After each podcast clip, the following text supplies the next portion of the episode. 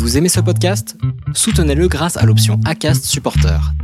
C'est vous qui choisissez combien vous donnez et à quelle fréquence. Cliquez simplement sur le lien dans la description du podcast pour le soutenir dès à présent.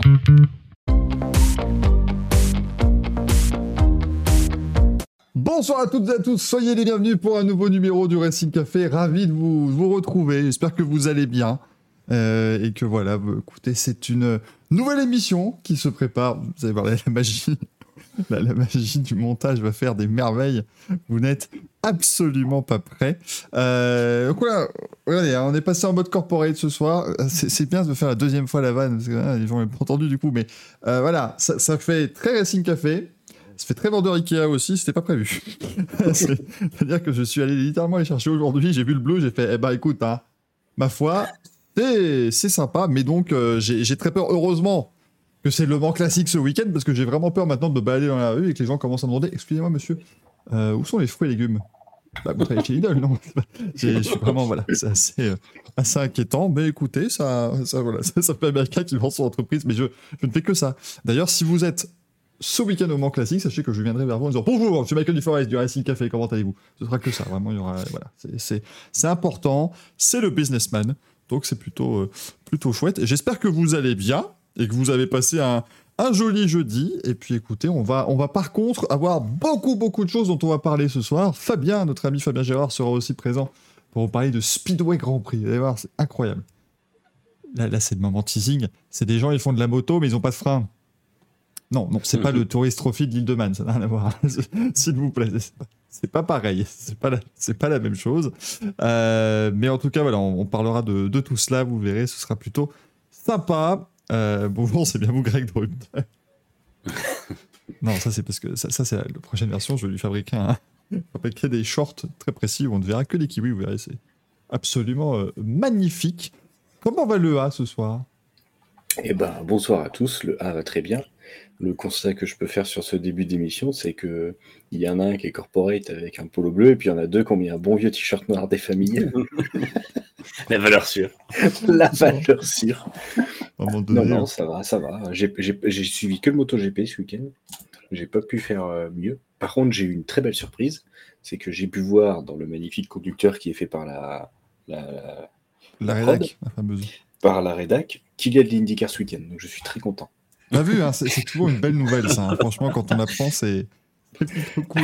Ça tombe bien parce que moi, le seul truc que j'ai pas suivi ce week-end, c'est les motos. Donc c'est très, très bien. On est, on est tout à fait raccord, tout à fait synchro. Comment va euh, Monsieur Manu ce soir? Et ben ça va, bonsoir tout le monde. Euh, ouais, ça va très bien. Ma foi, c'est vrai que j'ai un, un peu, on n'a pas eu beaucoup de trucs à suivre, mais j'ai quand même réussi à suivre la moto de loin. Mais bon, je, je fais confiance au, au A pour nous faire un. Oh, ça va être Un très très peu rapide. Non, j'ai quand même bien suivi les résultats et bien vu, bien vu ce qui s'est passé. Et puis effectivement, c'était quand même un des week-ends les plus euh, calmes de l'année, ou en tout cas de cette partie de l'année, avant un des week-ends qui s'annonce un des plus chargés de cette partie de l'année. Donc euh, Euh, il va, être bien ce week-end. Il va, être bien. Il va être un petit peu rempli, voilà, mais léger. Il y, a, quelques clashs de dates, dirons-nous, mais relativement mineurs. Donc vous verrez, c'est pas voilà, il n'y a pas à peu près tous les championnats du monde qui se sont dit tiens, on va faire une course au premier week-end de juillet parce que c'est plutôt cool. Tu vois, ils sont dit ouais, il fait, beau, tu vois, il y a le soleil. C'est plutôt sympa. Alors, merci pour les 5 bits de Dave Breton. Merci pour les abonnements de Racing LXB, de Patro Howard, qu'on saluera toujours avec grand plaisir. De Marie-Jean Balek aussi, bien sûr. De Mamba46. De Sushi Maki39, c'est beau comme tout. Lolomus06, merci beaucoup pour tous vos euh, abonnements. Encore une fois, hein, la fondation Michael Duforest. Parce que, hé ah, les polos, ils vont pas se payer tout seuls. Hein. Ah bah attends, faut bien, faut bien les, faut bien les payer. Donc, euh, écoutez, ce sera, euh, ma foi, euh, fort sympathique. On dit bravo, très belle photo. Tu parles des photos que je mets sur, sur, les, sur les réseaux de ce formidable Le Mans Classique ou tu parles d'autre chose Parce que tu, tu as, si tu as des pièces jointes ou quoi que ce soit, voilà, n'hésite pas. Euh, enfin, le gars qui nous dit résumé de la moto, c'est de la merde ce moto GP. Ils ont mis les pédales sur les sièges avec un casque au lieu de les mettre au pied. Et c'est des- en plus, c'est des pédales qui tournent. C'est très, très bizarre. Très, très, très bizarre le, le MotoGP. C'est voilà, c'est tout un monde qu'on va évidemment vous faire euh, et vous présenter ce soir dans, euh, dans l'émission. Enfin, vous présenter, vous commencez à connaître le MotoGP, j'espère. hein. Je sais qu'il y en a toujours à qui on va, on va le présenter, mais enfin là, ça commence à devenir pas mal. Si vous me dites, ah non, moi je, je ne connais pas le MotoGP, jamais, euh, jamais fait. Bah, écoutez, euh, bienvenue dans l'émission. Ce sera, ce sera beau pour vous, vous verrez. Oh là, merci, il y a des beats qui sortent partout. Attendez. C'est une phrase extrêmement bizarre. Merci de Fallen, merci Alex Côte, merci Tatif, merci Major Mike, merci tout le monde. Chers amis, c'est le train de l'hype Toujours aucune idée de... de- C'est bien, c'est bien. Je, je suis personne. Oh, là, Touzo qui met 100 bits. Oh là là, là, c'est l'équivalent de 4 bouquins qui vient de, qui vient de lâcher sur le stream. C'est beau comme tout. C'est euh, merveilleux. Alors, j'essaie juste de voir. euh, sur Qui le- 24 bouquins, euh, ça serait pas payé, grand- pas payé très cher. hein. Ça, après, euh, c'est avec euh, Talent Édition qu'il faut que tu te. Enfin, voilà, nous, on n'y est pour rien. hein. Franchement, euh, s'il y, a s'il y a le moindre petit problème, j'ai envie de dire, euh, tough luck, hein. comme disent nos amis. euh, Oh là, on a tout, on a tout perdu. Euh, comme disent nos amis euh, britons, notamment. Oh là là, Blue Eyes qui vient de mettre 5000 bits. Mais, mais Ah, je- bon Dieu. Je me Heureusement sens- qu'il n'y a pas Gazou, parce que là, Ah bah alors là, là, imagine que ce sera... Non mais attends, 5000 Mais c'est fou là ce que tu viens de faire, merci beaucoup. C'est équivalent à combien ça? 92 000 euros? 12 000. T'as envie- Ah la vache Eh ben merci beaucoup, c'est très très gentil. Euh, c'est d'une un- d'une gentillesse folle. Merci les amis, bah, continue. Eh, ça n'est que le début de l'émission. Calmons-nous, il n'y a, pas- y a- il y a pas encore Fabien, il n'y a pas encore Gazou, parce que on connaît un Jésus 40, je ne serai pas là, machin, puis me dire Eh ben, eh ben, bonsoir à tout le monde, euh, ravi de vous, de vous retrouver. À, vous commencez à connaître. Massacrune qui demande Michael, penses-tu que Marquez devrait prendre sa retraite? Mais tu as un live complet qui en parle. Après, à un moment donné, on, on se vend comme on peut. hein, On, fait, on fait largement ce qu'on peut. Euh, Breaking le Racing Café vient lui aussi être acheté par un club saoudien.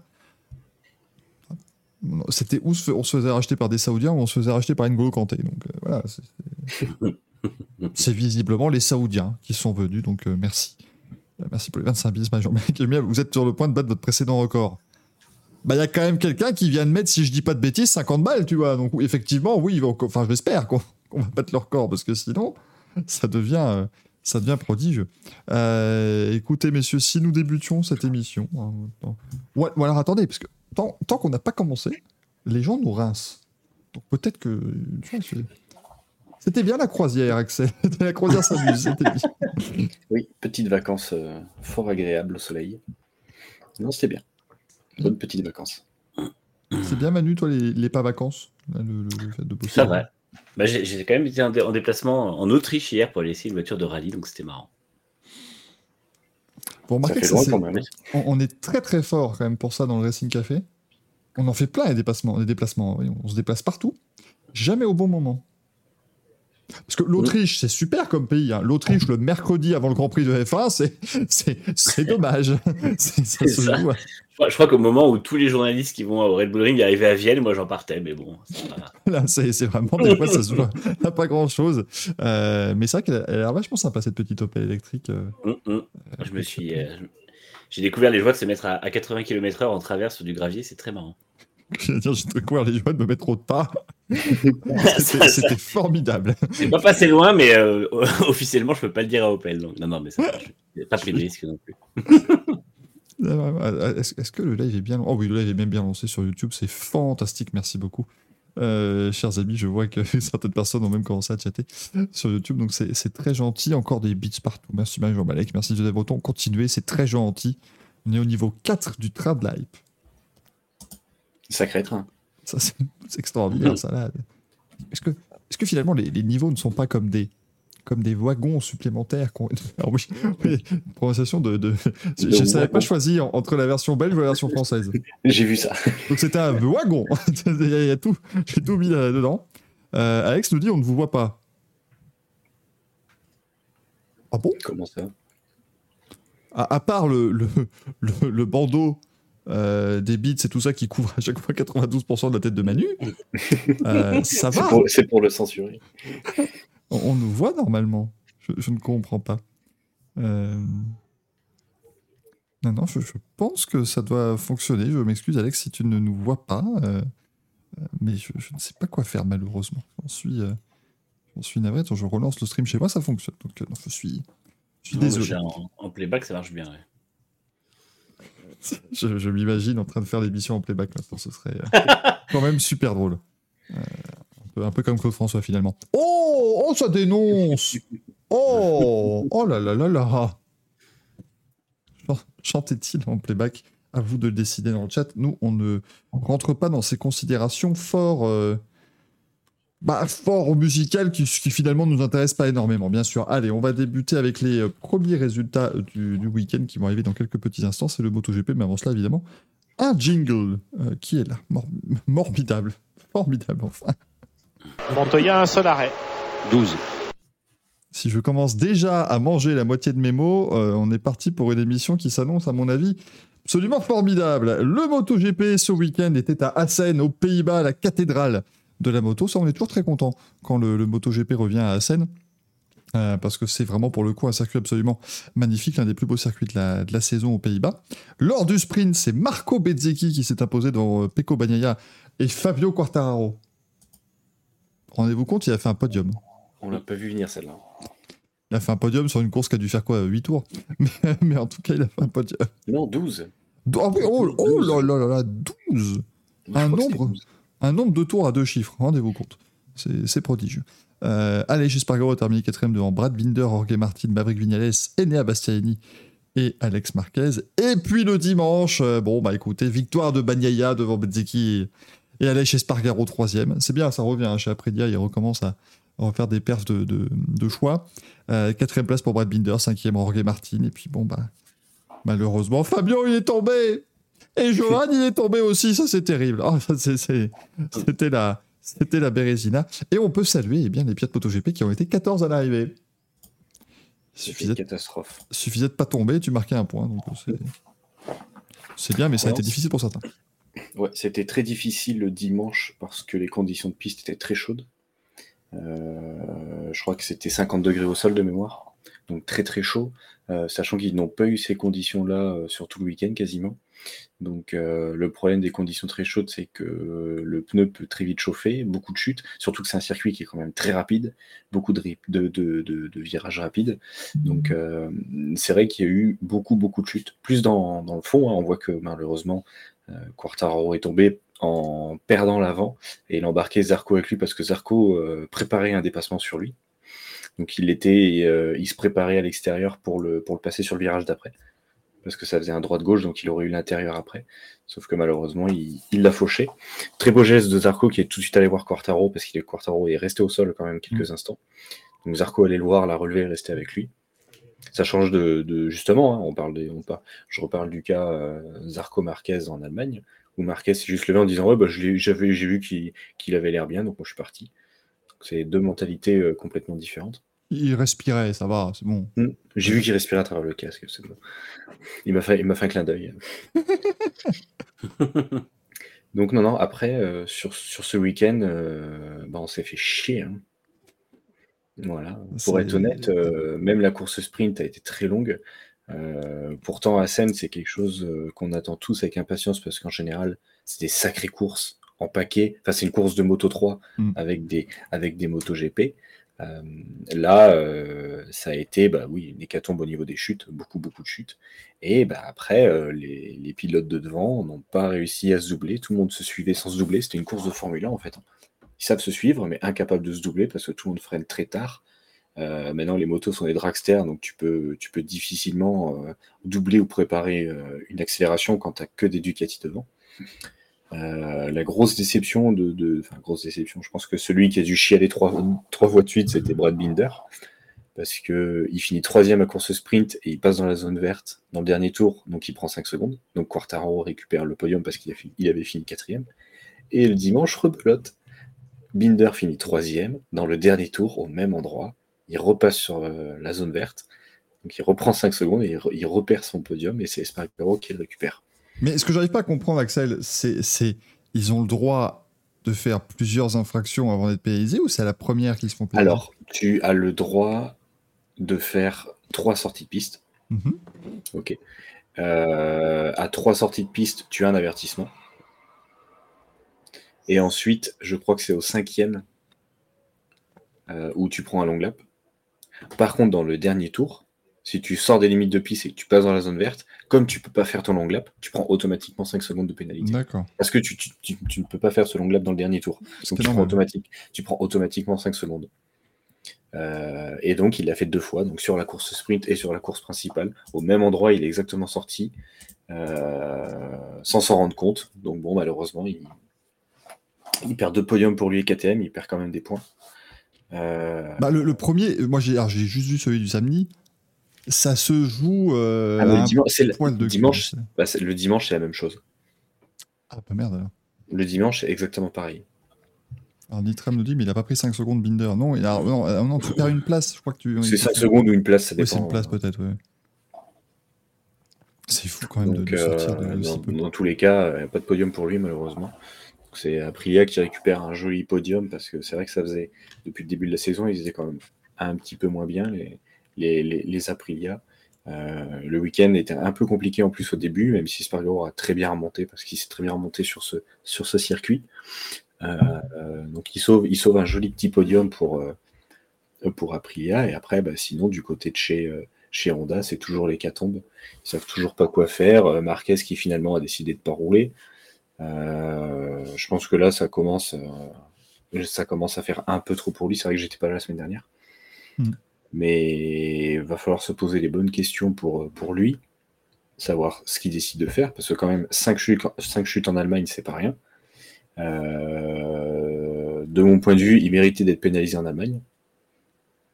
Euh, parce que, en fait, il méritait d'être pénalisé. D'ailleurs, c'est une question que je vous pose. Parce que pour moi, quand j'ai regardé l'Allemagne et quand on voit euh, ce qui pourra éventuellement se passer plus tard, il tombe quand même beaucoup de fois dans les qualifs. Et on se souvient qu'en début de saison, Mir a pris une pénalité pour excès d'engagement sur Quartararo, Portugal. Et pour moi, là, par exemple, Marquez méritait, à la fin des qualifs, une pénalité pour excès d'engagement, parce que tu tombes quand même à chaque fois au dernier moment et tu fais foirer les tours de tout le monde. Mhm. Donc tu le fasses une fois, pas de souci, mais que tu relèves, que tu recommences, que tu retombes, que tu recommences, que tu retombes, que tu fasses ça en Q1, en Q2, il y a un moment, la direction de course devrait lui dire on sait, on sait que tu, tu pilotes comme ça, on sait que tout le monde pousse, mais il y a un moment, il faut arrêter de tomber toutes les 5 minutes, ça foire les chronos de tout le monde et ça fait des grilles à la con. Après, c'est sûr, c'est la course, mais il y a un moment, quand tu tombes trop, euh, non, Euh, arrête, arrête de faire trop. Si tu sais que tu peux pas, bah tant pis, tu roules moins vite. Même si, même si vous voulez tous gagner, non. Donc ça, on verra sur ce que ça va donner sur le futur. Après, il y a beaucoup de rumeurs qui commencent, même si beaucoup de pilotes ont des contrats pour 2024. Il y a des rumeurs du côté de chez Honda pour savoir ce qu'ils vont faire de justement de Marc Marquez et de Nakagami. Parce que normalement, euh, Rins et Mir ne devraient pas, euh, pas bouger. Mhm. Des rumeurs aussi avec, euh, avec Morbidelli, justement, le cas Morbidelli, qui passerait chez la VR46 si Begzeki part. Mais si Begzeki ne part pas, Morbidelli resterait chez Yam parce qu'ils n'ont pas de pilote. Parce que euh, Martin avait annoncé qu'il voulait partir et finalement il a officiellement dit qu'il restait chez Pramac la saison prochaine. Ce qui est déjà pas mal. Donc, euh, et après, justement, c'est là où Yamaha devrait pousser. Parce que j'ai vu tout à l'heure que KTM deve- doit annoncer demain euh, un contrat MotoGP pour Acosta. Ils ont jusqu'au 30 juin pour proposer un contrat MotoGP à Pedro Acosta. Bah, Jusqu'à- il a- ça, on en parlait la semaine dernière. Il a dit en tout cas, il sera en MotoGP en 2024. Voilà, ça, il, le, il le sait. Mais maintenant, il faut qu'il il faut qu'ils arrivent à trouver. euh, Bah, il le sait parce que c'est surtout, la, c'est surtout la, fa- la, la, la, famille qui a dit que de toute façon, il y aura. euh, c'est l'entourage de- d'Acosta qui a dit il n'y a aucune chance qu'ils soient en moto 2 la saison prochaine. donc, voilà. voilà. Sachant, sachant que Marquez et il y a quand même, on dirait qu'il y a vraiment de l'eau dans le gaz parce que ça, les, les, les, co- les communications de chacun sont vraiment pessimistes. Enfin, Mm. sens que tout le monde en a marre. Et, euh, et moi, je serais pas exclu que KTM essaie pas de lui proposer un énorme contrat. Mais après, bon, ils auront pas assez de, ils auront pas assez de, de motos, mais est-ce qu'ils auront pas une troisième équipe? Est-ce qu'ils vont pas faire un forcing pour ça? Bon, Brosley nous dit Nakagami peut aller vendre des bécanes en concession tant qu'il conduit pas, ça va. Vous êtes parlant, d'une méchanceté. en parlant de, concession, ça me fait penser en parlant de concession, c'est le MotoGP et la Dorna euh, qui voudrait redonner des concessions à Yamaha et Honda pour combler le retard de- à partir de la saison prochaine. Ils sont tombés bien bas quand même. Ah ben c'est non mais c'est une catastrophe. Après, on voit que la Yamaha a bien fonctionné ce week-end. Euh, ils ont remis le, les mêmes ailettes qu'ils avaient fait pendant les, journées test. Ils ont remis le même système qui avait été euh, que Quartaro avait, refusé dès le début de saison en disant moi je vois pas de différence, ça, ça change rien. Et là en validant euh, les ailerons arrière, il fait quand même une, une P4 en qualif et il finit sur le podium. Je ça toujours génial, les ailerons arrière. Donc, euh, il, il arrivait à suivre les motos. La Yamaha avait une bonne vitesse de pointe quand même. Reste à, reste à peaufiner le reste. Mais, ça, on a vu, on a vu que la Yamaha depuis le début de l'année, ça va mieux justement en vitesse de pointe, mais c'était tout le, tout le package qui était Bah, effectivement. c'est le, c'est le reste. le- les, après, le, le problème qu'on a toujours et qu'on ne sait pas cette saison, c'est ces, putains de pressions euh, de pneus. Parce que le MotoGP avait annoncé mettre, justement, on en parlait en début de saison, un, truc universel pour tout le monde. Finalement, ils l'ont pas fait. Finalement, il devait, il y avait que les équipes satellites qui avaient et pas les autres. Euh, et en fait, ils, ont, prennent plus de, de quasiment plus aucune pression de pneus. Et donc, euh, bah, tout le monde fait un peu ce qu'ils veulent. Euh, on a déjà eu le cas l'an dernier où Ducati mettait moins de pression que les autres, ce qui permettait de gagner. Est-ce que cette année, ils jouent encore avec ce système de pression par rapport aux autres pour être performants? Malheureusement, on ne le sait pas. Ils avaient annoncé être intransigeants et finalement, là-dessus, euh, on a- ils n'ont jamais statué, ils n'ont jamais vérifié. Mm, C'est effectivement assez compliqué. Messieurs, on va, on va passer à 4. Parce que 3, c'est bien. C'est un, beau chiffre sur une NASCAR. Mais 4, c'est mieux. oui, écoutez, à un moment donné, j'ai des super arguments. Bienvenue, Hello monsieur Fabien Gérard. Ça fait un bail Comment ça va? Salut tout le monde, ça fait plaisir de- d'être de retour euh, au Racing Café. Merci de m'accueillir en tout cas. Voilà, T'as vu Ça que le, longtemps. Tout- le- le- le décor du bar a changé un petit peu. hein, ça y est. on a- Non, mais, euh, carrément, je vois que Manu euh, a en- encore emprunté de l'argent pour acheter plus. de- je, je me soigne quand même. Ouais, je, je vois, je, je vois t'as des belles étagères maintenant. Je, je suis très déçu. Je lui ai vu une Prost de 2001 d'Ensarald Frenzen, échelle qui doit être peu- approximativement un huitième. hein. Un huitième ou un douzième. 1500 balles au Mans classique. Ça n'a pas l'air de m'intéresser. Alors, je l'ai déjà en 1,18 et j'avais vu celle-là en plus en un huitième, euh, un, un salon, mais bon, on, va être, on va être raisonnable au niveau de la place et de l'argent quand même. Je pas prêt. T'es pas prêt à mettre 1500 balles sur une miniature. charge Est-ce que t'es vraiment un amateur des miniatures? Je suis pas sûr. Non, je, je suis une fraude. Bah oui. Je vous entendais dire un truc sur le, sur le MotoGP. Euh, le problème de la Yamaha, c'est surtout euh, faire plus de, un- des longs runs euh, en pneus usés. Mm. C'est surtout ça son problème. Mm. Euh, Quartararo s'en plaint depuis le début de la saison. Il était très, très, très euh, virulent envers son équipe en début de saison. Il leur demandait de travailler, de se mettre au boulot, de trouver des solutions. Apparemment, ils en ont trouvé, mais, mais ça reste quand même largement insuffisant.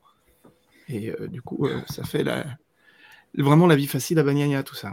Mais c'est surtout euh, savoir, parce que là, on, on- c'est clairement une saison à oublier, mais la question sera l'année prochaine. Est-ce qu'ils vont enfin réussir à faire une moto correcte? Parce qu'à mon avis, dès le début de saison, que ça fonctionne pas, je pense que Quartaro va vite signer un contrat ailleurs.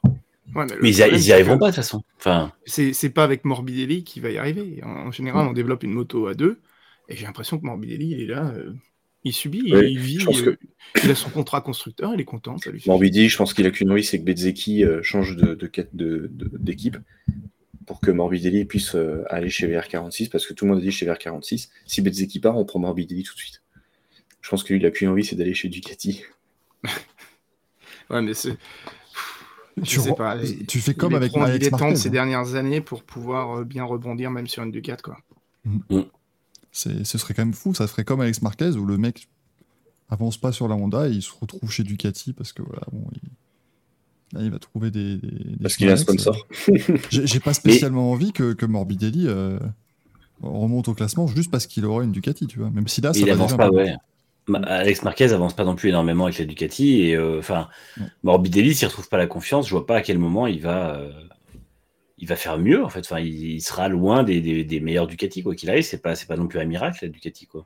Si, ou alors sinon, c'est récupérer celle de Grésini avec Di Antonio. Parce que je pense pas que Di Antonio soit, soit prolongé la saison prochaine. Mm. Euh, Ce serait bien, ouais. Donc, euh, je pense que euh, ça pourrait être une porte pour lui. Sachant que là, cette année, en Moto 2, euh, ça serait peut-être éventuellement euh, Arbolino qui Mm. prendrait la place de chez Grésini, mais c'est pas sûr. Donc, euh, on verra bien. Et après, tu vois, bah, on, parlait de, de, de chez Honda. Tu prends quand même là, justement, il y a réellement un problème parce que quand même, Stéphane Bradel ne veut plus rouler. Le mec, il en a plein le dos de faire des courses. Là, il a, sur ce, à Assen, il n'a pas voulu rouler sur la, la Repsol. Il voulait rester sur la LCR en disant Mais les gars, moi, je suis un pilote de test. Je suis pas là pour faire toutes les courses. C'est incroyable. Et, et- et- et- et ça, ça, déjà, c'est catastrophique. Et puis, quand tu vois que chez Honda, la moto galère depuis 4 ans, euh, il y a un moment, change, change aussi peut-être ton pilote de réserve. Est-ce que c'est voilà parce qu'on rappelle chez KTM, il y avait eu le, le- le côté très positif de l'arrivée de Dani Pedrosa. Il Mm. avait vraiment donné un coup de fouet à cette équipe et qui, euh, et qui d'ailleurs avait fait une très belle perf à, à RRS quand il a fait sa, sa, sa wildcard. Mais euh, ouais, eff- effectivement, ça fait, ça fait, ça faire 7 ou 8 ans qu'il est chez Honda maintenant, Bradle, parce qu'il était, il était pilote euh, en course. Mais il a fait du superbike euh, pour eux. Oui, effectivement. il est- ouais, il est- je pense qu'il ça fait 2014-2015 à peu près, ou 2016 peut-être, l'époque où il était en MotoGP, puis il est passé en Superbike en restant euh, pilote d'essai pour eux, mais tant dire que là, ça n'avance plus, quoi. Donc, euh, peut-être effectivement euh, commencer à, penser à ça, mais c'est vrai que quand tu vas quand même chercher un pilote de course, tu dis, t'aimerais faire une course? Non. Non, non, non, oulala. Sans façon, c'est que tu sens quand même qu'il y a, un souci à un moment donné, c'est pas... euh, c'est pas tout à fait pratique. Le, chat, en tout cas, est très heureux de la présence de Fabien, que nous appellerons donc ce soir le F. C'est on se nomme des- c'est c'est absolument n'importe quoi. Tu peux certainement remercier Gazou hein, pour ce genre de pour ce genre de sobriquet totalement ridicule. Ça, c'est jamais le, le plus simple. Euh, Il n'y a aucun souci, messieurs. Nous dit on est d'accord que depuis trois ans, la moto, il y a le plus de chutes entraînant des blessures. Euh, c'est la Honda.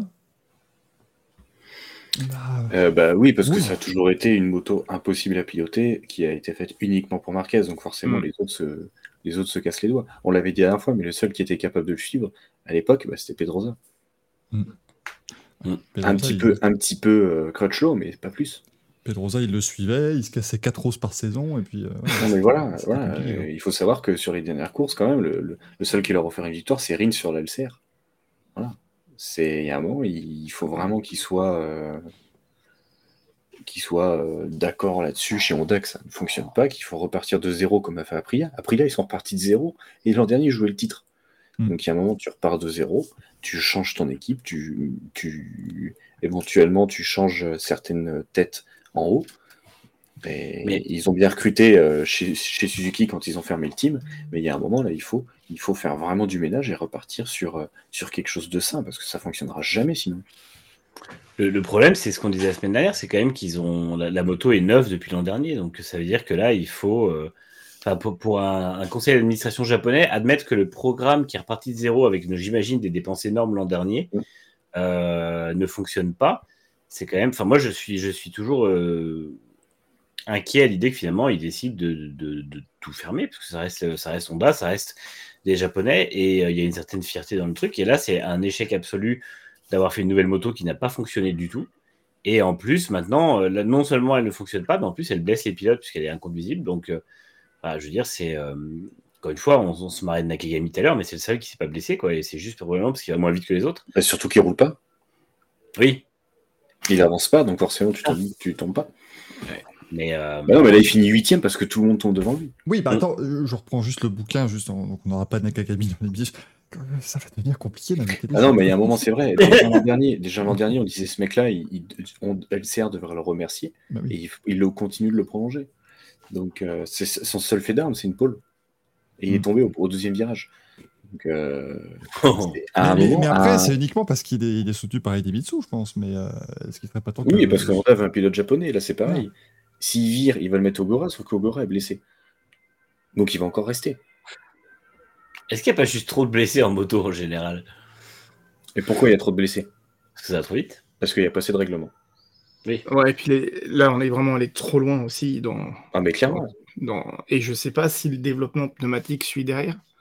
Parce qu'on a vraiment l'impression que souvent, euh, ça tape tellement fort dans les pneus qu'on on est souvent à la limite à cause de Bah, ça. on voit qu'ils perdent plus facilement l'avant quand même maintenant, Mm. Mm. sans comprendre forcément pourquoi. Donc je pense que le pneu ramasse un peu. Je pense que Michelin fait vraiment le max pour euh, développer les, les- les meilleurs pneus possibles pour les motos.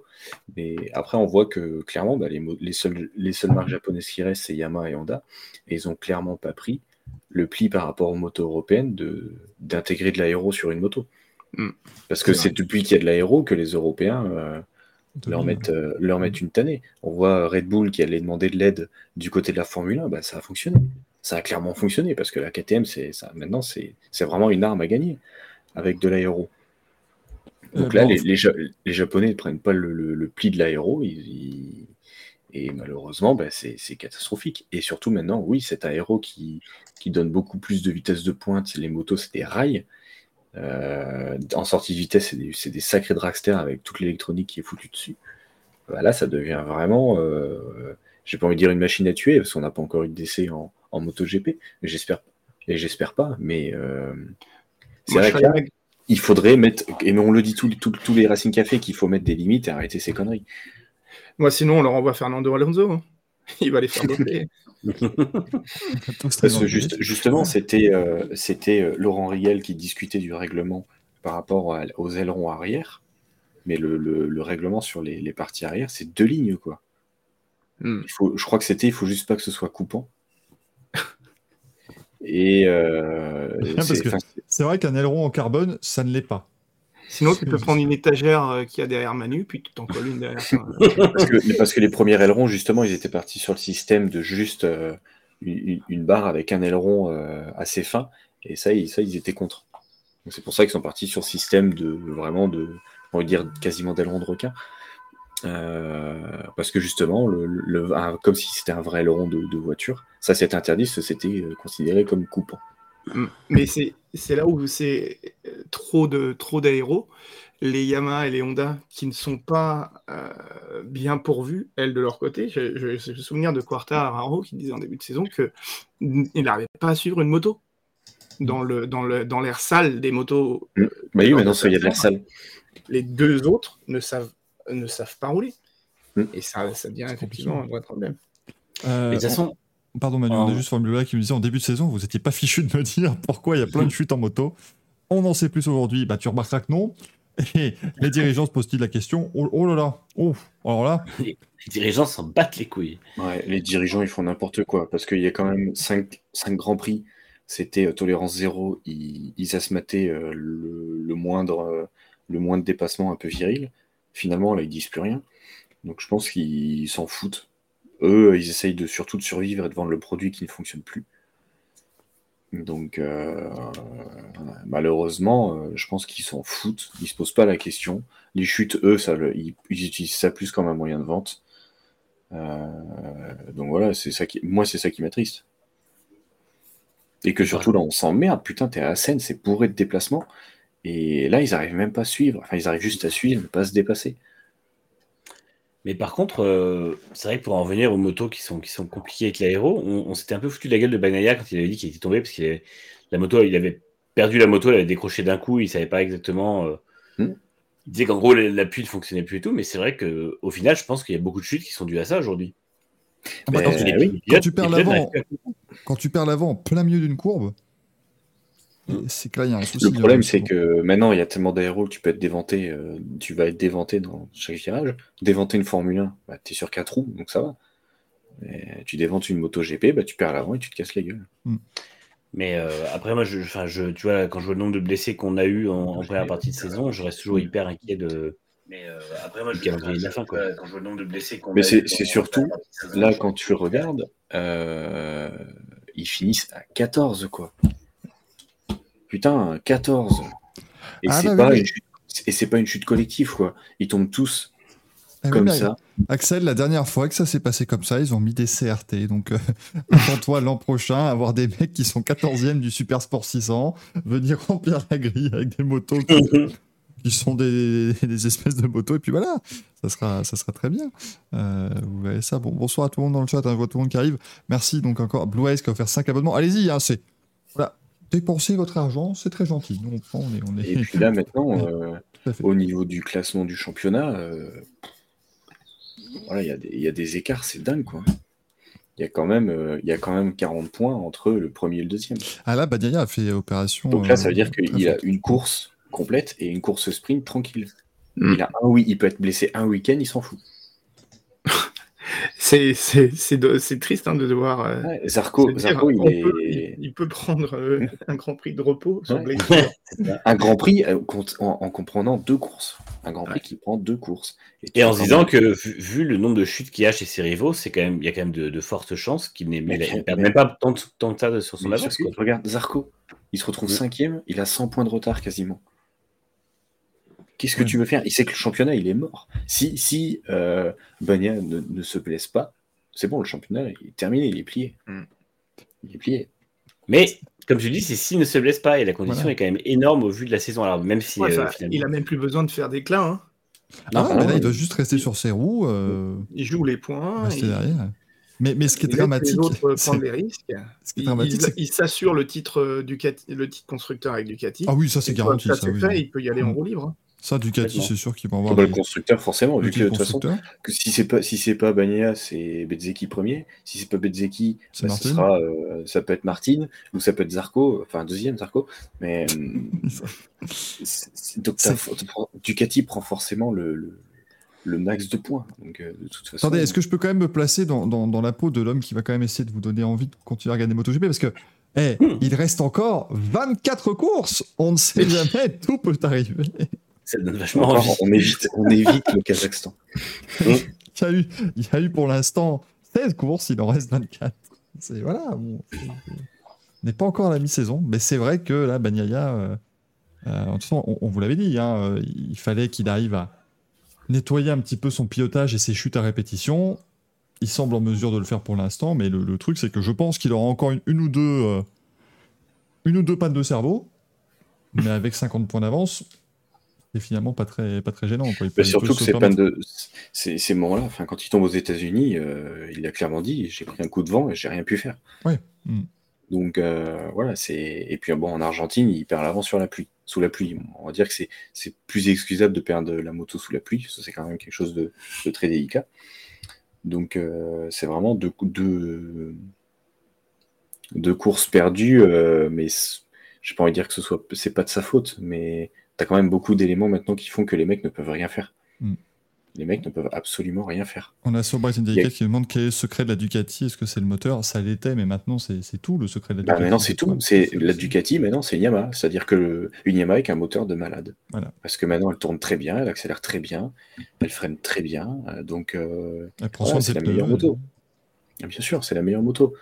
Donc, euh, et tu prends, euh, merde, qu'est-ce que. Si, et tu regardes maintenant sur les chutes, tout le monde perd juste l'avant. Les seuls qui prennent des essais de bourrin, c'est les pilotes Honda maintenant. Tu vois, la, la, la bécane, comment elle bouge, c'est un truc de barjo. C'est vrai qu'il n'y a qu'avec eux que tu vois, vous vous souvenez de l'image de, Marquez quand il chute en, en Allemagne? Où tu as l'image, je crois que c'est Quartaro qui est devant lui, non? Où tu vois Fabio Quartaro qui sort triomphalement d'un virage et puis Marc Marquez derrière, il est littéralement sur sa tête. Il est droit comme un i sur sa tête en train de, en train de chuter parce qu'il se prend des, prend des coups de raquette d'une violence. euh, Ouais, c'est Pas possible. c'est un Et- danger absolu. Mm. Et après, tu vois, moi, pour- faire le tour des pilotes, Oui. le, ma petite déception sur cette première partie de saison, c'est Raúl Fernandez. Voilà, que j'attendais euh, beaucoup mieux que ça. J'attendais vraiment qu'il fasse euh, quelque chose parce que euh, la KTM était très compliquée l'an dernier. Euh, je m'attendais vraiment à ce qu'il à ce qu'il soit largement plus haut cette saison. Et malheureusement, euh, bah là, pour moi, il finit dernier parce que derrière lui, c'est Bradle et Folger. Quoi. Donc, euh, c'est vraiment compliqué. Il prend, il prend quand même 4 secondes par Savadori euh, à la régulière. Donc, ouais, c'est un petit peu ma, déception de ce championnat. Même s'il a un contrat encore pour l'année prochaine et RNF ne devrait pas changer ses pilotes. Je pense que fin 2024, enfin à partir de, de mi-2024, on va avoir une sacrée, sacrée période de transfert avec beaucoup, beaucoup, beaucoup de mouvements, je pense. Effectivement, ce serait assez, euh, assez fou, messieurs, si nous passions au rallye. Après ce, ce point MotoGP, on rappelle simplement donc, mène avec 194 points, Jorge Martin est deuxième avec 159 unités, il a un point d'avance sur Marco Bezzecchi, puis Brad Binder a déjà 80 points de retard, il est en quatrième position. Mais quand tu dois te battre contre 8 Ducati, euh, c'est très bien déjà d'arriver à se retrouver en quatrième place du championnat et de, et de, et de jouer ces, ces rôles-là. Joan Zarco est cinquième et puis Fabio Quartaro est neuvième pour l'instant de ce, de ce championnat. Vous remarquez que Quartaro fait la saison qu'on vous a promis l'an dernier. On avait dit l'an dernier, ah, s'il finit huitième du championnat, c'est déjà bien. On avait dit Euh, sixième. Sixième, ce serait On incroyable. était, on était visionnaires, hein, c'est tout. Et voilà, c'est juste 2023, les gars. On est, on est dans le turfu, c'est tout. C'est pas, pas plus compliqué que ça. Euh, ce week-end, il y avait donc également le rallye du Kenya. Alors, on va pas. On, on dit tout, évidemment, aux gens qui nous, qui nous écoutent. Dans le conducteur, j'ai simplement écrit WRC Kenya 2 points. Gaël, point d'interrogation. Bon, bah, il est pas là, donc du coup, on va, on, va, on va se débrouiller. Vous en faites pas. Mais euh, ben, écoutez, encore une victoire de Sébastien Auger. Total, quand même. hein, ça, devient, hein, ça devient fort. euh, Et encore un, encore un quadruplé Toyota aussi au Kenya. Donc, euh, la Yaris, c'est enfin, c'est une voiture increvable. Les pilotes sont bons en plus. Alors, Katsuta s'est fait une frayeur, on l'avait dit la semaine dernière dans Racing Café, parce que il l'a il l'a il l'a un peu tordu au, au shakedown. Mais à part ça, euh, le fait est que bon, bah, il a trouvé sa limite à ce moment-là. Et, euh, et voilà, la Yaris, c'est imbattable. Enfin, c'est euh, c'est impressionnant de voir la solidité, de voir la performance de cette voiture euh, Oui, parce par que rapport aux autres. ils font le top 4. Il faut savoir que Sordo, qui finit 5 est à 1,41 de Katsuta 4 hein. C'est c'est pas, des- c'est pas des petits écarts qui ont été creusés là. Mais bon, messieurs, Mais- avant, avant de saluer Toyota, moi je suis désolé, mais il y a quand même un, un pilote belge qui a fini 8 et qui s'est fait disqualifier. Ça reste le, le- le fait marquant. Thierry Neuville qui a été disqualifié pour reconnaissance illicite. C'est c'est Ouais, rare ça- quand même. Et, et il est soutenu par Hyundai qui euh, dit que c'est au nom de la sécurité de ses pilotes qu'elle euh, qu'elle autorise ça. Donc depuis, en fait, depuis quand font-ils ça? C'est ça. Ouais, c'est ça. Parce En qu'ils fait, c'est ça la, une vraie question qu'il faut se poser. Parce que si que qu'au Kenya on le fasse, parce qu'effectivement, c'est un terrain euh, très éloigné de ce que les pilotes ont l'habitude de connaître en Europe, qu'il y a des pièges, ce genre de choses. Euh, les spéciales sont vraiment différentes de ce qu'on connaît, certes, mais qu'est-ce que ça donne Enfin, ça, ça fait mal, à- ça fait mal, euh, ça fait mal à Neuville de se dire que mm, il fait peut-être des rocos interdites ailleurs et il se prend quand même des toutounes. Donc, euh, Mm. ça pique un peu, ça pique un peu et euh, et euh, je- ce que je ne comprends pas, c'est qu'à part disqualifier un équipage qui a été reconnu coupable de ça, qu'il n'y ait pas plus de sanctions. Ça, c'est vrai que c'est assez étonnant. Parce que finalement, oui, ok, mais il, il perd une huitième place, donc eux, c'est pas non plus. euh, Un comme footballeur qui commet une faute, qui prend un carton rouge, il a trois matchs de suspension. Mm. Pourquoi on rallye Pourquoi la FIA Pourquoi euh, n'a- n'applique-t-elle pas euh, des sanctions euh, adaptées? Parce qu'ils s'en foutent du WRC. C'est ça, malheureusement. où, était Mohamed Ben ce week-end? Est-ce qu'on avait des informations? C'est assez. euh, Non, mais c'est vrai que c'est ouais, c'est c'est vraiment le, le- la nouvelle comme ça. Parce que moi, ce qui, comme tu dis, Fabien, ce qui me choque, c'est quand même le terme pratique habituelle. Mais donc, si tu dis que c'est une pratique habituelle, c'est que ils le font à chaque rallye. C'est quand même assez. euh, assez bizarre ce genre de ce genre de choses. On à a la limite, euh, au- autorisons de nouveau les ouvreurs pour avoir des informations de dernière minute. Mm. Euh, pas que sur les manches asphalte, pas qu'au Monte Carlo. Euh, S'il y a un vrai risque encouru, pris par, par les équipages, euh, autorisons- autorisons-les à avoir de nouveau des ouvreurs. Ça fera du boulot à, à Simon Jean-Joseph et à des mecs bien. Bah, Ouais, c'est surtout que tu prends. Excuse-moi, Manu. Vas-y, vas-y. si tu prends le, le cas là où les mecs ils disent que c'est une pratique habituelle, donc là ça va, Toyota il roule sur tout le monde, mais imagine si la concu- là c'était un championnat très serré où le moindre point compte pour le titre constructeur, le titre pilote. Là, tu as eux qui te disent que c'est une pratique habituelle. Moi, je suis l'écurie d'en face. Bah, je fais un, moi, je fais un appel. Non, mais c'est Je dis, clair. co- comment vous pouvez autoriser ça alors qu'on se bat quand même à- pour le championnat? Et c'est-à-dire que si les mecs ils sont au coude à coude avec nous, c'est parce qu'ils trichent. Donc c'est c'est pas normal. Ouais, parce qu'effectivement, pour l'instant, au championnat, c'est un triplé Toyota. Et, et Sébastien Auger est troisième à un point d'Elvin Evans en deuxième position, On est pas fait toutes les manches. en ayant loupé deux rallyes. Moi, c'est- c'est c'est quand même assez, euh, C'est un dingue. assez fou. Parce que, parce que là, en Ouais. plus, voilà, il vient au Kenya, c'est quand même un rallye qui est super compliqué. Euh, et, et il s'impose. Il n'y a pas eu de Mais ouais, c'est. Il est facile, quoi. Il est. Je veux dire, il va sur un... En plus, c'est un rallye très cassant. Il y a des pneus Pirelli, donc tu sens que le mec doit quand même arriver. Il est pas, il est pas en confiance, Sébastien Auger. Je veux dire, il voit, il voit que c'est marqué Mm. Pirelli sur pneus. Il se dit, ben mince. Et puis, il a, il a encore, euh, il a encore euh, réglé tout le monde, quoi.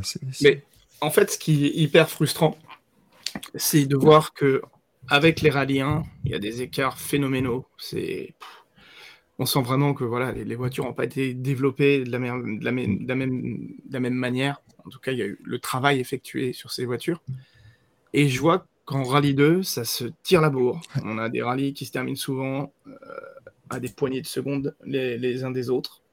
Euh, voilà, quand est-ce qu'on va se décider à, à passer euh, le rallye 2 euh, comme euh, catégorie de référence pour, pour le rallye, pour Oui. redonner un petit peu de, bah, un petit peu de spectacle d'un point de vue sportif. Je dis pas que le rallye n'est pas, une discipline spectaculaire, c'est certainement l'une des plus spectaculaires qui existent. Mais on manque de compétition. Et une fois de plus, comme le MotoGP, comme la Formule 1, on se fait un peu chier en rallye en ce moment. C'est c'est rien de le dire. Et le problème, c'est qu'on se fait chier face à un championnat qui est très cher, donc tout le monde est perdant. Parce qu'il y a peu de constructeurs. Euh, les constructeurs qui sont là, ils sont à l'agonie, il n'y a jamais de voiture en plus, jamais machin. On va pas. On n'a plus les constructeurs qui, qui louent des voitures à des, à des particuliers, sauf Bertelli qui a, qui a l'argent pour nous euh, releases, mais sinon les autres, ils n'ont pas d'argent pour, pour louer ces voitures-là. Et en plus, euh, on a au final deux, trois voitures, enfin, on a deux ou trois voitures selon les constructeurs, mais pas plus. Et, euh, et en fait, on a un plateau qui est déjà hyper réduit, puisqu'au final, on se retrouve avec, euh, c'est quoi, c'est deux Ford, trois Toyota et. Non, c'est quatre. deux- il y a trois en temps normal Ouais, Il y, a- il y en a trois, qui sont nommés, une en plus avec un team satellite. Ouais, c'est euh, ça, mais bon, il y a une- quatre il y par a quoi, il y a week-end. neuf Et, rallyes et un mec comme, comme Malcolm Wilson euh, qui vend euh, des, des, des Fiesta euh, Rallye 2 à, à la pelle, Ouais. euh, si le championnat du monde était un championnat du monde de Rallye 2, mais il serait, il serait nettement plus à l'aise.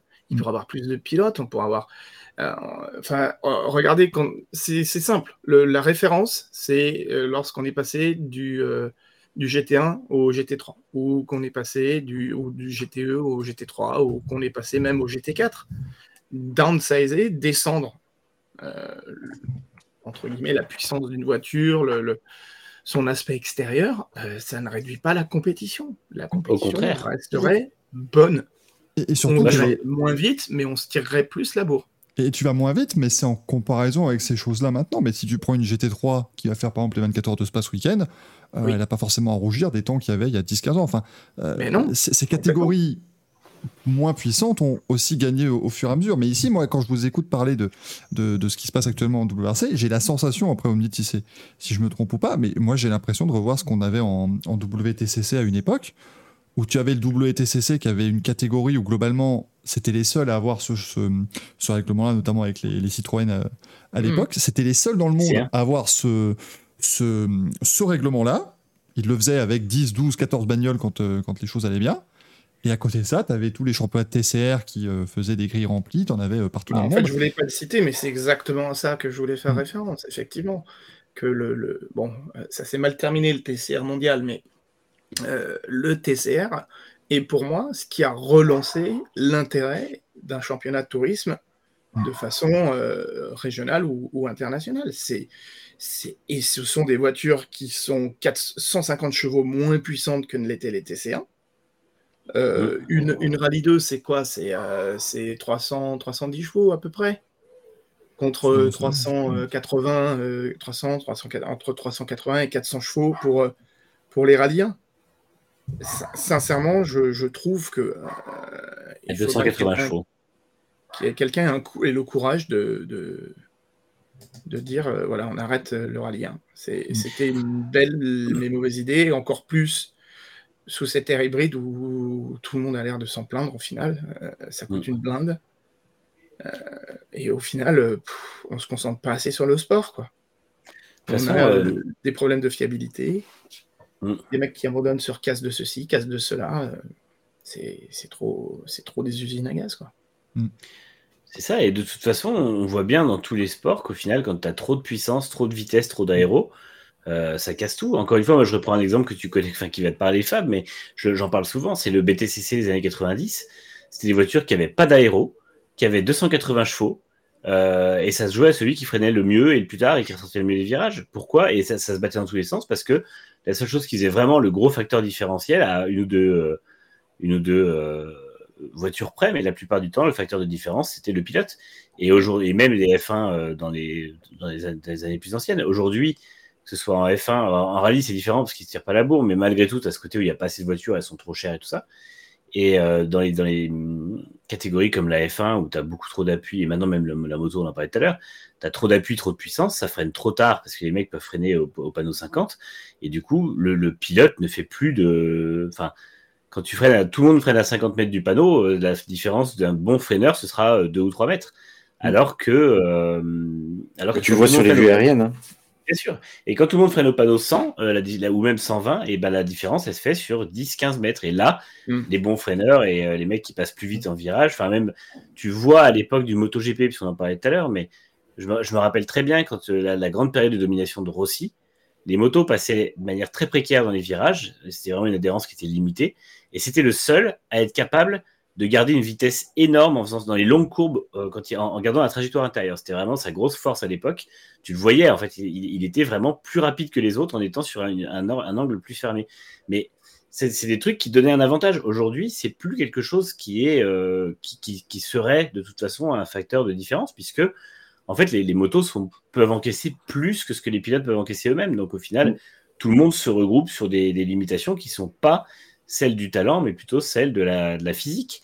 Et euh, en F1, on en est un peu rendu là aussi. C'est un peu moins pire avec les voitures actuelles parce qu'elles freinent un peu plus loin, mais quand ils ont sorti les voitures avec les ailerons qui faisaient des parachutes aéro, et puis euh, en, en 2017, tout le monde freinait au panneau 50. Et bah, honnêtement, euh, tout le monde freinait en même temps, à peu de choses près. Donc, euh, ça, ça- ça- à part Ricardo qui des fois faisait des miracles, mais c'était quand même nettement moins que euh, à l'époque des, réglementations d'avant. Et moi, je suis désolé, je suis un peu nostalgique des F1 de jusqu'à 2016. Elles n'étaient pas très jolies.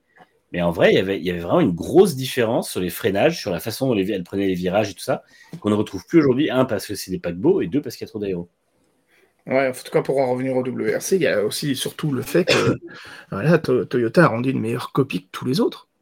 La caisse est, comme vous le disiez en intro du rallye, la, tra- la caisse est solide. Euh, je veux dire, euh, mis à part le, tonneau de, Rovanpera- euh, de, Katsuta au, shakedown, il n'y a aucune alerte autre des crevaisons ou, euh, ou, en tout cas euh, des choses que l'on peut s'attendre à avoir au, rallye, au rallye du Kenya. Les autres, euh, il me semble que c'est une Fiesta qui, qui a des problèmes moteurs après être passée dans un guet. Mm. Euh, une- Enfin, une Fiesta, une Puma, pardon, Ah ouais. après être passée dans un guet. Euh, encore une suspension cassée sur, sur une Hyundai aussi. Enfin, Mm. ça, ça commence à faire beaucoup. Et sont- elles sont supposées être les voitures les plus robustes de tout le plateau de rallye. Ouais. Euh, Voilà, en fait, c'est marrant comment d'une compétition qui a été compliquée, on en vient à faire le, le- le procès du rallye 1, mais je pense que c'est vraiment, c'est vraiment le problème du rallye actuel aussi.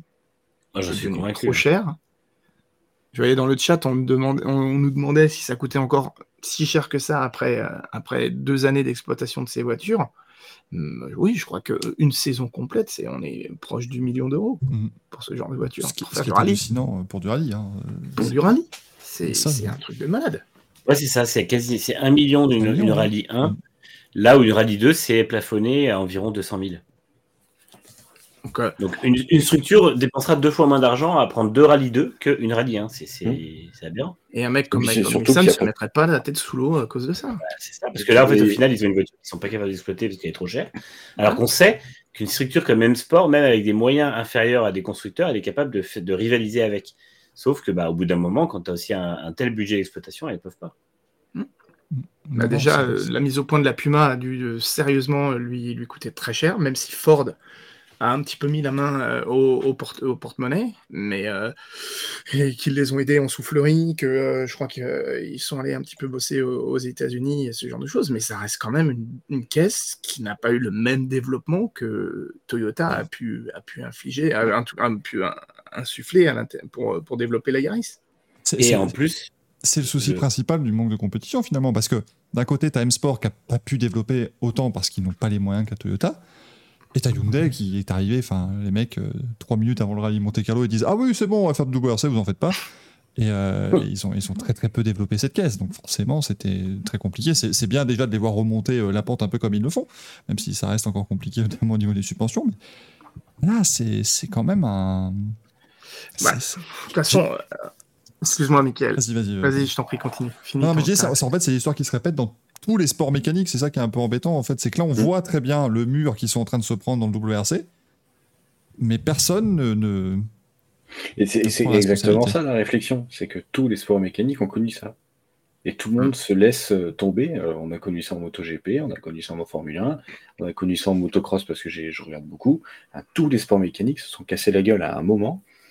Et en fait, ils, ils se laissent sombrer euh, jusqu'au bout, alors que ça fait euh, enfin, 20 ou 30 ans que c'est des cycles qui arrivent continuent. C'est ça, ce sont des cycles. Mais ils attendent d'être au fond du trou euh, et d'être dans la merde. Ouais, après, pff, euh, c'est, enfin là, ce qui est dommage, c'est qu'effectivement, euh, le parc de voitures de Rallye 2, il existe. Mm. Les équipes de... qui peuvent exploiter ces voitures existent. Euh, ce serait pas, ce serait pas compliqué.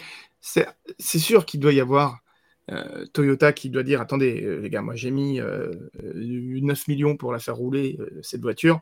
Je vais pas la mettre au musée après deux ans d'exploitation. Il faut aller au bout des Mm. contrats Bien sûr. qui ont été euh, signés et pour lesquels les constructeurs se sont engagés avec la FIA. Donc c'est un petit peu le problème, mais, mais ce serait dommage que, au même titre que le WTCR l'année dernière, par exemple, le WRC disparaisse parce que Hyundai dit euh, bah écoutez, vous savez quoi, nous on en arrête. On a un projet en endurance qui nous excite beaucoup plus, euh, avec un règlement qui est clair et qui nous permettrait peut-être d'aller euh, jouer une nouvelle carte et nous, nous redonner des motivations. Donc qu'est-ce qui devient le WRC si Hyundai s'arrête? C'est encore un championnat que Toyota va porter sur la bout de bras. Exactement. Merci Toyota. Euh, franchement, ouais, on peut les remercier. Hein. Au bout de 30 ans, ils vont dire Bon, les gars, eh, euh, on a tout sauvé. On s'est engagé en Formule E juste pour ça. Donc, à un moment donné, on est bien gentil. La prochaine crise de la F1, ils vont s'y engager juste pour sauver le championnat. Et après, ils vont faire des motos. Ça veut dire. Ils vont- Ils vont se faire une legacy dans le monde du sport auto qui sera, qui sera imprenable. Mais là, ça deviendrait, ça deviendrait compliqué. Au niveau du championnat, bah, écoutez, Kyron Perra, champion du monde en titre à 140 points. Et bah, Elvin Evans, deuxième avec 99 points. Sébastien Ogier, troisième avec 98 points.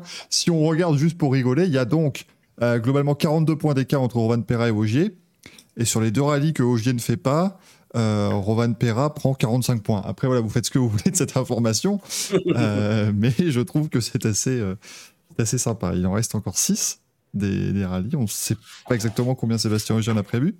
Euh, je pense que là, il, il est un peu loin de toute façon pour avoir envie de, de, de tenter de jouer le titre. Mais Ouais. euh, ça reste quand même une sacrée, sacrée perf hein, sur, euh, sur les 6 rallyes qu'il fait. Il en gagne 3. Mais au final, on, on tire aussi le même constat que celui du MotoGP ou de la F1, c'est qu'on se fait un peu chier au niveau suspense. quoi. Il n'y a, pas- y a pas de. Parce qu'au final, Ogier fera sûrement pas tous les rallyes. Et euh, que ce soit Evans ou Neuville, ils ne sont pas, euh, ils sont pas des, des, des- des opposants vraiment valeureux à, à Rovan Perra sur le long terme. Donc au final, on sait, on sait très bien que, sauf gros coup dur, Rovan Perra, il va aller, au- il va aller au bout. Quoi. Et par gros coup dur, j'entends la possibilité qu'Ogier reste tout le long, mais malgré tout, il a 40 points de retard, donc il faudra les rattraper aussi. Quoi. Ce qui, est, ce qui est embêtant, si vous voulez, c'est que Rovan Perra est, est en tête du championnat en faisant une saison. Alors, c'est pas une saison moyenne, mais si vous voulez, il a gagné le rallye du Portugal. Et bon, voilà, il fait deuxième au Monte Carlo. Après, il fait trois, trois rallyes de suite sans monter sur le podium. C'est une saison où on en parlait pendant les, les premières épreuves de l'année. Il n'était pas au niveau qu'on avait pu euh, euh, voir l'an dernier, notamment, où il avait vraiment Au fait une très, très bonne saison. quoi. Euh, voilà, mais, mais en fait, si on regarde, ben ouais, lui il fait juste euh, ses podiums ou quatrième place, mais derrière Evans il fait 4, 5, troisième, abandon. Enfin, tu vois, c'est ça se joue aussi sur ces sur ces points entre guillemets intermédiaires qui font que ben du coup ça paraît déjà insurmontable, alors que finalement Roman Perra n'a pas été dominateur depuis le début de l'année. quoi. C'est un peu ce qui fait la différence par rapport à un Verstappen en F1 ou un Bagnaia en moto qui sont quand même ultra euh, dominateurs ou en tout cas très souvent devant. Là, c'est vrai qu'on a un pilote qui est en tête du championnat sans faire de gros coups d'éclat. quoi. Mais, mais ça reste évidemment aussi euh, hein, très, très bien. Et voilà, hein, lui, lui il, fait le, il fait le boulot, encore une fois. On va pas, Oui. on va pas critiquer Roman Perra qui fait, euh, qui fait ce qu'on attend. Euh, la Formule 1, messieurs, il y avait de la Formule 1 ce week-end du mmh. côté de, Portland. Alors ça y est, parce que maintenant on rentre dans cette phase terrible qui est que voilà, la Formule 1 s'est produite sur un circuit d'IndyCar. Et donc voilà, comparé à IndyCar, c'est évidemment 45 milliards de fois mieux, puisque ils étaient 12 de front, approximativement à chaque tour. Euh, c'était, c'était encore. Euh, enfin voilà, ça devient. nous, nous, on aime beaucoup. Alors Fabien, toi, je ne sais pas ce que tu en penses sur cette saison avec cette ah. Gen 3.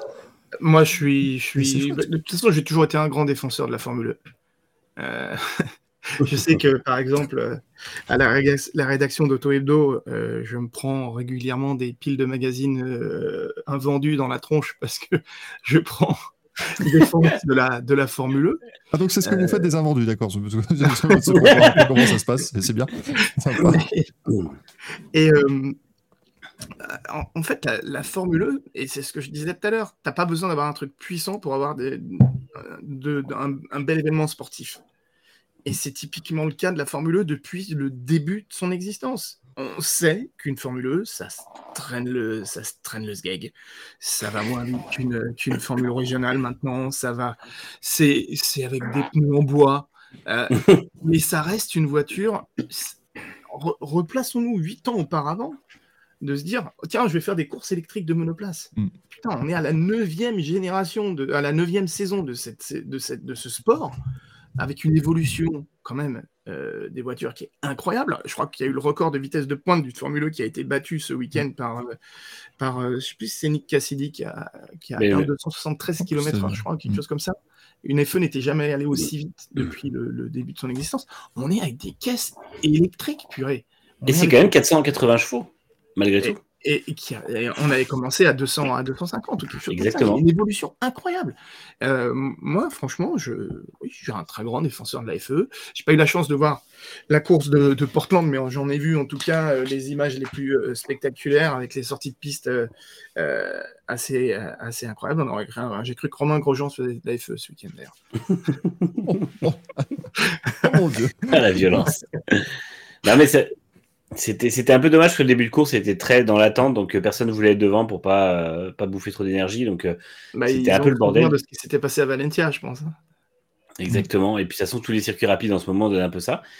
Mais en fait, c'était, c'était intéressant malgré tout parce que du coup, on a eu un début de course qui était très euh, limité et très. euh, vraiment où tout le monde essayait de ne pas mener. Et puis, en fait, la- une espèce de progression au fur et à mesure de la course sur bah, des pilotes ont de plus en plus attaqué en fait pour, pour essayer de ce coup-ci être en tête. Quoi. Donc, c'était, euh, c'était encore différent, mais c'était plutôt intéressant, je trouve. euh, et au final, au final, ouais, comme tu dis, les pneus sont en bois, les voitures euh, ont, ont l'aéro d'une, armoire normande, mais le fait est que ça fonctionne parce que, bah, en fait, c'est à celui qui freine quand même le mieux avec cette- ce package qui est loin d'être optimisé.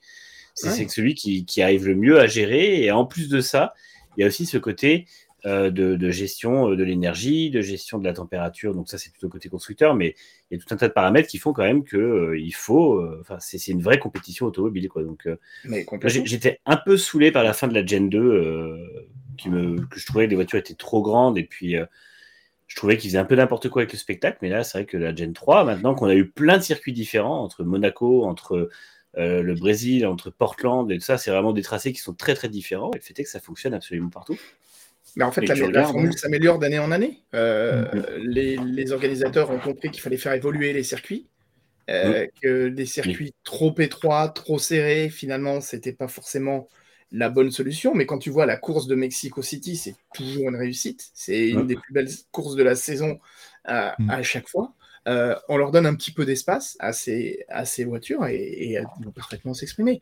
On a toujours un des plateaux de pilotes les plus spectaculaires au monde tous ces pilotes sont tous des pilotes chevronnés, on les retrouve tous avec des volants officiels, soit en endurance, euh, soit, dans, soit en GT. Enfin, ce sont des, c'est une compétition de bonhommes. Euh, euh, D'accord, on n'ira pas, on n'ira pas se, faire mal comme on peut se faire mal sur une course d'IndyCar ou quoi que ce soit, mais mais voilà, voilà, voilà la compétition que c'est. Et, j'aimerais, j'aimerais juste, en fait, ce que je lui demande juste à la Formule 1, c'est d'être un tout petit peu moins prétentieuse Mhm.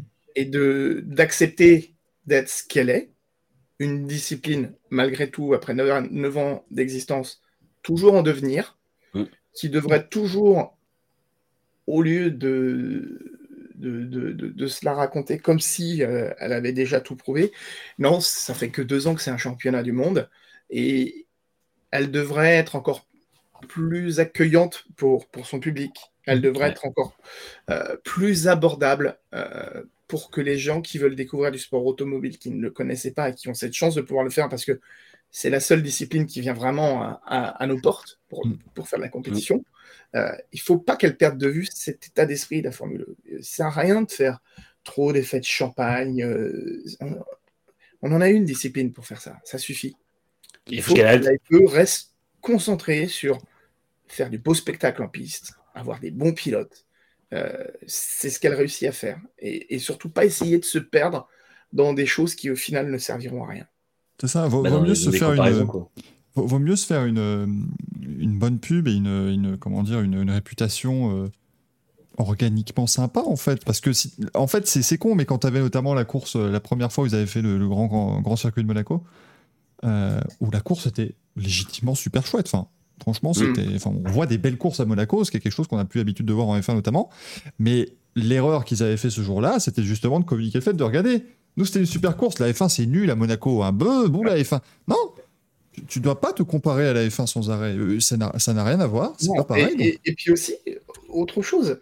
euh, en fait, je- je- je- j'en venais aussi à, à faire cette réflexion parce que, euh, une fois de plus, euh, le magazine Sport Automobile où je travaille, qui est quand même le seul magazine en France qui est, on va dire, un vecteur de ce qu'est le sport automobile dans le monde, euh, on n'a pas l'impression que la Formule E ou même l'extrémie euh, ont besoin de nous.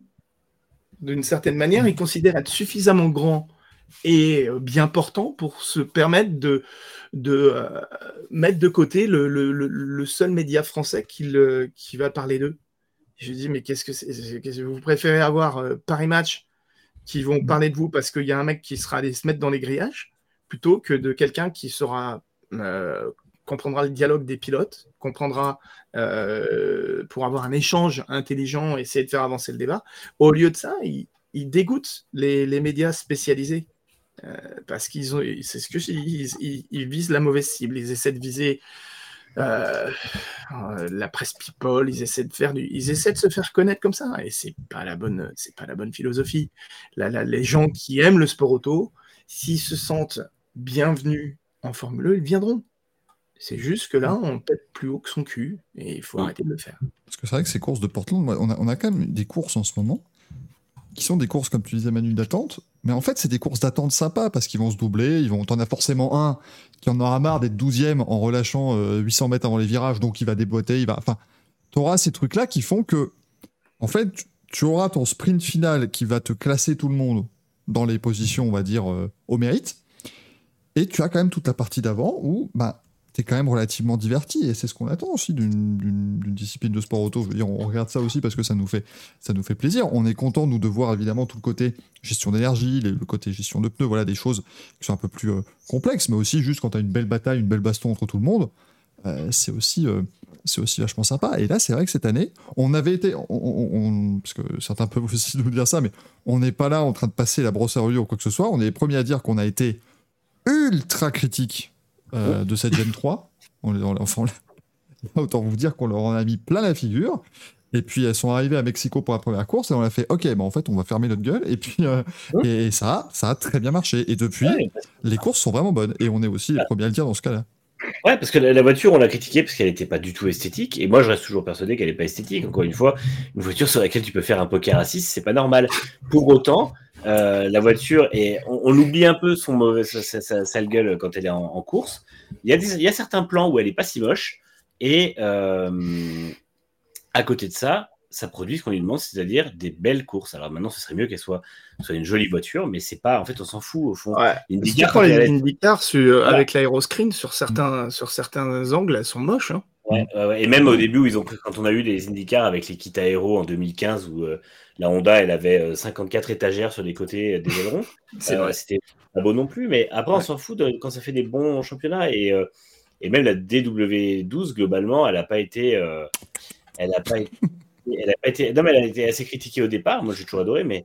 Et, euh, mais bon, après, on, on oublie, en fait, la Gen 3 de Formule E, c'est exactement pareil, puisque euh, puisqu'au final, les courses sont bien. Alors, euh, bon, bah, c'est vrai que c'est pas très joli, et si certains constructeurs avaient fait un effort sur la livrée, on aurait peut-être moins cette, cette impression-là. Mais euh, pour autant, ça reste. euh, c'est, Encore une fois, l'esthétique des voitures, c'est accessoire quand le championnat est bien, quoi. Mm. C'est un peu comme la F1 en deux- avec les ailerons pourris à l'arrière en 2012, où au final, on oubliait, quoi. Et, les- et les, et les museaux, tu as oublié les museaux cassés.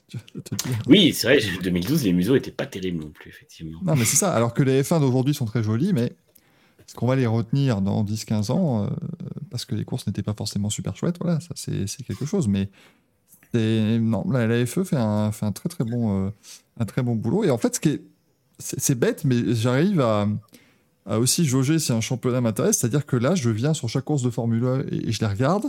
Bon, sauf Portland en direct, parce que 2h du matin, c'était à un moment donné, là, ça devenait compliqué. C'était un samedi, ça va. Ah, ça- Oui, non, mais oui, mais évidemment, Manu, tu étais en train de bouger ton boule sur le, le mec super vieux, sur le dance floor, hein, c'est comme ça que disent les jeunes. Euh, mais, euh, mais des gens qui dormaient à ce moment, au moment de la course. Mais j'arrive sur chaque course en me disant juste, bah, je vais regarder une course, et en fait, le championnat m'est un peu accessoire, dans le sens où euh, je, je la regarde pas forcément en me disant ah ouais c'est un tel marque des points. Tu vois je viens juste pour regarder d'abord la course. Mais en fait le championnat est super serré parce que Jack Dennis a 154 points il a un point d'avance sur Nick Cassidy. Ce qui est surprenant parce que j'ai l'impression que Cassidy gagne toutes les semaines. Mais finalement eh ben, il a aussi des périodes avec des moins bons résultats. Euh, Jack Dennis a eu son, sa période un petit peu de trou d'air. Là il revient euh, assez fortement. Euh, il a 16 points d'avance sur Pascal Verlaine qui est troisième. Mitch Evans c'est quatrième. Je... un jour il faudra qu'on parle du cas Mitch Evans aussi. Est-ce qu'il n'y a pas un plafond de verre pour le pilote néo-zélandais parce qu'à chaque fois il va te faire des périodes où pendant 6 prix il va mettre vraiment tout le monde à l'amende mais il sera jamais mieux que 2 ou 3 du championnat, on a l'impression. Euh, et Jean-Yves Vergne est 5 pour l'instant, parce que ça, c'est le dernier petit truc qu'on veut évoquer avant, avant de passer à la suite. Mais il y a eu, euh, il y a, il y a eu levé de bouclier hein, moment de. Ils ont fait des, des- En fait, ils se sont consultés avec une des. Qu'est-ce qu'on peut faire comme connerie bien conne euh, pour le week-end de Portland? Bon, vous, vous êtes bien, mais nous, on en fait encore plus fort. Bien. Euh, On est, on est quand même passé à la base de. Ils ont installé des systèmes de mesure, ils avaient toutes les données de tout le monde, mais ils pouvaient savoir quand est-ce que Digrassi pétait dans sa voiture, c'était incroyable. ah, finalement, non mais ça va, on a scalé des codes barres, les gars, c'est pas. c'est pas... Ouais. tout le monde peut le faire, bah mais bon, tout le monde peut peut-être le faire, mais tout le monde le fait pas, visiblement. Oui, mais deux- c'est ça, en fait. C'est- Pourquoi tu fais ça? Tu t'en cognes, quoi. Concentre-toi sur toi, concentre-toi sur quoi tu travailles, et puis basta, quoi.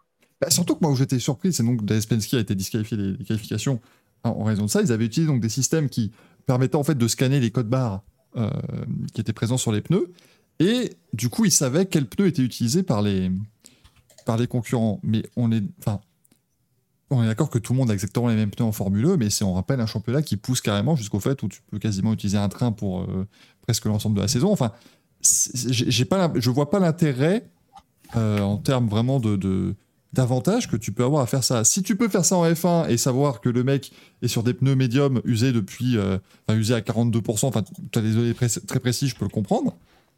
Mais là, sur de la Formule 1 où tout le monde a exactement le même matériel et où C'est les équipes de Fun Cup qui leur ont donné l'idée. On dit attends, ça marche bien chez nous.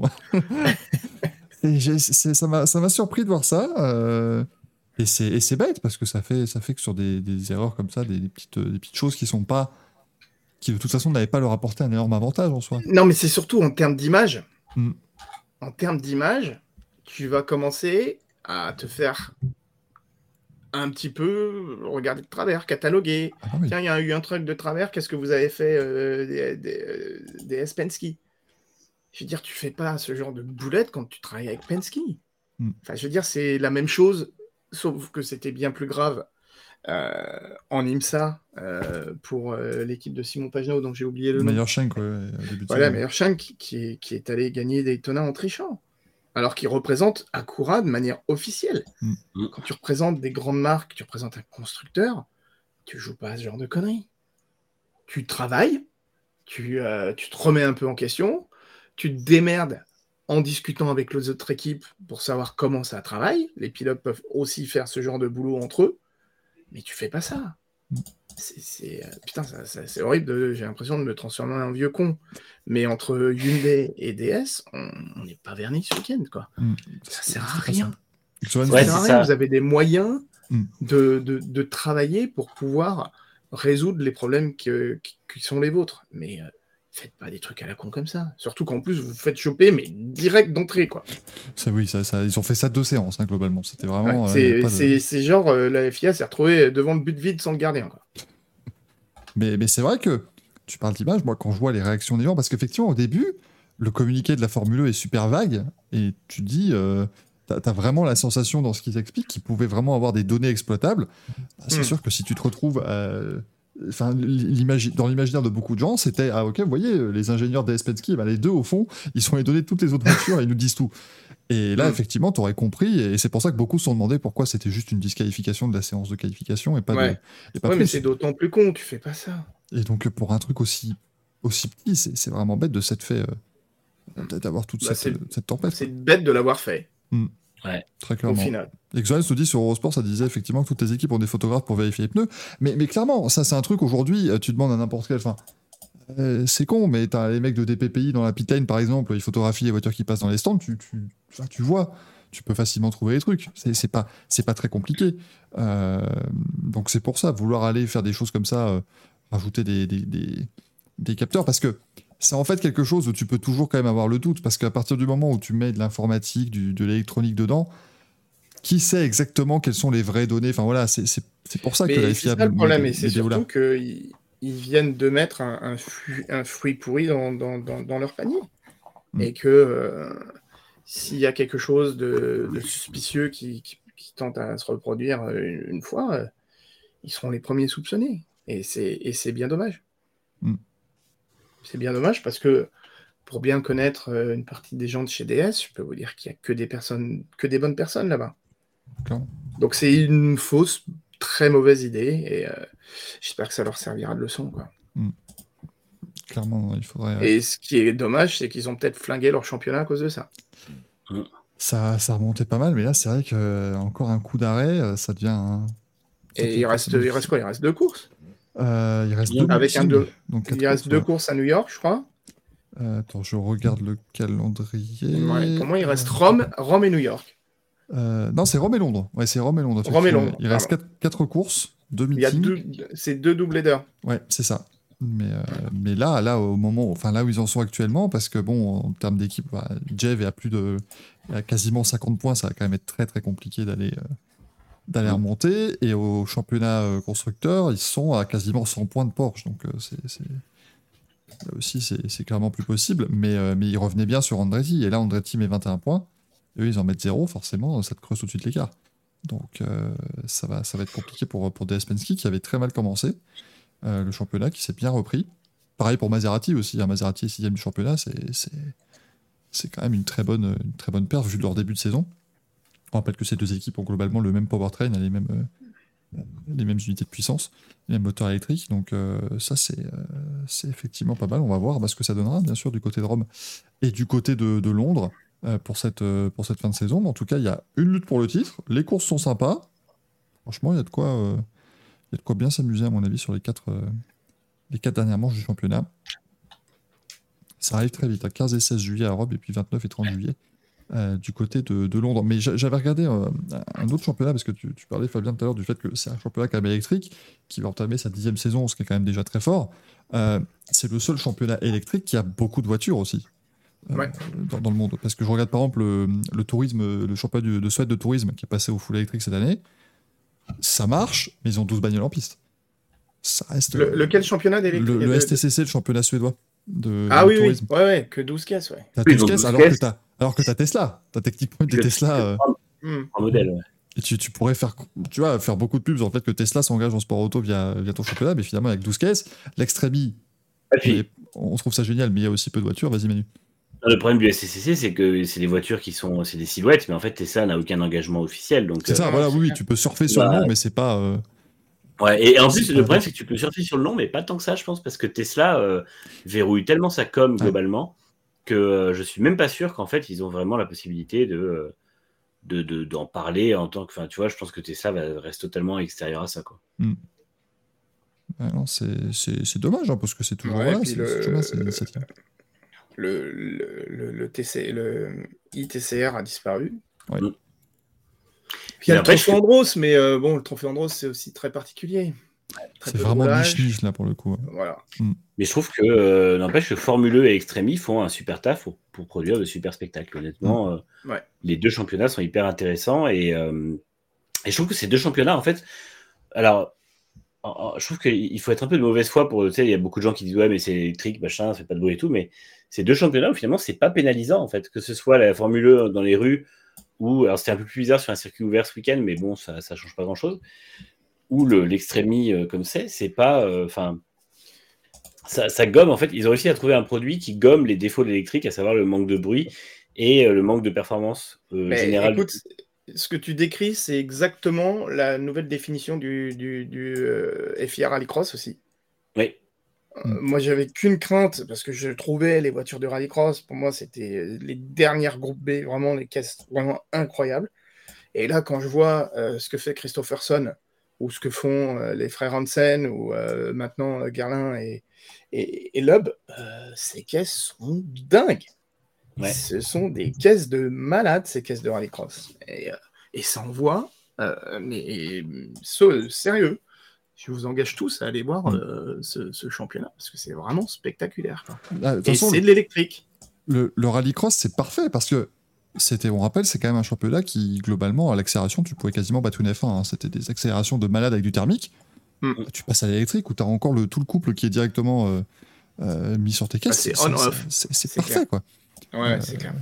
C'est vraiment, vraiment nickel, mais c'est vrai que là, c'est plus en termes effectivement peut-être de couverture que c'est un peu plus couverture de la part du championnat, hein, je parle que c'est un peu plus. Bah, d'ailleurs, euh, Sébastien Le Sonneur, qui est euh, le team manager de l'équipe Pure, hein, l'équipe de, de Gerlin Chichery et de Sébastien Loeb, qui, qui crie, qui peut l'entendre, euh, diffusez-nous, diffusez-nous Eurosport, France Télé, prenez-nous, vous verrez, vous regretterez pas, c'est un bel investissement. Mm c'est vrai que j'aimerais bien que Eurosport se, lance dans ce truc-là. Ça me fera très plaisir de commenter le, championnat du monde de rallycross. Ah bah ouais, non, ça c'est toujours des, c'est toujours des chouettes courses. C'est un, super, euh, c'est un super format. Et d'ailleurs, en plus, l'équipe, euh, l'équipe de Garin Chichery fait un super boulot sur les réseaux sociaux et sur les, sur ces, sur ces réseaux pour mettre en avant le truc. Mais encore une fois, c'est mm. pas aux équipes de faire ce boulot-là, quoi.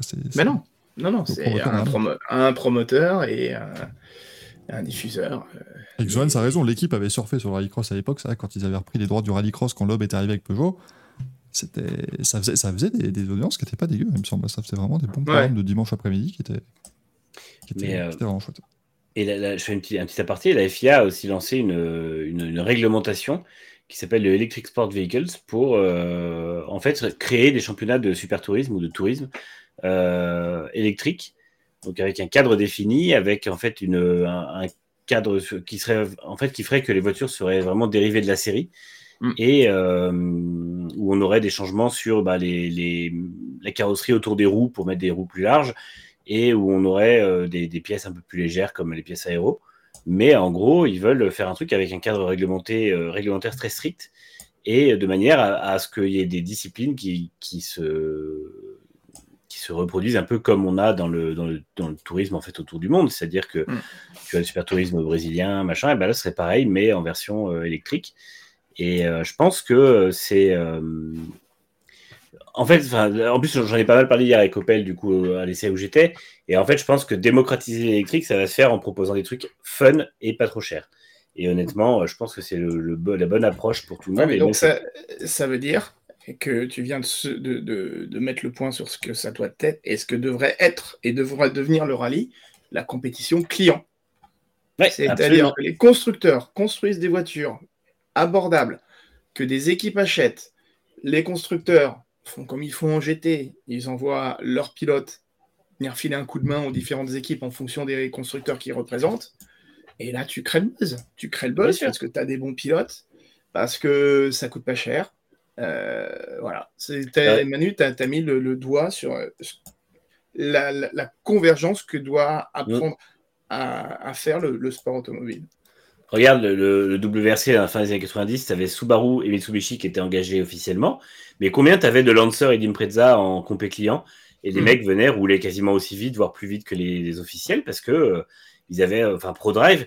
J'ai même connu un gars qui, qui roulait en championnat de France, mais de manière très sporadique il avait acheté une Impreza à ProDrive euh, et il l'engageait par ses propres moyens. Il roulait avec, euh, voilà, et c'était euh, c'était cher, mais c'était pas inabordable. Et honnêtement, ça fonctionnait très bien comme ça. Ça va, Axel? Tu passes une bonne. Ouais, je... non, en plus, je suis en train, j'ai préparé mon chacouille. Ah, ah ça, parce, que ça va, parce que ça va gueuler. Et en fait, je, je regardais, les... j'étais en train de, de, traduire les derniers articles en anglais. Euh... On va encore partir pour 2h30 de, de Merdolino, ça va être, ça va être grandiose. Euh, non, non, j'étais en train de traduire les derniers articles en anglais euh, pour être sûr de, de ce que je dis. Oh oui, on, on, dit jamais de bêtises dans cette émission. Jamais. Un truc, jamais. Donc, vraiment... et les gars, ça fait longtemps que je suis pas venu, mais vous n'avez pas changé. bah non. Ça, ça, je pense que C'est bien un truc sur lequel tu peux compter, c'est sur le fait que ça ne changera jamais ici. ça sera Eh ben, toujours la même chose. C'est pour Euh, ça que je suis revenu, hein, euh, je vous rassure. en plus, moi, je peux venir vous déblatérer les miennes, donc c'est d'autant plus, Voilà. d'autant plus sympa. C'est pour ça qu'il est la récréation bienvenu. pour tout le monde. Exactement. Que John se pose la question. Oui, Fabien ne connaît pas forcément du coup la version officielle du Merdoino, parce que maintenant, tu, tu disais effectivement, ça a changé. On a upgradé, hein, on est devenu. Enfin voilà, c'est pas Ouais, parce que moi, j'étais, l'heure, à- j'étais au niveau du manche à couilles, donc euh, là, il va Ouais. falloir me, va falloir me, upgrader aussi, les gars. Tu verras, c'est une pièce d'ingénierie absolument, euh, absolument merveilleuse. Euh, ce week-end, il y avait de l'IMSA. Bah tiens, ça tombe bien, parce que parlant de, parlant de déclassement, de pénalité, de, de tricherie, tout ça, Porsche a gagné les 6 heures de Watkins. BMW a gagné les 6 heures de Watkins, semble-t-il.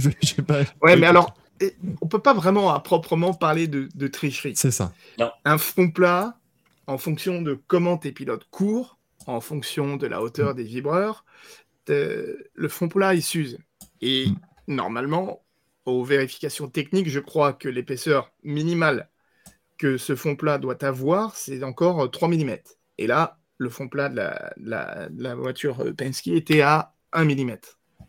Donc, en soi, l'avantage en perfo pur n'est pas avéré.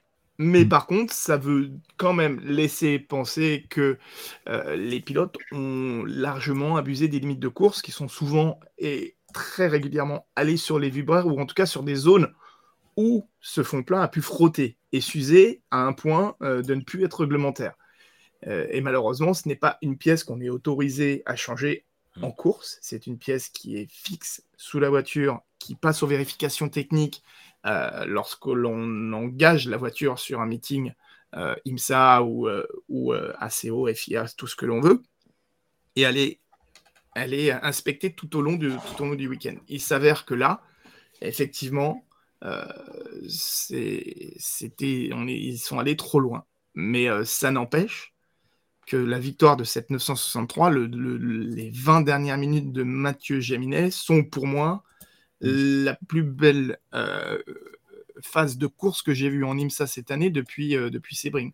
Mais Depuis globalement, je de sais, pas si tu es d'accord, mais moi je trouve que les phases de course de Mathieu Jaminet sont les plus belles qu'on voit en IMSA cette année. Ah, mais il est, il est Il est- stratosphérique. Hallucinant.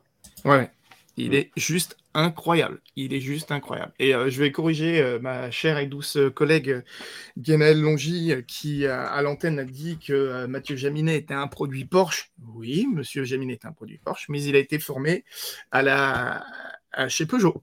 Il a fait, il a fait le, la- le, le coupé RCZ euh, qui lui a donné ensuite accès à la Carrera Cup. Mais Mathieu Jaminet, moi je l'ai vu débuter en RCZ et il avait déjà euh, ce sens de l'attaque absolument incroyable. Euh, il avait 17 ans à l'époque, il était déjà euh, affublé d'une maturité mais absolument incroyable. Et là, ce qu'il fait maintenant en, GTP, c'est juste incroyable. Et c'est pour moi ouais, un des meilleurs pilotes prototypes actuellement. Il n'a pas eu de bol au Mans, la voiture n'était pas, pas au niveau, mais là, ce qu'ils font en IMSA, Porsche Penske, c'est vraiment spectaculaire. Non, c'est vraiment, c'est vraiment très fort. Mais c'est l'IMSA, même globalement, hein, si, on, si on va même les autres, mais tu vois maintenant BMW se bat, les Cadillacs sont là. Enfin, les, les courses sont vraiment, sont, sont vraiment top. Euh, mais moi, tu vois, ce, qui- ce qui m'embête, en fait, alors effectivement, donc, ici, on retire la victoire à Porsche. Euh, mais aux 24 heures de Daytona, euh, on, a, on, a, on a finalement pas touché au, au, au résultat. Alors que là, pour le coup, il y avait tricherie avérée. Il y avait quelque Ouais. chose qui donnait un avantage vraiment en termes de performance. Euh, parce que là, pour, pour Porsche, effectivement, l'usure de fond plat, quand tu vois les vibreurs de Watkins Glen, euh, quand, tu, quand tu passes dessus, ça, ça tape Ah quand bah même c'est- correctement. Quoi. Donc, euh, Ouais. c'est c'est pas étonnant finalement que ça se passe comme ça, mais eux, on leur retire immédiatement la victoire, alors que derrière. euh, Bah, je pense que parce qu'il y a un point de règlement qui est vraiment spécifique et, et, et qu'il est facile de mettre en place et donc de pouvoir sanctionner directement. Quant à ce qui s'était passé à, à Daytona, je pense que euh, je me demande s'ils sont pas encore en train, en train de statuer dessus à l'heure actuelle absolument, ouais. et que euh, on apprenne d'ici euh, la fin de la saison d'IMSA que finalement ils sont destitués de leur victoire à, à, Daytona. Ça ne me surprendrait pas. Mais là, où effectivement, le point d'un fond plat, euh, tu sais, comme si ils étaient arrivés aussi avec moins d'un kilo d'essence dans le réservoir ou quelque chose comme mm. ça, ou pas au poids. c'est noir et blanc, oui. C'est beaucoup. dans le règlement qui sont mm. faciles à, transformer en quelque chose de sanctionnable. Mm. mais certes, la victoire morale, Porsche là. Clairement, voilà. 6 heures du Glen, Porsche l'a largement et euh, et, ils ont vraiment fait la course qu'il fallait, la course vraiment parfaite d'un point de vue stratégique, mais aussi en piste. Et, euh, et l'intelligence de, de, Jaminet dans le trafic, euh, bah, elle, est, juste incroyable. C'était c'était ouais, vraiment, vraiment chouette à regarder. Et nous, ça contraste avec le manque de bol de, la, de, de, chez Cadillac. Quoi. ça devient, ça devient difficile. Euh, pour Cadillac, c'est non, c'est vraiment compliqué. Moi, j'ai, voilà, y a, si on recompte que BM fait deuxième, par exemple, ça reste bien parce que l'abandon euh, dès le premier virage, c'était là pour le coup, c'était, c'était quand même rude. Hein, euh, ouais. BMW. Bah, surtout avec un mec comme Farfus qui, qui, est quand même un des mecs les plus safe de, de, du constructeur de, du constructeur allemand. Hein. Je veux dire, Farfus, c'est pas, c'est pas un débutant. C'est, pas un fou. Et là, abandon dès le, dès le, dès le premier virage, c'était quand même quand même assez, euh, assez compliqué. Donc, effectivement, la victoire de Nick Chiavoli et Color de Philippines, désormais, donc pour, euh, euh, pour BMW. En LMP2, c'est c'est une Oreca qui gagne. le mec qui, qui parle, mais qui reste super en surface. Victoire d'Oreca en LMP2, bravo à eux, c'est très bien. L'Oreca du contrat Racing avec Ben Henley, Nolan Siegel et George Kurtz en LMP. Ah oui, ah bon, alors LMP3. Les LMP3 ont encore roulé ce week-end. Ils sont encore marqués un peu de leur empreinte. C'est c'est 6 heures du Glen, la euh, victoire du Riley Motorsports avec Philippe Fraga, Josh Burden et Gar Robinson. Et euh, j'allais dire, et du côté du GT, il y a encore deux catégories GT, enfin, Michael. Euh, et c'est d'ailleurs Vassar Sullivan qui gagne avec la Lexus dans les deux catégories. Ça, c'était un très très beau succès. Avec Bill Oberlin qui s'est mis un énorme, énorme carton. Une énorme boîte quand même. Je le dis toujours, mais c'est quand même rare de voir une caisse en GT en tonneau. Et là.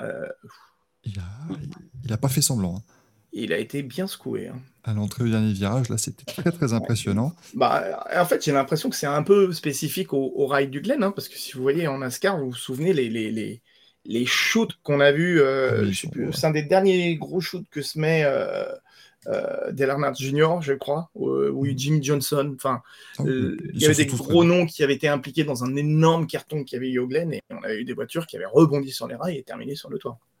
Ouais, souvent, mm. oui, les, les, vibrants, de, enfin, les, les, rails ici à Watkins sont assez particuliers. Le pire, c'était, euh, je crois que c'était David Reagan qui s'en était mis un monumental. Non, c'était. Ah, c'est euh, Rotiman dans le dernier Rotiman, tour. Ouais, qui s'en était mis un monumental. Rotiman, il a quand même traversé la piste en faisant des tonneaux. C'était, enfin, il tape d'un côté, il fait boum, boum, boum, merci, allez, voilà. On passe à la suite. Euh, non, non, c'est vrai que c'est vrai que ce circuit est assez. on voit souvent des, des gros accidents comme ça. Euh, des grosses boîtes dans ce genre de catégorie. Euh, mais donc Lexus, on peut les saluer parce que la victoire avec la voiture, alors ça aussi c'est particulier, mais donc la voiture du GTD qui s'est imposée devant la GTD Pro. Euh, c'est rare d'avoir la catégorie GTD qui termine en tête, mais donc Aaron Tillitz, Parker Thompson et Frankie Montecalvo qui s'imposent en GTD, et la victoire de Jack Hawksworth et Ben Barnicot en GTD Pro. Moi, d'un point de vue personnel, revoir Jack Hawksworth faire rebondir sa carrière comme ça en, en, GT3, c'est toujours très plaisant parce que le, le garçon est pétri de talent, mais son passage en IndyCar n'était pas, euh, pas rempli de, succès, disons. il, a, piloté deux ans chez Foyt aussi. Il ne pouvait pas, pouvait pas s'attendre à grand chose de pro. C'était pas, c'était pas facile. Et puis ce week-end, il y avait de la NASCAR aussi. Je pense qu'on ne pouvait pas forcément dire il y a deux semaines. Ils avaient eu leur seul week-end off de l'année quasiment. Non, ils partent pour 20 week-ends euh, consécutifs jusqu'à la finale. Et ils se plaignent en F1. euh, avec la victoire de Ross Chastain, donc allez-y, hein, c'est Ross Chastain.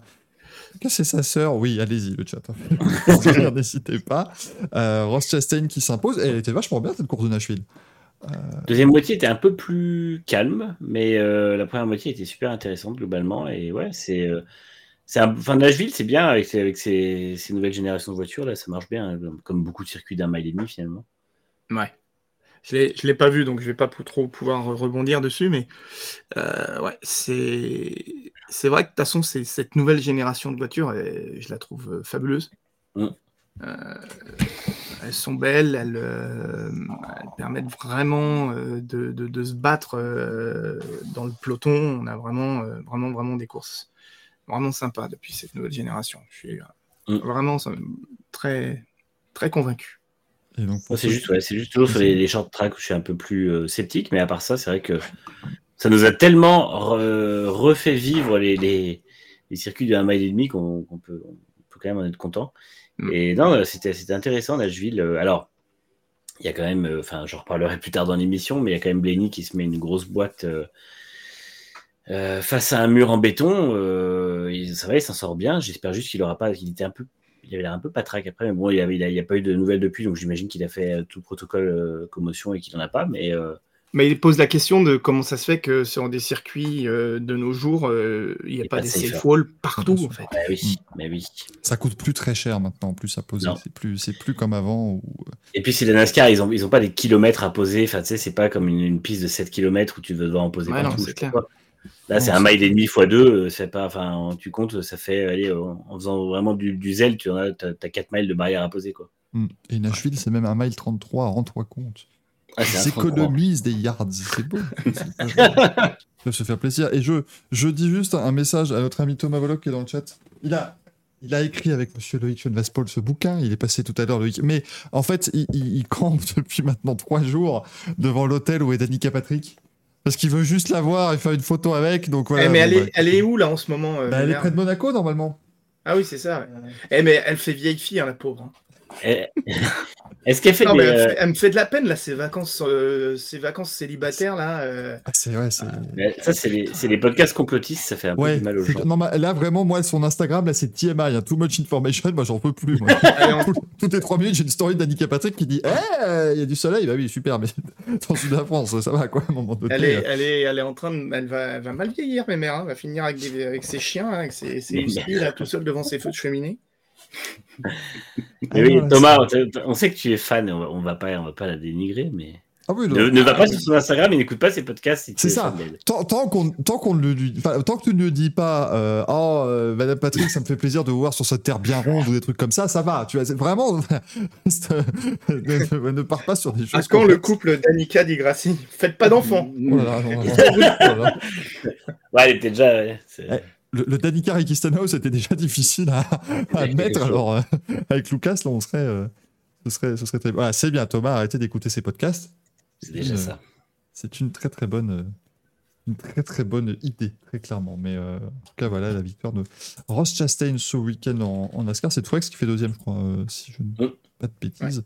Et on en reparlera tout à l'heure de la NASCAR dans le programme du week-end parce que on, on vous dit, hein, la NASCAR, on vous en parle deux trois fois dans l'année. Tu vois, On, fait, on a des marqueurs comme ça, des points précis. Eh ben, la course de ce week-end. euh, on, on peut potentiellement passer 4h30 la semaine prochaine à vous la débriefer parce que ça aurait été un désastre. Attention, mais à, attention à Shane Van Gisbergen. messieurs. il va. Oh, oui. alors lui, lui, je pense que il pourrait être la belle surprise. Il vient, il- ouais, on en parlera tout à l'heure, mais il vient, il vient prendre ses marques. hein. Oui, oui, oui. On a plein le cul de l'Australie là, donc à mon avis, à Parce mon avis, euh, euh, Mac- McLaughlin va avoir euh, son meilleur pote qui arrive très rapidement aux États-Unis. Pour tous venir maintenant, les pilotes australiens et néo-zélandais, bah pourquoi pas après tout. Ce sera plutôt, euh, plutôt sympa. Oh, écoutez, on est ravis parce que là, pour une fois, eh ben, nous allons faire les craquitos, enfin pardon, les cactus du week-end. C'est beau comme tout.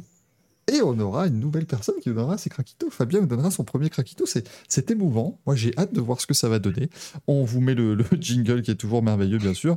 Et on vous dit, parce que là, ça fait quand même une bonne heure et demie où on dit des trucs qui ne vont pas dans le sport auto. Donc, on va quand même passer 14 secondes à vous dire ce qui va bien. Et Avant les qui s'en Merdolino. sortent très bien. Avant les Merdolino qui sont encore euh, comme David. Non, non, il y, a- il y a autre chose avant les Merdolino, Manu, cette fois-ci. Oui, Nous- c'est vrai, c'est vrai, excuse-moi. Nous allons parler de choses qui marchent bien en plus sur sport auto. Jingle craquito. Madame, monsieur, bonjour. Puis moi, ça me permet toujours de voir deux fois la tête de Fernando Alonso toutes les semaines, donc je suis très content, bien sûr. Donc les craquitos, ceux qui ont bien marché ce week-end et rapidement, mon cher Axel, qui? Bezzeki. Non, oui, c'est la question que Bezzé quoi? Qui? Benzekwa Koubé Ah ah Oh là là. Oh, Oh merde. Oh non. Non, non, euh, pour son week-end exemplaire, il sait tenir tête à, à Pecco, donc pour moi c'est mon petit, mon petit craquito. On rappelle que Marco Bezzecchi, si vous le traduisez en anglais, ça fait Mark Fucked Who, et c'est quand même vachement sympa. Euh, Manu, ton craquito.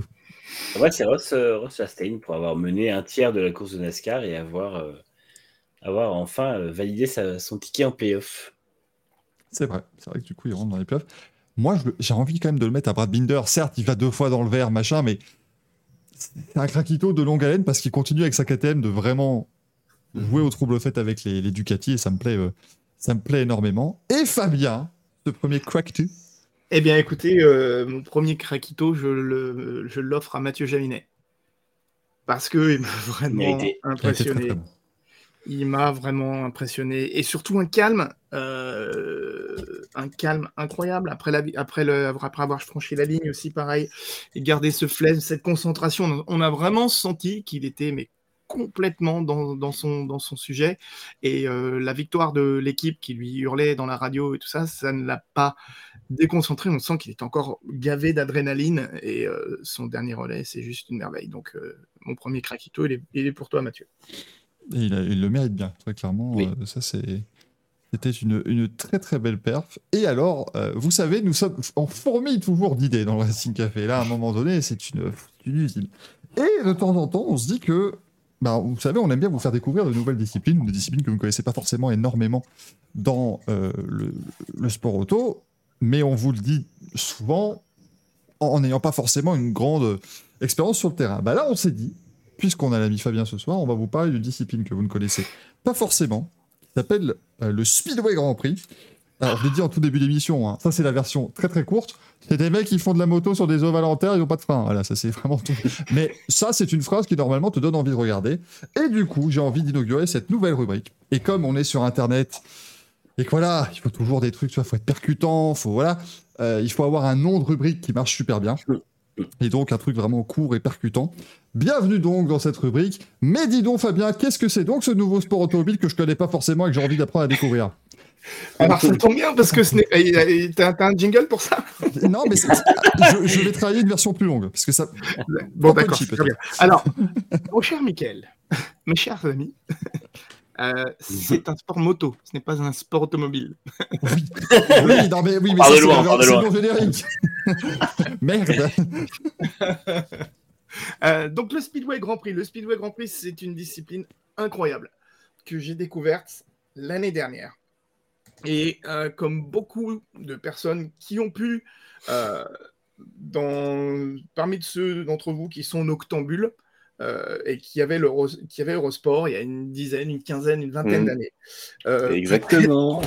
que rentrant de soirée, vous êtes, vous êtes fait la version sport mécanique de chasse nature et pêche et vous regardiez le speedway, ces motos qui tournent en rond sur des terres, des terrains euh, en, en terre, euh, en, terre battue et euh, sans jamais rien comprendre de ce qui s'y passait et en vous disant mais c'est quoi ce truc de malade mental?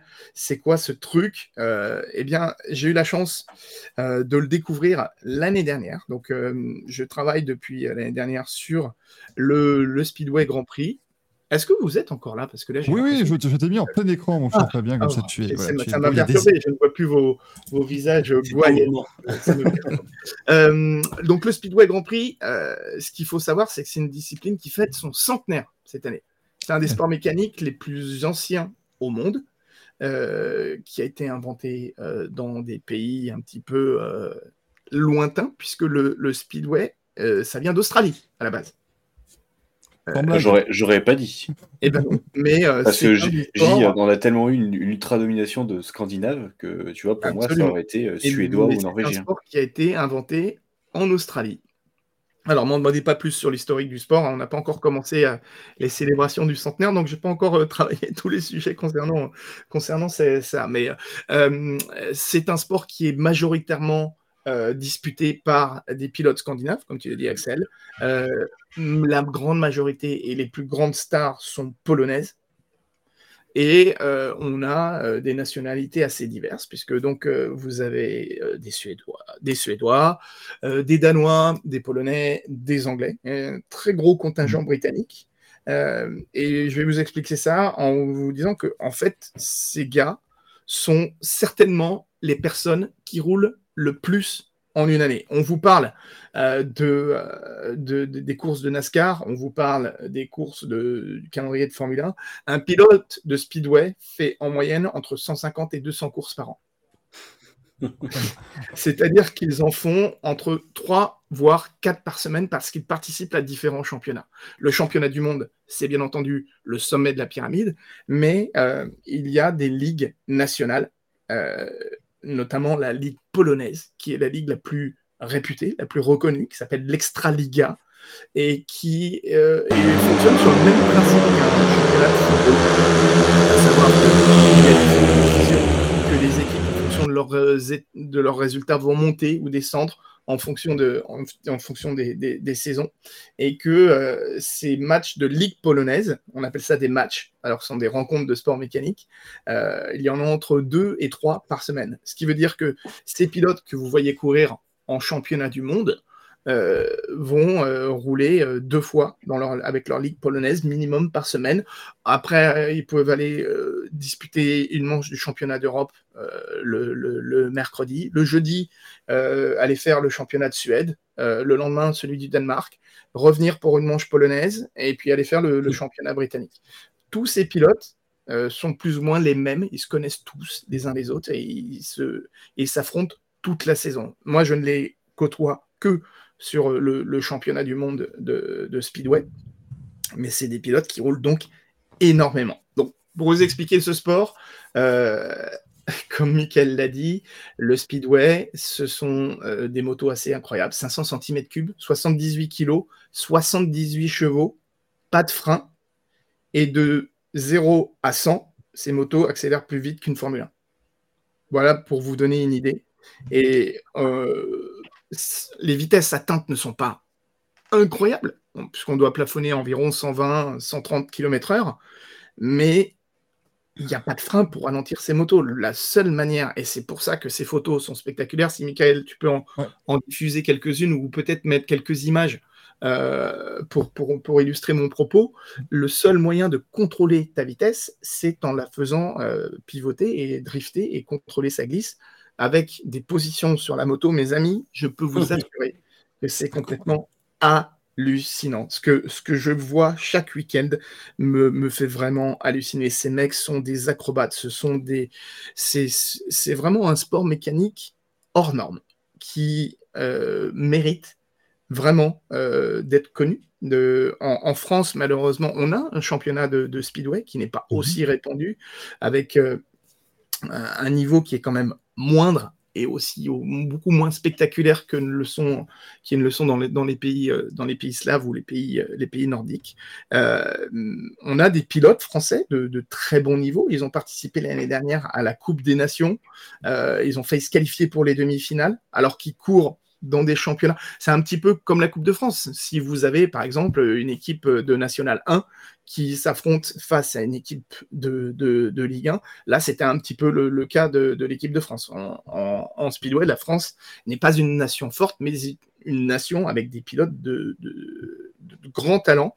Dans trois semaines, il y a la Coupe du Monde. Donc, c'est là, on ne se bat pas euh, par équipe, on va se battre pour son pays, mais pour un titre individuel. Donc euh, là aussi, ce sera une semaine complète de, de compétition en, en Pologne. Donc c'est vraiment passionnant. Euh, que vous dire d'autre sur ce sport? C'est aussi assez compliqué à comprendre au premier abord, mais une fois qu'on a vu une compétition entière, on comprend parfaitement le fonctionnement. Je vous explique brièvement. Euh, vous devez disputer des manches. Chaque ligne a une couleur et vous devez disputer une manche dans chacune des couleurs euh, un- qui représente entre guillemets une casaque. Donc, vous avez la ligne Mhm. blanche, la ligne jaune, la ligne bleue, la ligne, la ligne rouge, qui vont donc de l'extérieur à l'intérieur du virage.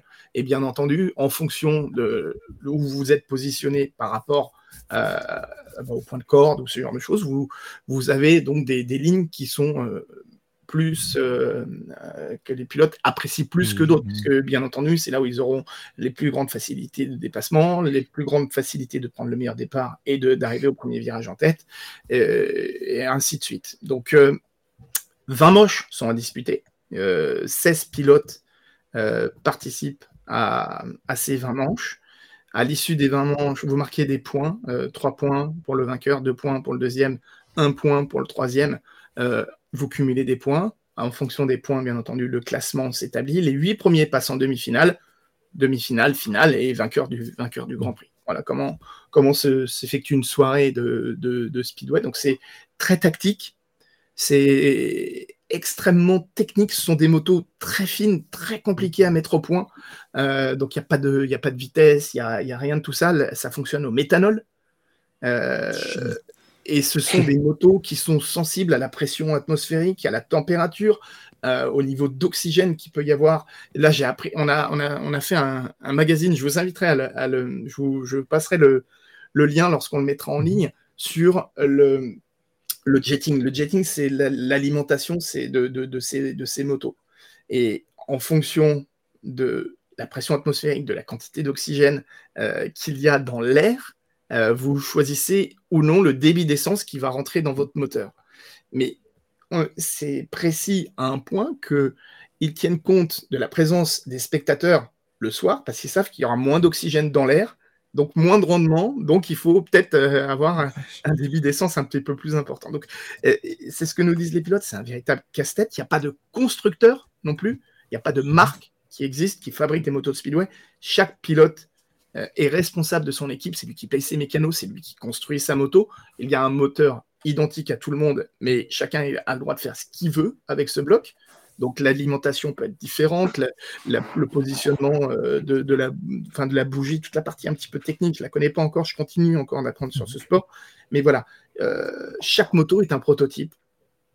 Et, euh, c'est vraiment passionnant. Le, championnat est dominé par un, garçon qui s'appelle Bartosz Marslik, qui est un Polonais, qui est triple champion du monde, qui est champion du monde, qui est champion du monde en titre ça fait deux ans que les pilotes russes ne sont plus autorisés à rouler en championnat du monde, mhm.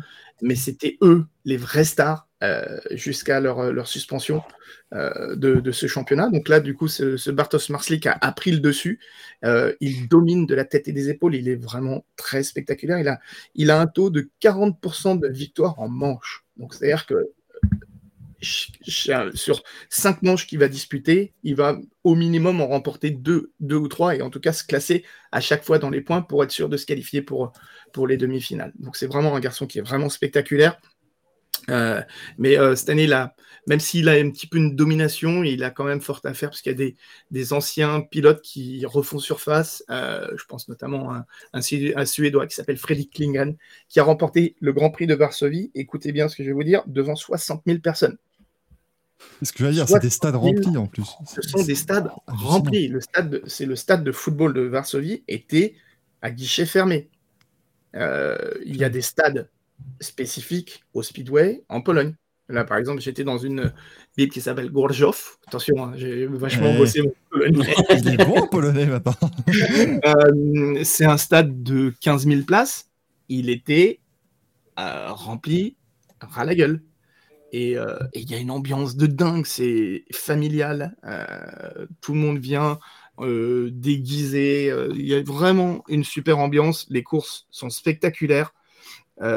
si vous avez la chance de regarder, que vous êtes abonné au, au d'Eurosport, je vous invite vraiment vraiment, vraiment euh, de venir les écouter, ces courses. Elles sont commentées par Rémi Tissier, en plus sur Eurosport, mm.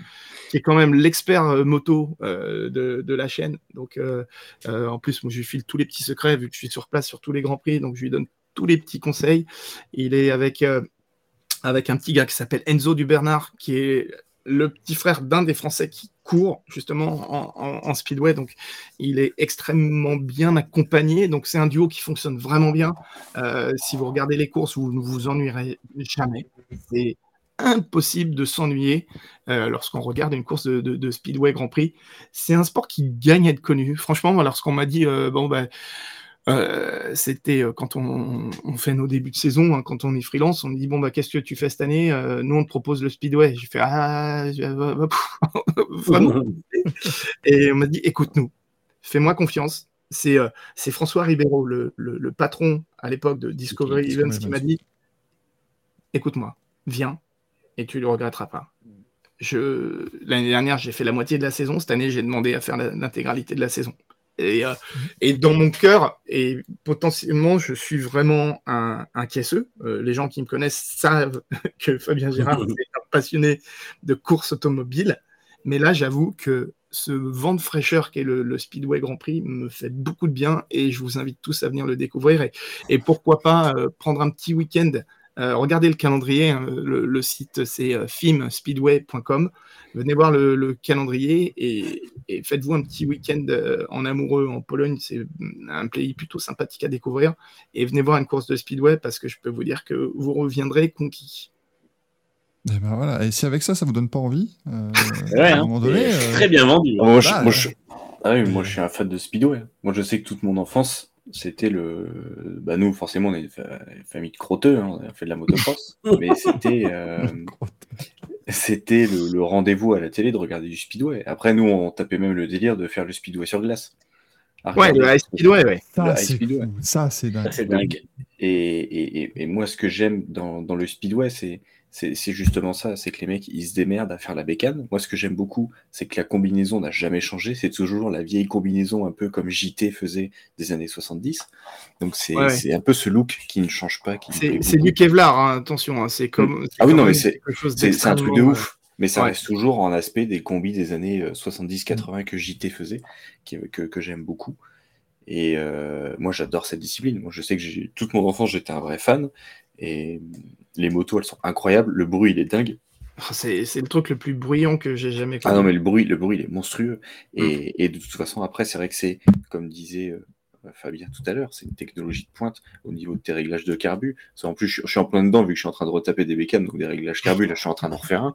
Et en fonction de, en fonction de ta température, parce que là, bah, j'ai dû en refaire parce qu'on on arrive sur l'été, bah, c'est un calvaire. Là, j'ai recommandé trois pièces, je les ai mises, bah, ça marche toujours pas. Donc, tu en démontes, tu dis, bon, bah, c'est pas ce gicleur-là, c'est un autre gicleur, tiens, l'aiguille là, je vais la descendre, je vais la monter. Exactement. Les mecs, ils sont, les mecs sont tout le temps en train de trifouiller les moteurs. Tout le temps. Moi, j'avais une question euh, par rapport au championnat en lui-même, enfin, aux, aux plusieurs championnats en termes de circuit, tu as moyen d'avoir des grosses différences selon les différentes pistes, selon euh, le stade, comment, comment, il est fait ou tout ça? Ou est-ce que c'est globalement assez similaire et c'est justement sur tous ces réglages de euh, température, de pression de l'air où là ça va plus jouer Non, non, non, euh, c'est bien, c'est bien que tu poses cette question. Euh, c'est vrai qu'il il y a donc des tracés permanents mmh. et il y a ce qu'on appelle des one-day tracks, comme on peut avoir à Varsovie, comme on peut avoir au Millennium Stadium à Cardiff il y a une manche au Millennium Stadium à Cardiff, messieurs. C'est génial. c'est au mois de septembre. Si vous voulez venir, c'est encore temps. Hein. Ouais, là, je. c'est pas loin l'avion. Euh, Cardiff, c'est pas loin, c'est à côté. Et euh, en fait, tout dépend aussi de euh, la terre. Euh, les pilotes appellent ça le, le material. C'est mm. donc vraiment en fonction de, du taux d'humidité que va avoir cette piste, mais aussi de la manière dont la piste va se nettoyer au fur et à mesure de la soirée. Au début de la soirée, la piste est entre guillemets sale, un petit peu. Il faut faire du balayage, comme en rallye, en fait, pour au fur et à mesure améliorer le grip. Et ce qui est incroyable, plus la piste est humide, meilleur le grip est, meilleur le pneu euh, de ces motos va, va adhérer. C'est ça qui est assez, euh, qui est assez incroyable. Donc, euh, il y a un vrai savoir-faire pour préparer ces pistes. Et bien entendu, euh, en fonction des, des, différents circuits, les circuits aussi, ont, il y a une, une taille qui varie, hein, c est, c est, entre 350 et, et 400 mètres. Euh, le, le, tour d'un circuit, il y a un peu de banking sur certains d'entre eux, entre 1 et 2% de banking. Euh, et en fonction de, de ça, euh, on a des courses vraiment spectaculaires ou des courses qui se jouent toutes au départ. Donc, euh, c'est marrant, la, la, première fois que j'ai assisté à ça, il y a beaucoup de similarités avec euh, les courses hippiques. Mmh. les motos ont des casaques, un peu comme les, comme les, comme les, comme les chevaux. Euh, les pilotes euh, bah, changent de couleur de casque, de casaque aussi, en fonction de la ligne qu'ils vont occuper. Euh, c'est juste incroyable. C'est vraiment un sport. Encore, ouais. Maintenant, là j'ai vu sur les photos, tu as beaucoup de sponsors, mais avant ils mettaient vraiment le, un casque doré complet, un casque rouge complet, mm parce que tu avais moins de sponsors, ils mettaient vraiment juste un casque full mmh. couleur euh, pour être bien ouais, ou, avec la caméra. Ou un petit bonnet euh, qui, mm. qui, font tenir avec le masque. Mais un mec comme Bartosz Marslik, là, le polonais dont je viens vous parler, euh, le gars a été deux fois euh, élu sportif de l'année devant Léon Lewandowski, devant mmh. la plus grande star polonaise de football. Euh, sa tête est, est, sur euh, des affiches pour des cartes de crédit euh, et le mec prend plus d'un million d'euros euh, par an. Alors que tu te dis, euh, mais c'est quoi votre sport de, de crotteux ou de bouseux? Non, non, non, non, non, non, non, non. Mm. C'est, je discutais avec un, un pilote danois ce week-end qui me disait qu'en ligue polonaise, c'est pas 15 000, mais c'est 25, 30 000 personnes par match à chaque sortie. Et s'il y en a trois dans la semaine, les gens seront là parce qu'ils ont des abonnements. En Ouais, fait, le- l'extra Liga de, de- de Speedway est plus populaire que le football, euh, Mm. quasiment au même niveau que le football en, en Pologne. Et c'est pareil au Danemark, c'est pareil en Suède. Euh, si vous voulez aller euh, voir des courses, euh, il y en a à Manchester, en Angleterre. Euh, apparemment, il y, a il y a une piste de Speedway euh, très réputée là-haut. Euh, donc, euh, non, vraiment, euh, voilà. Merci de m'avoir donné cette opportunité de parler de ce sport que, que, que j'aime beaucoup et que j'ai découvert l'année dernière et qui euh, continue de m'étonner. Donc, euh, La, vive la longue semaine prochaine, euh, la semaine prochaine, on fait le motoball alors. le motoball. tu connais pas le motoball? Qu'est-ce que vous avez encore inventé comme connerie? Le motoball, c'est un match de foot mais avec des motos, avec un ballon géant. Et en fait, tu les mecs qui Tu connais pas ça, calent- Ils, Ah, calent, Ah non, calent je- la balle avec le pied et t'as des cages et puis tu marques des buts. C'est un championnat de France de Il motoball. n'y a pas de gardien, hein. On vous rassure. Non, non, C'est vraiment, Sinon, c'est vraiment, mais oui, c'est oui, vraiment le poste le t'as un plus championnat de agréable. France. T'as un championnat de France de motoball. Ouais, Et on va euh, t'y inscrire l'an prochain. À l'époque, sur Motors TV, on, on- on couvrait ce championnat. Et exactement. Ça alors. Ah, je connaissais pas du tout. Le Ah, speedway, si. j'en j'en avais vu, mais c'était. Voilà, je voyais de temps en temps des images passer, tu vois, j'avais pas pu vraiment me. Mais, mais ce que j'avais j'avais bien. euh, J'aime bien justement, c'est ce côté avec les, les Kazakhs, comme tu dis, parce que on a un peu la même chose en ski cross et en snowboard cross, tout ça, ces, ces disciplines-là, où tu auras à chaque fois justement les, les, les- les athlètes qui vont changer de, casque. Et en fait, je trouve que paradoxalement, ça t'aide à venir aussi plus facilement euh, au sport, puisque t'es pas obligé tout d'abord de connaître vraiment tous les pilotes, machin, parce que tu peux simplement te référer au bah, ok, lui, le mec, il est en rouge, il est en Exactement. vert, tu peux C'est ce que j'allais facilement. dire. Même, même Euh, nous, quand on commente, c'est plus facile parce que des fois, tu, ça va tellement vite, tu, tu perds. Une manche dure une minute, hein, donc c'est Mm. très rapide à, trois tours, à- je crois, à non C'est commenter. Il y a quatre tours. Quatre- Euh, donc, euh, c'est vrai que si tu perds, ben, maintenant on, on reconnaît toutes les livrées de, de- de chacun, mais si tu perds euh, le fil à un moment, tu as juste à te référer sur la couleur du casque et tu sais qui est en tête. Ça. Donc ça, à ce niveau-là, et c'est super bien filmé. Si vous regardez une retransmission télé, Mm. euh, vous verrez des ralentis, des images, mais vraiment, vraiment, vraiment spectaculaires. Des mecs qui mettent leur moto en dérive à 150 mètres du virage, euh, sans perdre un kilomètre heure, et qui euh, sont à 80 km heure tout en drift dans le virage, c'est juste incroyable. Ah, ça, c'est prodigieux. Je Breton dit Axel trouve un terrain bien crasseux, t'invites Michael, Manu et d'autres et t'organises un speedway, on diffuse ça. Bah, Il y a, une, y a une- discipline là, qui s'appelle le SGP4 qui va. C'est pour les enfants à partir de, de 8 ans. On peut peut-être tenter. On en met deux, trois par terre au départ. Génial. tu fais, ouais, regardez, tu as la caméra qui passe devant les pieds dans le départ, et là vous. Ah, attendez, ça c'est le monsieur du Racing Café. Voilà, on revient C'est débile là.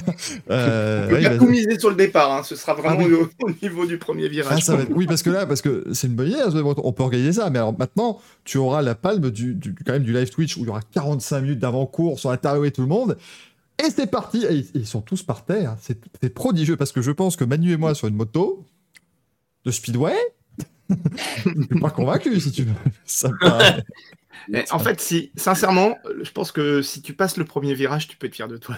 Ah oui, non, Ouais, franchement, tu sors de là et tu dis oh là là, une ligne droite. Et là, c'est bon, t'as gagné. Tu, peux- tu te de côté. À tu Prague, là, il y a une image assez incroyable. Euh, pilote anglais qui s'appelle Ty Finden, qui est une des grandes stars de, de cette discipline. Il est passé sous le, le, le air fence.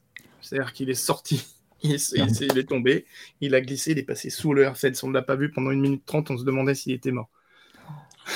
Ah oui, mais parce que derrière, c'est c'est quand même du. C'est en dur, quoi. Donc c'est pas- Ouais, non, mais c'est c'est très spectaculaire. Imaginez ces motos lorsqu'il y a des, des ornières. Euh, les motos sont tellement raides qu'une ornière peut te faire, vu qu'ils sont toujours à fond, la moindre petite ornière, ça te fait, des- ça te fait monter en l'air. Quoi. Il y Ah, ça, vraiment il y a beaucoup, ouais, tu incroyables. rebondir vraiment. Tu, Ouais, ah, c'est très incroyable. dynamique. incroyable. Donc, euh, vous posez plus de questions. Eurosport Player, la prochaine manche, c'est en Suède, euh, à Malila, dans 15 jours, euh, à partir de 19h. Ça va, hein, parce que la Suède au mois de, juin, au mois de juillet, tu, ça va être bien. Tu vois, tu- Oui, la Suède, c'est Chantilly. Moi, je vois qu'il y a une course en Croatie, donc je dis euh, chapeau le speedway. On l'a déjà fait. Très bien. Très très bien euh, de faire des courses en Croatie parce que le sport, le sport mécanique croate, c'est pas c'est plus développé au monde. Mais, euh, J'ai ces petits moments de fierté en disant ils font des trucs en Croatie. Voilà, donc c'est bien. Pour vous donner une idée, moi j'ai quand même fait du karting en Croatie avec un casque de vélo. hein, donc c'est- c'est- c'est- voilà, c'est c'est pas le même monde. hein, Parce que pourquoi pas? Le mec, il me dit Allez, tiens, je te donne ton casque. Je fais, Ah, bah, allez. et puis, puis c'était la. C'était la de vélo, folie. quoi. Non, mais c'était c'était Pieds incroyable. nus, hein, aussi, il a pas précisé. Ah, J'étais en short, machin, il n'y avait rien qui allait. J'ai pris à peu près 5 tours à mon cousin et le mec, il est venu. il dit, mais toi, tu devrais faire du sport auto. Dis, non, non, oula, non, non. Vous voyez pas souvent de, grands- de, de vrais pilotes passer ici. Je pense pas, euh, c'est pas, c'est pas très régulier. Et juste pour terminer, je salue euh, nos confrères de Racing Stream parce qu'ils en ont parlé aussi lundi. Je sais pas pourquoi tout le monde parle du speedway en ce moment, mais je tiens à juste le dire pour pas qu'il y ait de euh, mauvaises euh, nouvelles ou quoi que ce soit. On en a parlé la semaine dernière avec Fabien. Au, au téléphone, on s'est dit ce serait quand même vachement bien qu'on parle de speedway dans l'émission de la semaine Eh, prochaine. Racing Stream, c'est avec Jean-Louis Moncet, Anthony Drovel. Oui, mais c'est parce qu'il y a Rémi. Tissier qui est Voilà. le commentateur du Speedway français. Exactement. Voilà. Euh, mais du coup, voilà, c'était vraiment un hasard de calendrier qui fait qu'on en a tous les deux parlé la même semaine, mais c'est très bien au moins. T'inquiète pas, le, le hasard de calendrier, il arrive dans le manche à couilles aussi. T'inquiète pas. Oui, bah voilà. Mais attends, mais quelle transition, Oh, il, il est, il, est, Axel il est chaud là, il est chaud Ah, je, suis, Axel. je suis remonté comme une pendule. Il est chaud comme une baraque à frites un soir de kermesse, mesdames, messieurs. Eh bien, il va être temps euh, de, de, de décerner nos manches à couilles de la semaine. Je rappelle que le jingle est un petit peu long, hein, mais il est, il est fait euh, 100% maison, il est, il est merveilleux. Jingle des manches à couilles, mesdames, messieurs, c'est merveilleux. On prend manche, on prend des couilles, ça fait un manche à couilles. Avec, regardez, les, les, les couilles sont bien lustrées. Et regarde, Fabien, je te présente le Merdolino officiel. Alors, tu le vois ici dans sa livrée euh, 2023, alors qui est, qui est certes une livrée olive. Euh, Il y a eu une tentative de le faire dorer. Ça, me- ça me perturbe de devoir attraper ce. ce- ce- Attends, attends, attends, il y a mieux. Et là, c'est perturbant. Euh, mais tu vois, donc livrée 2023, évidemment, des touches de carbone très très bien appliquées qui permettent évidemment au, au Merdolino d'être beaucoup moins lourd. Et pour ceux Mm. qui le découvrent, s'il y en a dans le chat, c'est quand même prodigieux. Je vous rappelle qu'à la base, c'est ça. C'est- un très joli balai qui vous permet de, de récupérer plein de choses. Euh, donc voilà, on, on a, on t'a vu, on a, on a quand même investi hein, maintenant. ça, on a... Et je tiens à préciser que ça, c'est un vrai produit hein, qui est disponible chez Alessi. Tu peux acheter ton Merdolino. Ça coûte un bras. Ah, Et il y a une vraie version dorée qui existe à 250 balles. On n'a pas eu le budget. mais non C'était pas faisable. Faut lancer un crowdfunding, les gars. Ah, bah là, t'inquiète pas que ça va. Là, le Ulule pour s'acheter un Merdolino préfère. Gold, il va. Je préfère encore qu'on achète des polos. Tu vois. Oui, parce que. Et là, et je vous ai pas dit, parce que derrière, il y a le. Non, non, rassurez-vous, derrière, c'est juste tout bleu. On n'est pas allé jusque-là.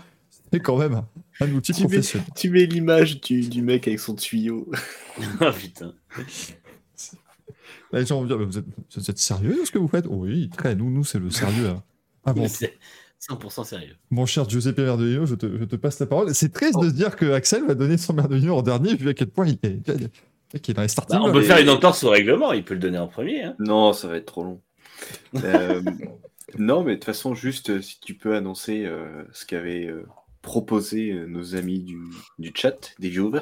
C'est vrai, les, les viewers. on, parle, on parle très vite en belge ici.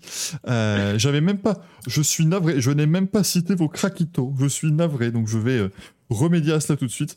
Mais on avait, on avait Dorian Pain, qui était cité aussi beaucoup Ouais. dans les craquitos, qui a été excellente. Je- et je salue parce que beaucoup ont mis la pétillante Dorian Pain, parce qu'il y a des refs. Et même, on a même eu Bruce Lee qui a mis The Sparkling Dorian Pain. La version américaine, bien sûr. On a Guillaume qui nous a dit euh, Nick Cassidy aussi, parce qu'il était remonté en dixième position et qui était remonté en, tête en rappel 4 tours. Euh, mais il y a eu beaucoup, beaucoup de Dorian Pain qui a été cité en tant que, que Krakita du week-end.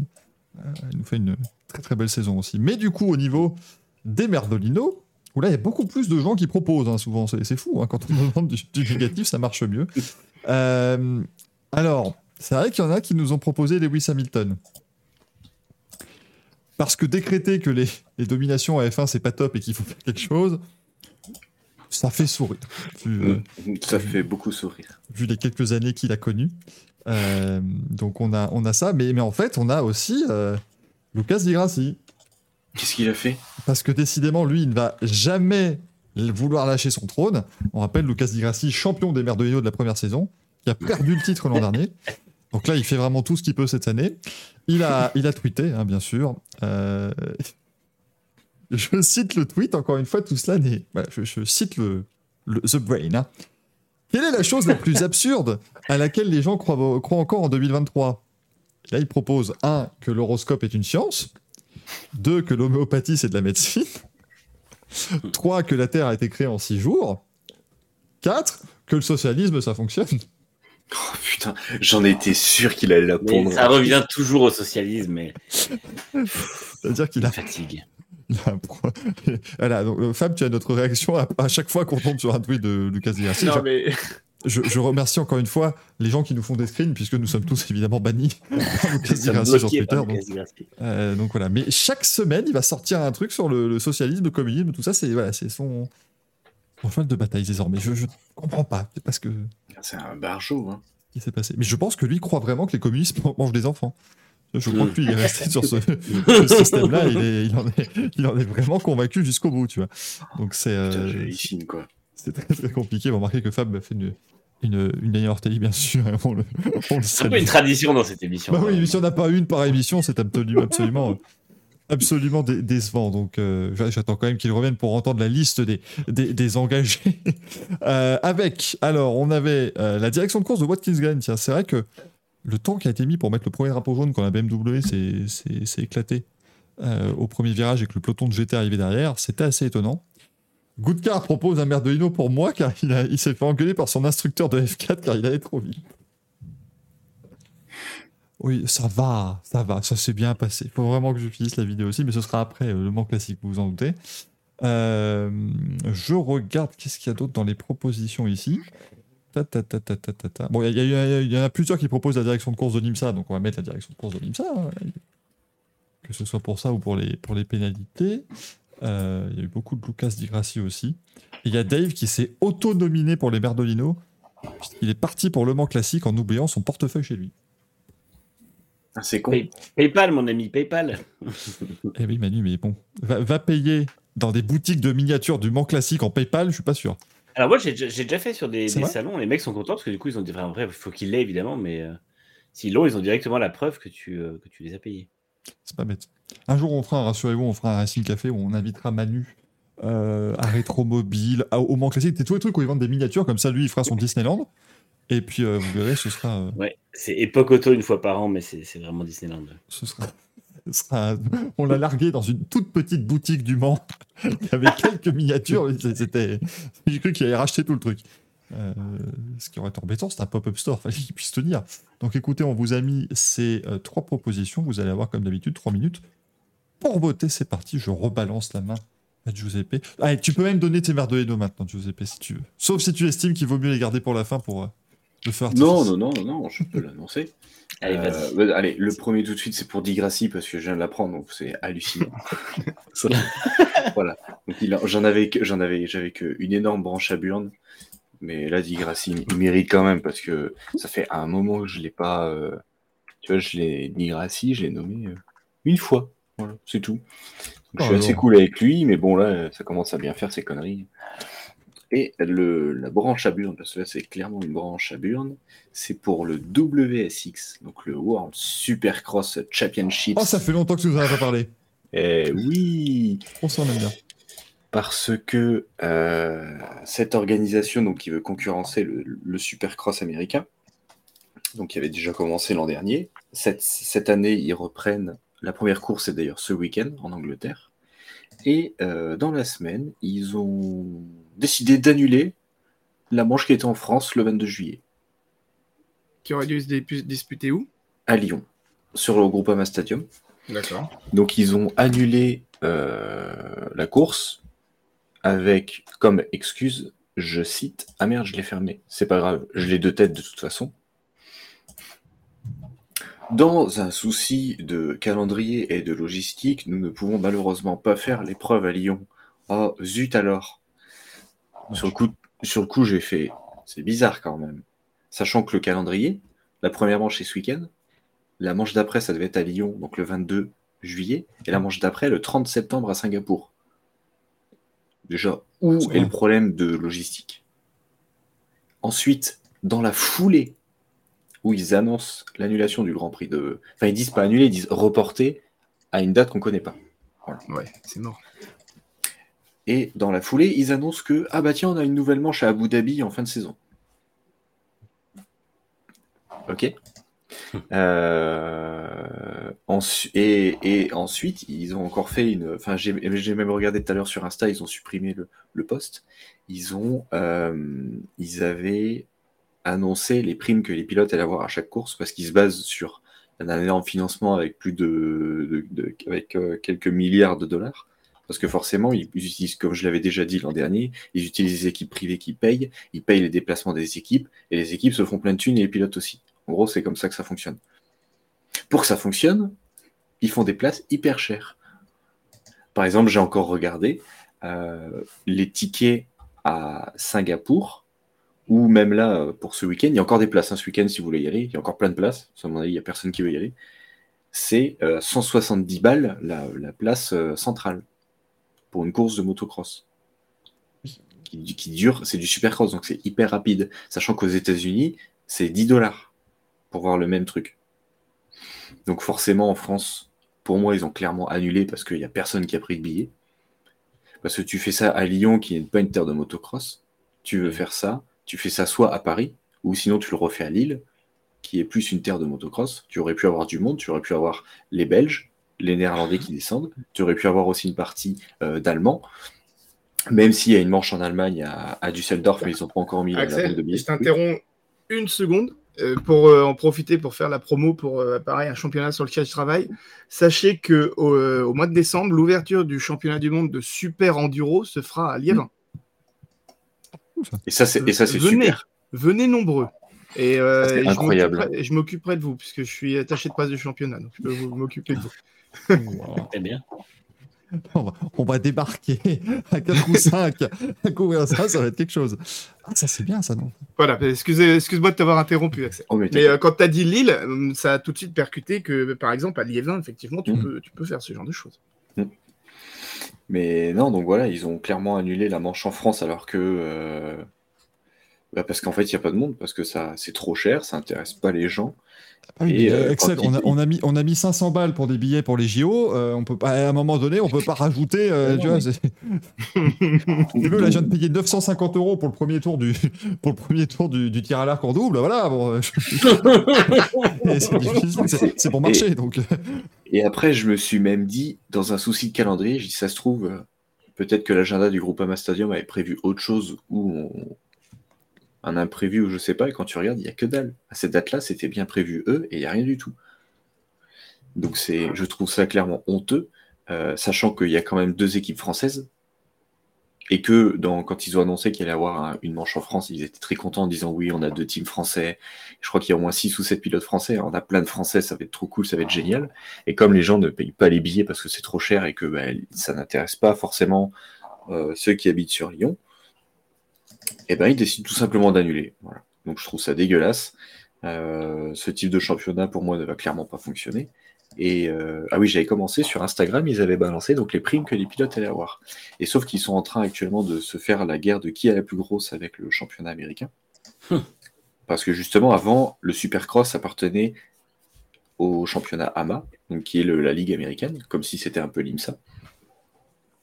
Euh, et la, FIM, pendant quelques années, en- dans les années 2010 notamment, la FIM avait repris le supercross américain en disant bah, vu que c'est là où tous les mecs qui veulent faire du vrai supercross, euh, et vu que c'était le, championnat euh, de référence pour faire du supercross, eh ben on s'affilie, l'AMA et la FIM s'affilient pour faire le championnat du monde. Sauf qu'après, ils se sont embrouillés, donc la FIM s'est barrée. Là, ils ont décidé de faire leur championnat de, supercross à eux, euh, où ils annoncent beaucoup, beaucoup, beaucoup d'argent.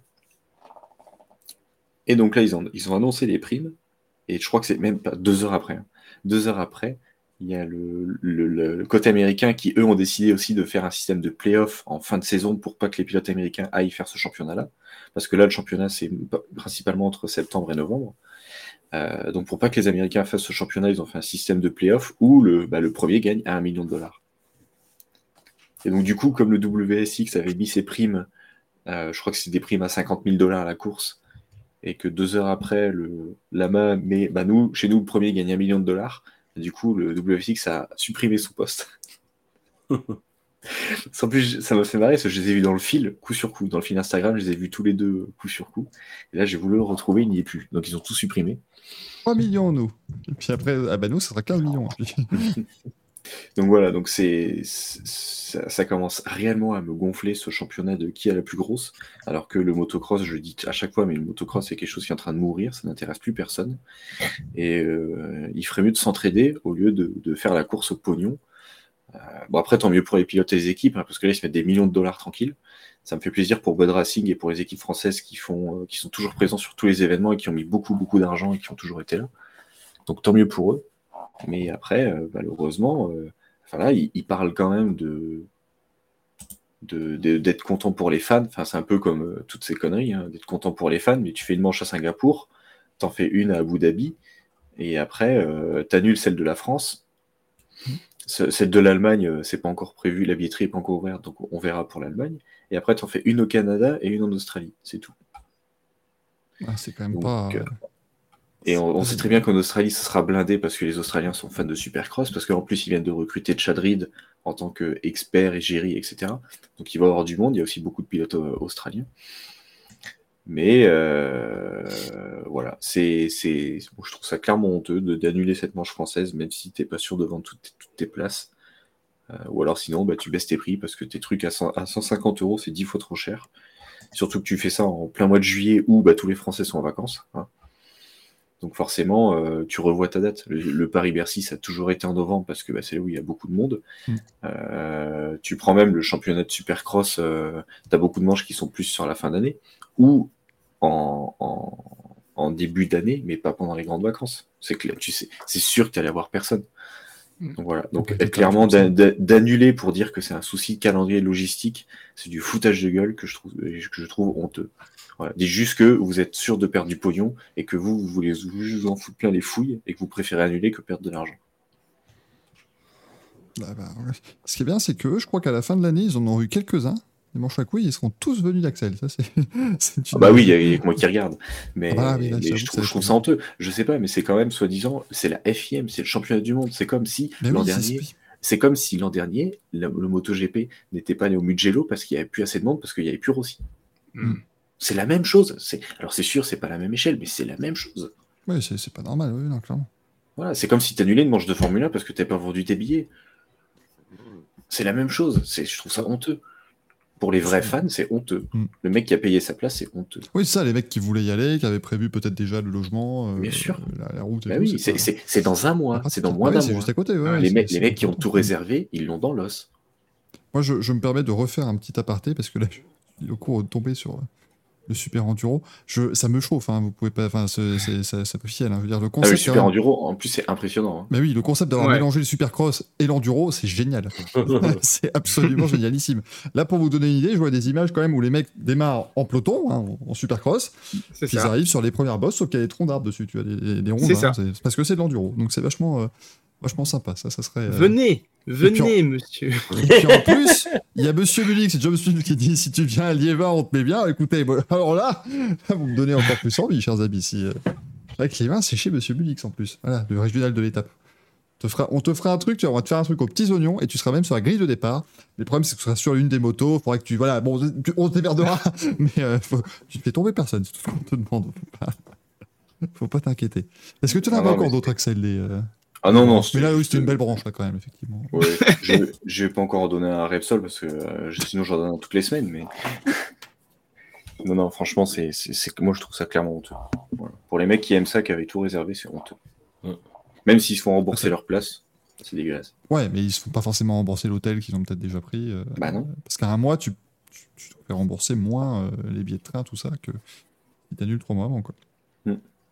C'est pas, c'est pas facile. Eh ben, je vais passer la main à Manu. Qu'est-ce qu'il, a pour nous, euh, Manu, ce soir?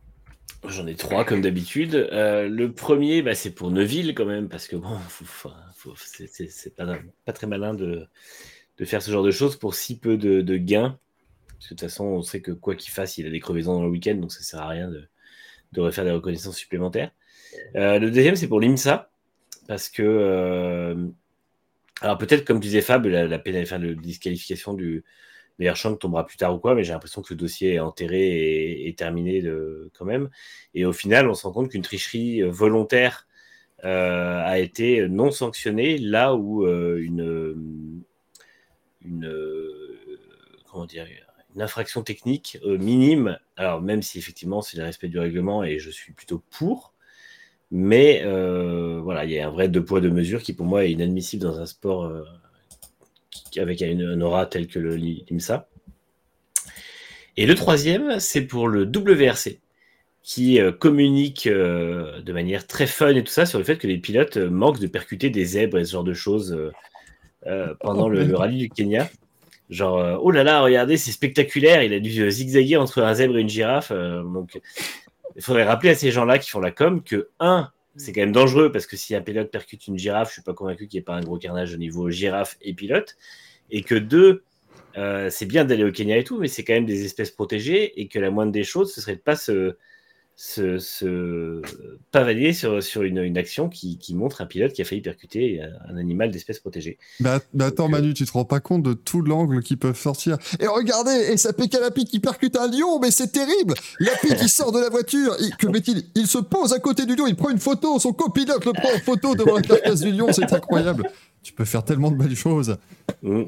Tu mets, C'est vrai. en fait, les mecs en anglais ils mettront putting the safari in safari rally, tu vois. C'est c'est vraiment. Ouais, euh, mais ça c'est vraiment un coup à ce que Luc Alphonse s'inscrive l'an prochain? Mais, euh, J'étais sûr. Tu vois, je me sentais. j'étais- Tu sais, j'avais lancé le truc, je me dis, normalement, à un moment donné, il y aura, il y aura deux mots qui vont sortir, non un prénom, tu vois. Ça n'a pas loupé. Non, mais je, je trouve que c'est. euh, comment dire Ils vont là-bas et déjà, je suis pas forcément très fan parce que c'est un rallye cassant et tout, mais aujourd'hui, des rallyes cassants, il y en a partout. Il y en a euh, en Grèce, il y en a. Enfin, il y a plusieurs rallyes euh, européens qui sont cassants et en fait, ils vont là-bas pour faire revivre le Safari Rally, mais le Safari Rally ne revit pas euh, puisque c'est pas du tout la même épreuve qu'à l'époque. Et au final, c'est un peu plus anachronique que ça l'était à l'époque et je trouve que le WRC qui insiste avec sa com dessus, c'est pas. euh, c'est pas correct. Et encore une fois, ils sont gentils, mais ils sont complètement à l'ouest sur, sur comment on communique sur une, une épreuve de sport auto aujourd'hui, avec les enjeux qu'il y a autour et tout ça. Et il ne faut pas qu'ils s'étonnent s'ils sont en- vraiment en grosse galère de, d'audience, quoi, parce que je pense que les gens, enfin, j'ai vu quelques commentaires qui disaient waouh, c'est super impressionnant, mais c'est c'est pas les posts qui amenaient énormément d'interactions, quoi. Donc en fait, tu vois que c'est pas non plus ce que les gens veulent voir, quoi. Voilà pour mon troisième. Eh ben, c'est noté. Euh, Fabien, est-ce que tu as quelque chose euh, Mais pour nous vite fait, alors, parce que j'avais rien euh, vraiment, vraiment, vraiment de préparé, mais euh, c'est pas euh, forcément euh, de la semaine, mais c'est dans le même état d'esprit que ce que vient de dire Emmanuel, c'est la manière qu'ont de communiquer certains championnats sur des faits de course qui se passent dans, leur, euh, dans leurs épreuves et qui mettent en avant des choses qui, pour ma part, ne mettent absolument pas en valeur le championnat. Je pense notamment à l'Extremi, qui passe son temps à passer les tonneaux que font Mmh. leurs voitures parce qu'elles roulent sur des circuits qui ne sont pas adaptés à la philosophie de ces voitures. Et donc forcément elles passent leur temps sur sur leur sur le toit il faut arrêter de le faire. En fait comme c'est la même maison la FE et Extremi font ex- à peu près la même chose c'est-à-dire Mm. euh, au lieu de montrer des belles phases de course ils ont des choses vraiment sympas qui font FE je trouve qu'ils les mettent pas suffisamment en valeur. Je trouve que la cool room entre les pilotes est beaucoup plus intéressante à voir que de voir euh, euh, 20 fois le, le- le crash euh, qu'on a pu voir à Portland. Je trouve ça, je trouve ça inutile et c'est euh, putaclic et euh, je trouve ça vraiment euh, vraiment très très désagréable. Mon mon deuxième, je le mettrais ben, à D- ADS Penske parce que euh, vous êtes, alors, je, vais- je vais le dire de manière très, mais vous êtes cons les mecs. Vous n'avez pas besoin de faire ça. Vous avez tout ce que vous voulez comme outil à votre disposition. Vous avez des pilotes géniaux. À quoi ça vous sert? Putain, mais sérieux, concentrez-vous sur l'essentiel et faites votre boulot et arrêtez d'aller chercher des idées à la con qui vont vous faire passer pour des idiots devant tout le monde. Ça va? J'ai été clair? Et puis bah, mon dernier, euh, Manu, euh, on l'a en commun, c'est euh, la dernière histoire belge de, Thierry Neuville. Franchement, c'est pas sa plus réussie. Euh, je préfère quand euh, il se met euh, en tonneau dans les vignes et qu'il gagne le rallye d'Allemagne derrière. Ça, franchement, malheureusement. Alors attention, je tire sur Neuville, mais je suis persuadé qu'il n'est pas tout seul. Oui, moi non plus. J'ai mis Neville parce que c'est lui qui est. Le WRC qui fait que on a les équipages qui font ça. Donc c'est certain qu'il n'était pas le seul. C'est celui qui s'est fait prendre. Dommage pour lui, mais ça, ça mérite son chacouille pour cette semaine. J'approuve Et- ces messages. Et après, tu vois, même au niveau de. Je reviens juste sur la com des championnats. Mais en MotoGP, c'est pareil. Bien sûr. Ils sont, ils sont en train de se, vautrer. Et le, le, le, le- le flux d'actualité du MotoGP, c'est que des chutes. C'est que des gamelles, que des trucs. Euh, parce qu'ils essayent de survivre en, f- en voulant faire venir du monde, parce que maintenant les gens sont attirés par le spectacle et pas par le sport. Et donc, du coup, bah, tu mets des accidents, parce que ça intéresse les gens. Parce que ça... Ouais. Moi, je, vous savez le métier que je fais, mais moi, j'ai toujours appelé ça de la curiosité malsaine. À partir du moment où tu es intéressé par des accidents, ça s'appelle la curiosité malsaine. Parce que tu veux voir si le mec, il est mort ou pas. Mm. Donc, euh, moi, ça m'intéresse pas. Euh, donc, c'est vrai que ce- cette com-là ne me plaît absolument pas. Mais t'as- c'est t'avais une époque où c'était encore pire. Je crois que sur leur chaîne YouTube, ils te faisaient le top 5 des chutes aussi. hein. Mm. Euh, Sur chaque week-end, t'avais euh, juste 5 chutes avec de la musique techno derrière. Tu te dis, ah ouais, d'accord, c'est- c'est sympa. Il y avait 5 sucres de Marquez, donc. Euh, oui, parce que- Et encore un top, on rappelle, hein, parce qu'il c'était c'était compliqué de les choisir. Mais euh, t'avais t'avais ça. Mais, mais ça, encore, voilà, tout ça, c'est le genre de choses où ils te le communiquent. encore, de toute façon. Ils, co- ils communiquent, ils communiquent de manière beaucoup trop ludique sur les chutes des pilotes en général. Mm. Ah bah oui. Et euh, enfin, moi, c'est. c'est, euh, je, je- j'ai- enfin, je sais plus quand c'était, je crois que j'avais mis Merdolino pour ça, il n'y a pas si longtemps, le mois dernier, je crois. Parce que c'est. euh, c'est n'importe quoi. Et je trouve que ouais, les, communications sur les réseaux sociaux, c'est devenu tellement le- le- la recherche du clic, la recherche de l'interaction, de l'engagement et tout, que, que tout le monde se. Enfin, en fait, tu as certains comptes pro, on dirait des comptes amateurs, en fait. C'est Mhm. vraiment. tu as des comptes pro qui sont gérés de la même manière que. euh, je ne citerai pas de nom, mais euh, que des comptes qui sont, qui sont amateurs et qui cherchent juste le buzz auprès de, de gamins de 15 ans. quoi. Et, euh, Ouais, mais euh, je pense qu'ils sont pas tellement plus vieux, hein, les, les, les, les community managers. Oui, de- ça. Oui, mais community manager, non, mais au-dessus du community manager, normalement, tu as quand même un responsable com qui, lui, est censé euh, avoir une, une idée de qu'est-ce qui se fait et qu'est-ce qui se fait pas et comment on vend un produit et comment on respecte. Ouais, mais je peux te dire qu'à la Dorna, c'est pas la priorité. Oui. Mm. Bon, ça, on sait bien que la dernière, les priorités, c'est pas, c'est pas leur priorité de toute façon. Ah, mais là, je, je regarde le, le flux YouTube, par exemple, du MotoGP, c'est prodigieux. Les mecs te sortent à peu près 33 vidéos par jour. Il y en a, y en a par- T'as du contenu, tu sais plus qu'en foutre, mais il n'y a pas de résumé de course. C'est Ouais. Il n'y a pas les droits.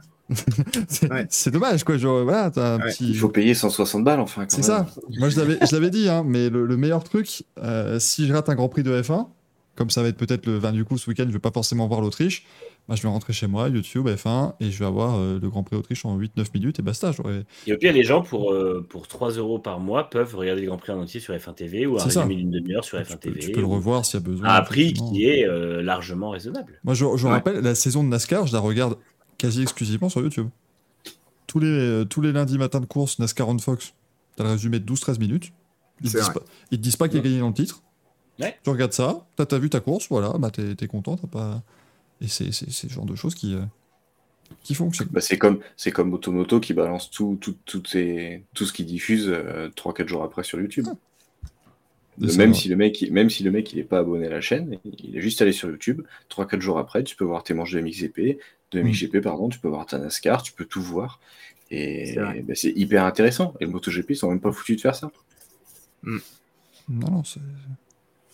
De toute façon, déjà, quand tu, vois le, site- le- quand tu vois le site du MotoGP, il est imbuvable, je comprends jamais rien. Avant, avant il, était, il était Mais très si, tu simple. veux, si tu veux un résultat de course, c'est pas ici qu'il faut aller le voir. hein.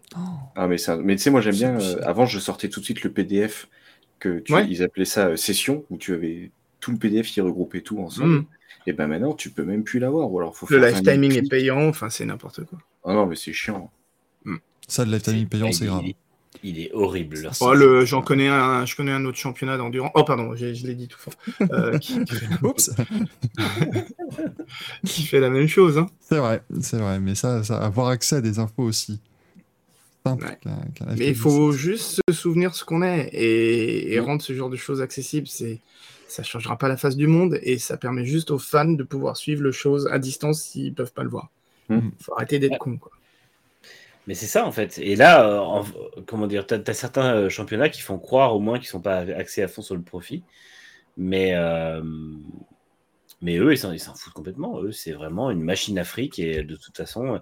Et justement, vu que leur machine afrique, elle marche pas très bien, bah, ils le, ils le compensent en faisant une politique de communication complètement outrancière. Quoi. Ah, il force, hein.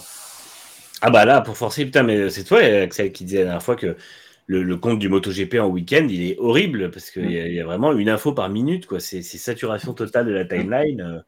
Mm. Bah, Tu peux pas limite. Tu peux pas les T'as suivre. un mec Ah qui enlève un off, on va te le dire, quoi, tu vois. Donc, euh, c'est. c'est vraiment. Euh, je l'avais, je l'avais, je, je en aurais foutu un en, en début de, en début d'année, la manche du Portugal, euh, avec le first ever toutes les 30 secondes, euh, t'en as le dos, quoi. Et le week-end d'après, ils mettent la- le deuxième, quoi. Putain, ils vont Fucking s'arrêter, Devert, quoi. il se sprint quand même, et oh. Euh, bah écoute, c'est noté. Je vais passer la main à Michael. Eh ben, moi, j'en ai, j'en ai pas tant que ça, parce que je, je suis content, on ne l'a pas euh, mentionné et tout, et il n'y a pas de raison de le faire. euh, pour le... Une femme peut-elle battre Verstappen, c'est possible? Eh ben non, ça, il n'y a pas besoin de... euh, Parce que quoi? je pense que... Manu, une femme, Canal+. une femme peut-elle battre Verstappen? Peut-être. Et je... Eh ben non. Euh, c'est le genre de truc où Ah. tout le monde devait tomber dessus. À cette, euh, c'est cette vidéo Twitter de, de Canal+, Ah oui. qui en fait est juste un reflet des, des codes actuels des réseaux sociaux. hein. Je veux dire, c'est pour ça que moi, ça m'a pas... euh, en soi, pas choqué plus que ça. Euh, mais j'avais hésité parce que c'est vraiment la- l'accroche qui n'apporte rien au propos derrière, alors que le propos était intéressant et bien amené. C'est un peu, un Ouais. peu dommage justement de tomber dans ce genre de, de, de facilité. Euh, bon, j'en mets quand même un à Lucas parce qu'à un moment donné, je... de- c'est-à-dire que le mec est en croisade. en croisade contre les, les, les gauchos, là, c'est absolument. C'est- très euh, sympa à regarder, mais c'est con de se caricaturer à Moi, ce ce point. qui m'étonne, c'est que t'es pas un mec qui est déjà rentré dedans euh, sur un circuit ou quoi. euh. Enfin, je sais pas, mais t'as un mec euh, qui est un peu investi, euh, je vais pas dire politiquement, mais qui est un peu investi au niveau de où que ça, ça intéresse vraiment tout, ce- tout ce qui est socialisme ou autre, et que tu vois un mec qui t'insulte tous les jours, mais dans un paddock. On va lui envoyer Mélenchon. La Formule 1, c'est moi. Ah, bah non, alors, Je, je sais pas, en fait, après, je, tu me diras, je, je suis pas tous les faits et gestes de Digrassi, mais en fait, personne lui dit rien, quoi. Mélenchon, il dirait pas une victoire ne doit aller à Lucas Di Grassi. Pas une victoire non. ne doit aller à Lucas Di Et à, Grassi. et à la fin de la saison, il va dire Merci, vous m'avez écouté. Bravo. L'avantage, c'est que je pense que les victoires de Lucas Di Grassi. euh, Au vu du nombre de points mis récemment. euh, Mais c'est non, mais je trouve ça prodigieux parce que vous voyez quand même le- le- à quel point c'est génial. On a parlé des Spensky. Ouais, ils ont merdé en piste. Euh, on parle, euh, on a parlé euh, direction de course de l'IMSA, machin. Tu vois, on parle de trucs de piste. Et Lucas Di Grassi, il a couru ce week-end. Et on arrive quand même à plutôt citer un tweet. Et ça, c'est fort. Moi, je trouve que c'est. c'est Parce qu'il est, vraiment- parce qu'il est transparent en tant que pilote. Ah oui, on voit pas de toute façon en piste. hein. C'est sûr que lui, il n'est pas, il est pas excellemment, excellemment bon euh, cette année. Et puis, euh, ben ouais, non, franchement, non, je, je reste sur, euh, je reste sur Di Grassi parce que j'ai pas pu assez suivre d'assez près justement tout le week-end pour voilà, pouvoir aller très très loin. Ben, un Lucas Di Grassi, c'est Oh, mais c'est la valeur sûre. hein. Ça au moins voilà. ça, ça fait le taf. tu sais, c'est- Ça fait- quand, Ah, quand t'as fait des soucis de Merdolino, réfugie-toi dans le Di Grassi. C'est vraiment la valeur C'est refuge. c'est vrai, c'est la valeur sûre. C'est réconforte. Voilà. c'est comme quand tu vas au resto où tu sais pas quoi prendre, tu prends toujours ta valeur sûre, tu prends Mm. toujours ton plat favori pour être sûr. Voilà, c'est- Ça, Digrassi, c'est la valeur sûre des, des manches à couilles. et voilà. Après, il a un titre à reprendre, hein, je peux comprendre. C'est hein. comme aller dans une pizzeria, quoi, en fait. Quoi. Ouais, voilà, c'est ça. C'est vraiment, t'es t'es pas sûr, tu vois, t'es là. euh, Ah, puis l'avantage, c'est je pense que chaque semaine, si tu dis je le mets à Lucas Di Grassi, tu as juste à, à attendre de savoir pourquoi tu dois tu lui mets, mais en soi, il y, a- il y a toujours une raison, donc euh, c'est bien. Et ça qui est fort, c'est qu'il y a toujours une raison. Et Mm. c'est- prodigieux, c'est même plus par défaut. Là, Ah, c'est ça. c'est Euh, et, le, et le chat, c'est aussi réfugié dans la valeur, euh, la, la valeur réconfortante, la valeur qu'on connaît, en donnant son merdolino à Lucas Di Grassi. Donc euh, bravo à lui encore une fois. Joli. Et il en prend trois ce soir quand même. Hein. Mais ouais, Ouais. mais je- il doit être aux Il deux chiffres. bien, le. Attends, je suis en train de compter, je suis en train de compter combien il en a. là. Il doit Il être largement aux deux chiffres. là. Je pense qu'il est leader, hein, très clairement. euh. Ouais, il en a pris quelques pelletés.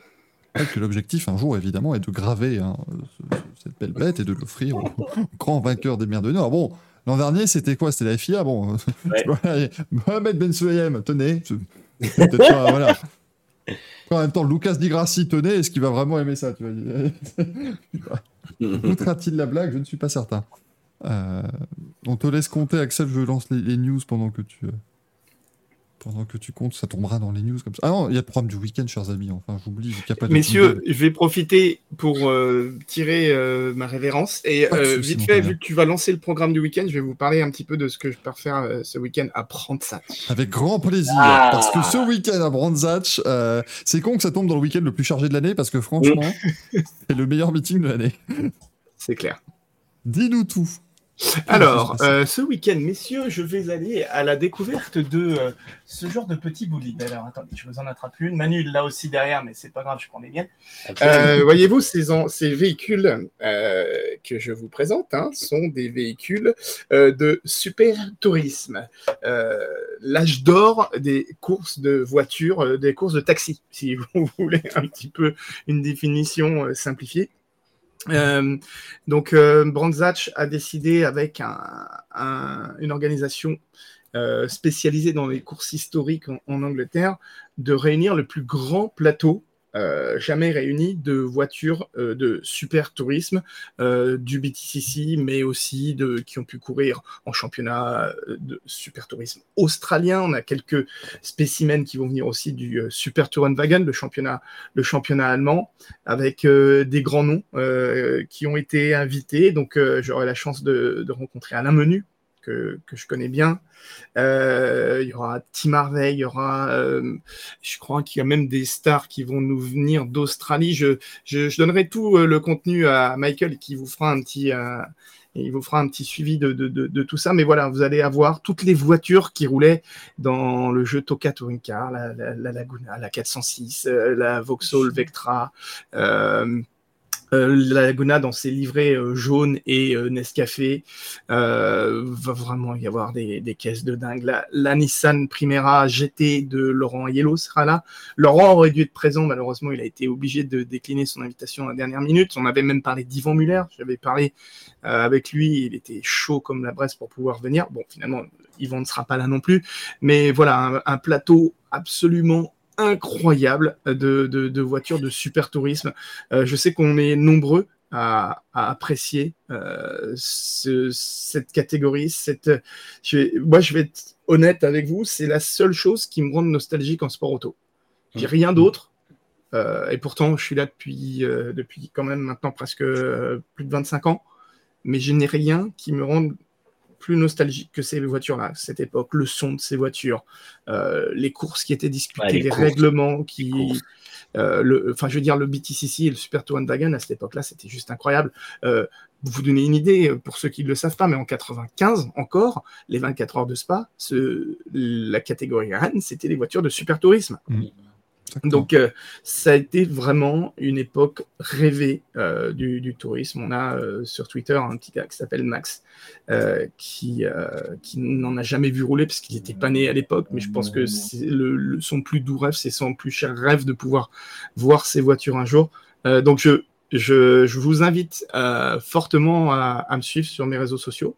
Je, je vais vous faire vivre ça de tout le week-end et je vous prépare un, très bel article euh, dans Auto Hebdo sur euh, le phénomène Toka. Donc, euh, pour expliquer un petit peu tout ça, parce qu'il y a aussi un, championnat qui vient de se lancer en France qui s'appelle Super Berlin 2.0.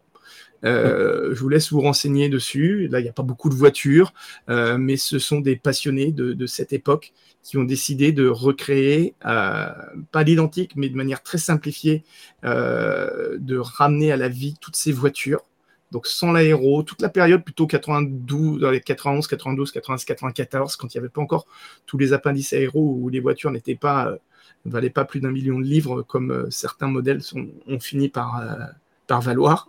Euh, donc voilà, donc le, le Super Touring Power, c'est ce week-end à Brandzach et, et je vous ferai vivre ça avec beaucoup de passion, vous pouvez me faire confiance. Ah bah ouais, puis on a, on a vraiment, je vois, il y a même Greg Murphy sur la liste des engagés. Voilà, il y a Greg Murphy, Ouais, ouais. c'est extraordinaire.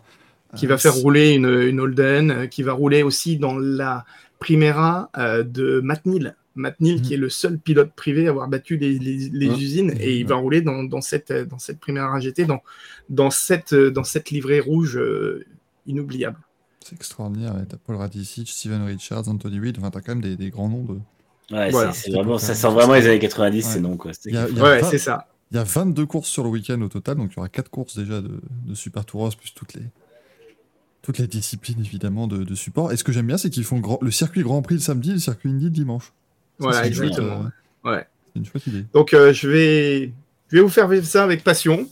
Euh, et maintenant, je vous remercie de m'avoir reçu. C'était un plaisir de revenir avec vous. Merci à toi. Et, euh, je- j'espère que j'aurai l'occasion de vous, vous rejoindre prochainement parce que euh, voilà, j'ai remis, euh, j'ai remis tout, tout le matériel en place. Donc, euh, pourquoi pas vous rejoindre plus, plus régulièrement C'est un grand plaisir en ce qui me concerne. Tu es toujours Tout le bienvenu. Fab.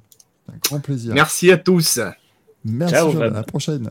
et Ciao, très ciao. bonne soirée. Bonne fin d'émission. Salut tout le monde. Merci, merci. Ciao, ciao. Alors, ça va être un, un beau, euh, un, un beau spectacle, à mon avis, effectivement, du côté de, de Brenzat ce week-end. Euh, mais comme on vous l'a dit, c'est, c'est, il y a tout ce week-end. Il y a de la F1 en Autriche. Donc il y a de la F2, de la F3, de la F14, de la F... tout. Il y a tout. C'est- absolument tout en. F14. Ça, tu confonds avec la- l'armée américaine, euh, l'armée de l'air américaine. Mais ce serait pas mieux, franchement, parce que ah, gna, gna, gna, j'arrive pas à le suivre, mes pneus ils surchauffent, machin. Bah, mais t'es F14, tu verras. euh, ça se passera beaucoup mieux. Euh, Il y a de l'IndyCar à Mid-Ohio. Alors, on se retrouve dimanche pour regarder la course vers 19h45 ensemble. Alors, l'état de fraîcheur sera ce qu'il sera, bien sûr, vous, vous verrez. Euh, on, on verra ce qu'il en sera. C'était l'an dernier euh, sur ce circuit du Mid-Ohio Sport Car Course où. euh, où l'équipe Andretti Autosport a implosé, globalement. hein. Mm. Ils se sont tous percutés. C'était c'était très spectaculaire, très sympa à vivre. Donc euh, peut-être qu'il y aura encore ce genre de, de choses. Très sympa à vivre, juste pas pour eux. Voilà, n- voilà. Pour un amateur extérieur, oui. Pour les quatre pilotes et tous les membres de l'équipe, non. Non, non. Pas vraiment. C'était pas, c'était pas un grand moment. Euh, on- et effectivement, comme dit Formule 1, vous pourrez tout suivre avec Junior. hein, mais pour le F2, F3, F14 et tout ça, c'est- ce sera, ce sera la, la séquence de Monsieur Tim. euh, bien, bien sûr. Euh, Il y a les 24 heures de spa ce week-end, où vous n'étiez pas au courant. hein, ils viennent de faire la séance qualificative dans des conditions spadoises. Donc il y avait de l'eau. Euh, Il y a la Super Pole demain et le départ c'est samedi vers 16h45 si je dis pas de bêtises. Mm. Euh, des 24 heures de spa. Donc l'arrivée dimanche vers 16h45. Ah, parce que ça fait 24 heures. 24 heures. Quelle logique. C'est Ouais. implacable. Voilà. Donc à un moment donné, euh, faut être, euh, voilà, faut être malin. Moi j'ai commenté une course de 24 heures à Francorchamps qui a commencé. Alors attends, faut que je calcule correctement. Elle a commencé à 15h le samedi. Elle s'est finie à 14h le dimanche. Euh, qu'on était, on a, on a changé d'heure dans la nuit. Oh, putain. Mais on a, con comme on était, à nous, regarder, mais attends, mais pourquoi ça finit à 14h demain? Puis on se dit, bah oui, on change d'heure cette nuit. Ah du coup, à 3h, il sera de nouveau 2h, donc ça aurait été bête. Euh, il y a le Mans classique ce week-end, mesdames, messieurs. Euh, 200 000 spectateurs attendus. Une véritable fête du sport auto et du sport auto historique. Je suis allé me balader tout à l'heure dans les paddocks. Alors déjà, ça prend beaucoup de temps, hein, parce qu'il y a quand même... euh, je crois qu'ils annoncent... Attendez que je sorte le programme officiel euh, pour vous euh, ne pas vous dire une connerie, mais ils annoncent 800 voitures. Ah, mais le En programme, c'est un, un roman, là, ton C'est un- truc. c'est un beau teint, le truc. si tu veux. non, mais c'est chouette parce qu'en fait, c'est le. T'as le, t'as- t'as le programme qui est le programme très euh, terre à terre où voilà, t'as tes listes des engagés, hein, voilà, bon, avec, avec tout. Mais après, t'as plein de petites choses aussi dans le programme en plus euh, qui racontent en fait l'histoire euh, des bagnoles, l'histoire des 24 heures du Mans, tout, tout, tout. Enfin, c'est un, c'est un bel objet. T'as même, attends, Axel, il y a un truc, euh, il y a un truc pour toi. Attends, attends, c'est pas de la moto en plus. Mais merde, attends, faut que je... Ah, j'étais tombé dessus il y a à peu près 14 secondes. Alors maintenant, pour retrouver la page que je veux, ça va prendre 27 minutes. Euh, bien sûr, mais vraiment, c'est. Eh ben, le temps que tu trouves. Vas-y, oui, t'as trouvé pour euh, Lucas Ouais, et je les ai pas tous comptabilisés encore. hein. À votre avis, là, il y a déjà à peu près combien? 17. J'aurais- dit, j'aurais dit, j'aurais dit, vingt- j'aurais dit une vingtaine, mais. euh, J'ai eu bon Ouais. Oh merde. Il en a déjà 17. Ah, On est à la moitié de l'année. Non, Il reste encore, il reste encore 6 mois à faire. hein. à- Ouais, mais sa saison se finit dans une semaine. Hein. Ça, faut pas. C'est vrai. C'est vrai qu'il a accumulé. Voilà, euh, regarde. Il y a des pages sur la gendarmerie, dis donc.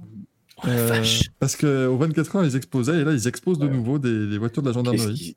Qu'est-ce qui se branle sur l'Alpine C'est un truc de ouf. mais Ouais, l'Alpine à délire. 310, on la voit partout. euh, J'ai jamais compris le délire. J'avais vu au, au Grand Prix de F1 au Castellet, ils avaient un stand euh, avec une fausse vieille gendarmerie et une Alpine à 310. Bah, c'est la même, je Ouais, pense. Je pense que c'est la seule qu'ils ont.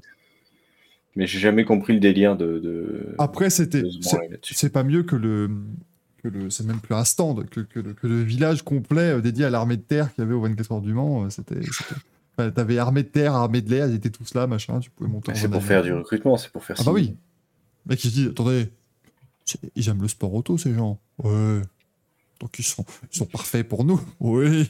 T'aimes bien rouler des trucs, ça te dirait d'être pilote de char Et du coup, euh, du coup, non, c'était, c'est là, là, du coup, ce week-end, franchement, je suis, je suis allé voir les paddocks. C'est, euh, enfin, dites-vous que merde, je reprends, je l'ai rangé, mais je le reprends. Mais en fait, faut, faut, faut se rendre compte quand même de la réalité de la chose, euh, qui est que, euh, en plus des 800 voitures de course, euh, je vais vous montrer un peu. le- Là, vous avez le tracé Bugatti, en fait. Vous voyez, il y, a- il y a plein de petites euh, pastilles, des petits points, vous voyez, hein, des petits points blancs avec des numéros dessus. Chaque point représente un club différent. Tu as le club Hilly France, par exemple, qui représente la marque Hilly, le Jaguar Enthusiast Club de Bretagne, tu vois. Chaque petit point représente un club. Il y a, est-ce que c'est... Il y a au moins 158 clubs de présents. Donc ce sont des gens qui se réunissent avec des voitures voilà, de toutes leurs marques. Il y aura au total, autour de, tout autour du Bugatti, 8500 véhicules qui seront garés là en accès libre où tu peux regarder. J'étais tombé tout à l'heure sur le club euh, MX5 France qui est présent aussi. Euh, c'est- hallucinant. Et on rappelle que ce sont donc des courses qu'il y aura ce week-end. Il y a 11 plateaux différents. Euh, mais c'est quand même prodigieux de pouvoir assister à des courses avec des voitures de 1923. Il y a une Chenard Evalcar 3 litres de 1923. Le- le- la même spécification que la voiture qui a gagné Le Mans il y a 100 ans. Et elle va rouler ce week-end. Ils vont, ils vont fra- faire la course en fait avec ces voitures-là. Euh, les, les différents plateaux sont réunis en, fait- en fait par, par différentes, euh, euh, par différentes périodes de temps. Et tout à l'heure, je l'ai interviewé, vous verrez ça sur YouTube euh, dans, dans quelques jours. J'ai eu l'occasion de discuter avec Patrick Bourdet, qui est le fils, le, père, le fils de Sébastien Bourdet. Il a 7 ans et il va rouler dans une Bentley, c'est merveilleux. Euh, non, qui est le père de Sébastien Bourdet. Euh, qui va rouler justement, mais alors il faut que je retrouve euh, la voiture précisément. Je ne sais plus c'est laquelle, mais je crois que c'est une voiture genre de 1924 ou 1925. Et il va faire la course. Bon, par contre, il m'a dit, et c'est tout à fait normal, euh, il va pas attaquer, hein, le garçon. C'est-à-dire qu'on n'est pas là pour euh, essayer de vraiment faire la course avec les voitures de cette époque-là. Mais, euh, mais c'est c'est complètement fou. Il y, a des, il y aura une course de jour, une course de nuit pour tous les plateaux. Et en fait, chaque plateau est composé de 82 voitures. Sur les six plateaux donc, de Le Mans classique, après, tu as le groupe C. Et tu as aussi les Endurance Racing Legends où on retrouvera euh, Henri Pescarolo qui pilotera en essai, en tout cas, on je pense pas qu'il fera des courses, mais en tout cas en essai, il pilotera une voiture euh, de son équipe Pescarolo euh, qui a fait la pole position au Mans en 2006. Ce qui est quand même génial de, voir, Henri Pescarolo. Il y a eu plein de vainqueurs des 4 du Mans. Enfin, vraiment, c'est un très très beau, très bel événement. À guichet fermé pour de l'endurance historique, c'est c'est plutôt chouette. Donc moi, j'essaierai de vous faire encore une fois au mieux bah, des vidéos, des machins. C'est pas simple encore de savoir ce que je peux faire, mais déjà, je suis content. J'ai déjà une interview qui est faite. Faut juste la monter. Mais en tout cas, elle est en boîte, ce qui est déjà bien. Ça veut dire que ça commence. Euh, c'est un, très très bon, euh, très bon point. Euh, ce week-end, il y aura aussi de la NASCAR à Chicago. C'est ce dont on vous parlait tout à l'heure. Il y a une course de NASCAR dans les rues de Chicago ce week-end. Avec Jenson Button, Shane Van Gisbergen, Ouais, ça va être dingue. Plein de gens. euh, et ça peut tourner à au désastre absolu. On envisage sérieusement qu'il y ait un tour sur drapeau vert. hein, c'est vous dire. Je euh, pense que ça va tourner à la foire totale. Ouais, je pense ça que peut être un être- carnage monumental parce que le circuit est pas génial. Les voitures sont pas faites pour. Ça risque d'être compliqué. Et moi, ce qui m'inquiète, c'est cette espèce de longue courbe à gauche là. Oh Parce qu'ils Ils prennent un virage à droite et après, tu as une longue courbe à gauche, un peu comme à Sochi, mais sauf que ils vont faire passer un peloton de 40 NASCAR là-dedans. Ça va être n'importe quoi. Ouais, surtout qu'elles sont pas, elles rouleront pas à fond dans ce virage-là. quoi. Non, ça va être, enfin, ça va être vraiment n'importe quoi. C'est ce dimanche soir sur euh, sur Automoto la chaîne. Et à mon avis, Euh, euh, Je suis pas sûr qu'ils le diffusent en direct. oui, bah, c'est vers 20h30, 21h, non? Non, c'est à 23h30. Ils sont sérieux avec, le- mais putain, avec leurs horaires cette année, mais c'est insupportable. Mais tu pourras le voir après la- l'IndyCar comme ça. Oui, ah bah oui, oui.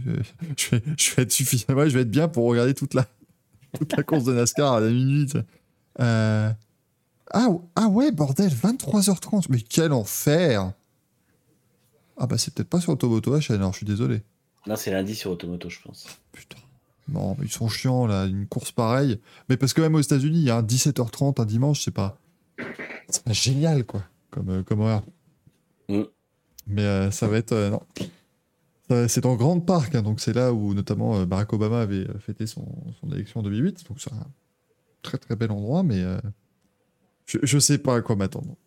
Je sais vraiment pas à quoi m'attendre. Ça va être. euh, ça va être quelque chose. Et le chat ne dit pas Jimmy Johnson. C'est les news, les amis, ça arrive. J'ai pas dit qu'il y aurait Jimmy Johnson. Donc ne me, repre- ne me reprenez pas sur un truc que j'ai pas dit. S'il vous plaît. Il y a bien assez de, de conneries que je, je déblatère pour que vous puissiez me reprendre dessus. Euh, Il y a du Superbike à Donington ce week-end. On s'en branle Ah, merci Manu, pardon. Euh, et, comme l'a dit Axel tout à l'heure, la première manche du World Supercross à Birmingham au Royaume-Uni. C'est bien d'avoir en plus deux événements mondiaux au au Royaume-Uni le même, même jour. C'est- c'est- c'est- c'est- c'est vrai aussi. C'est c'est- c'est bien.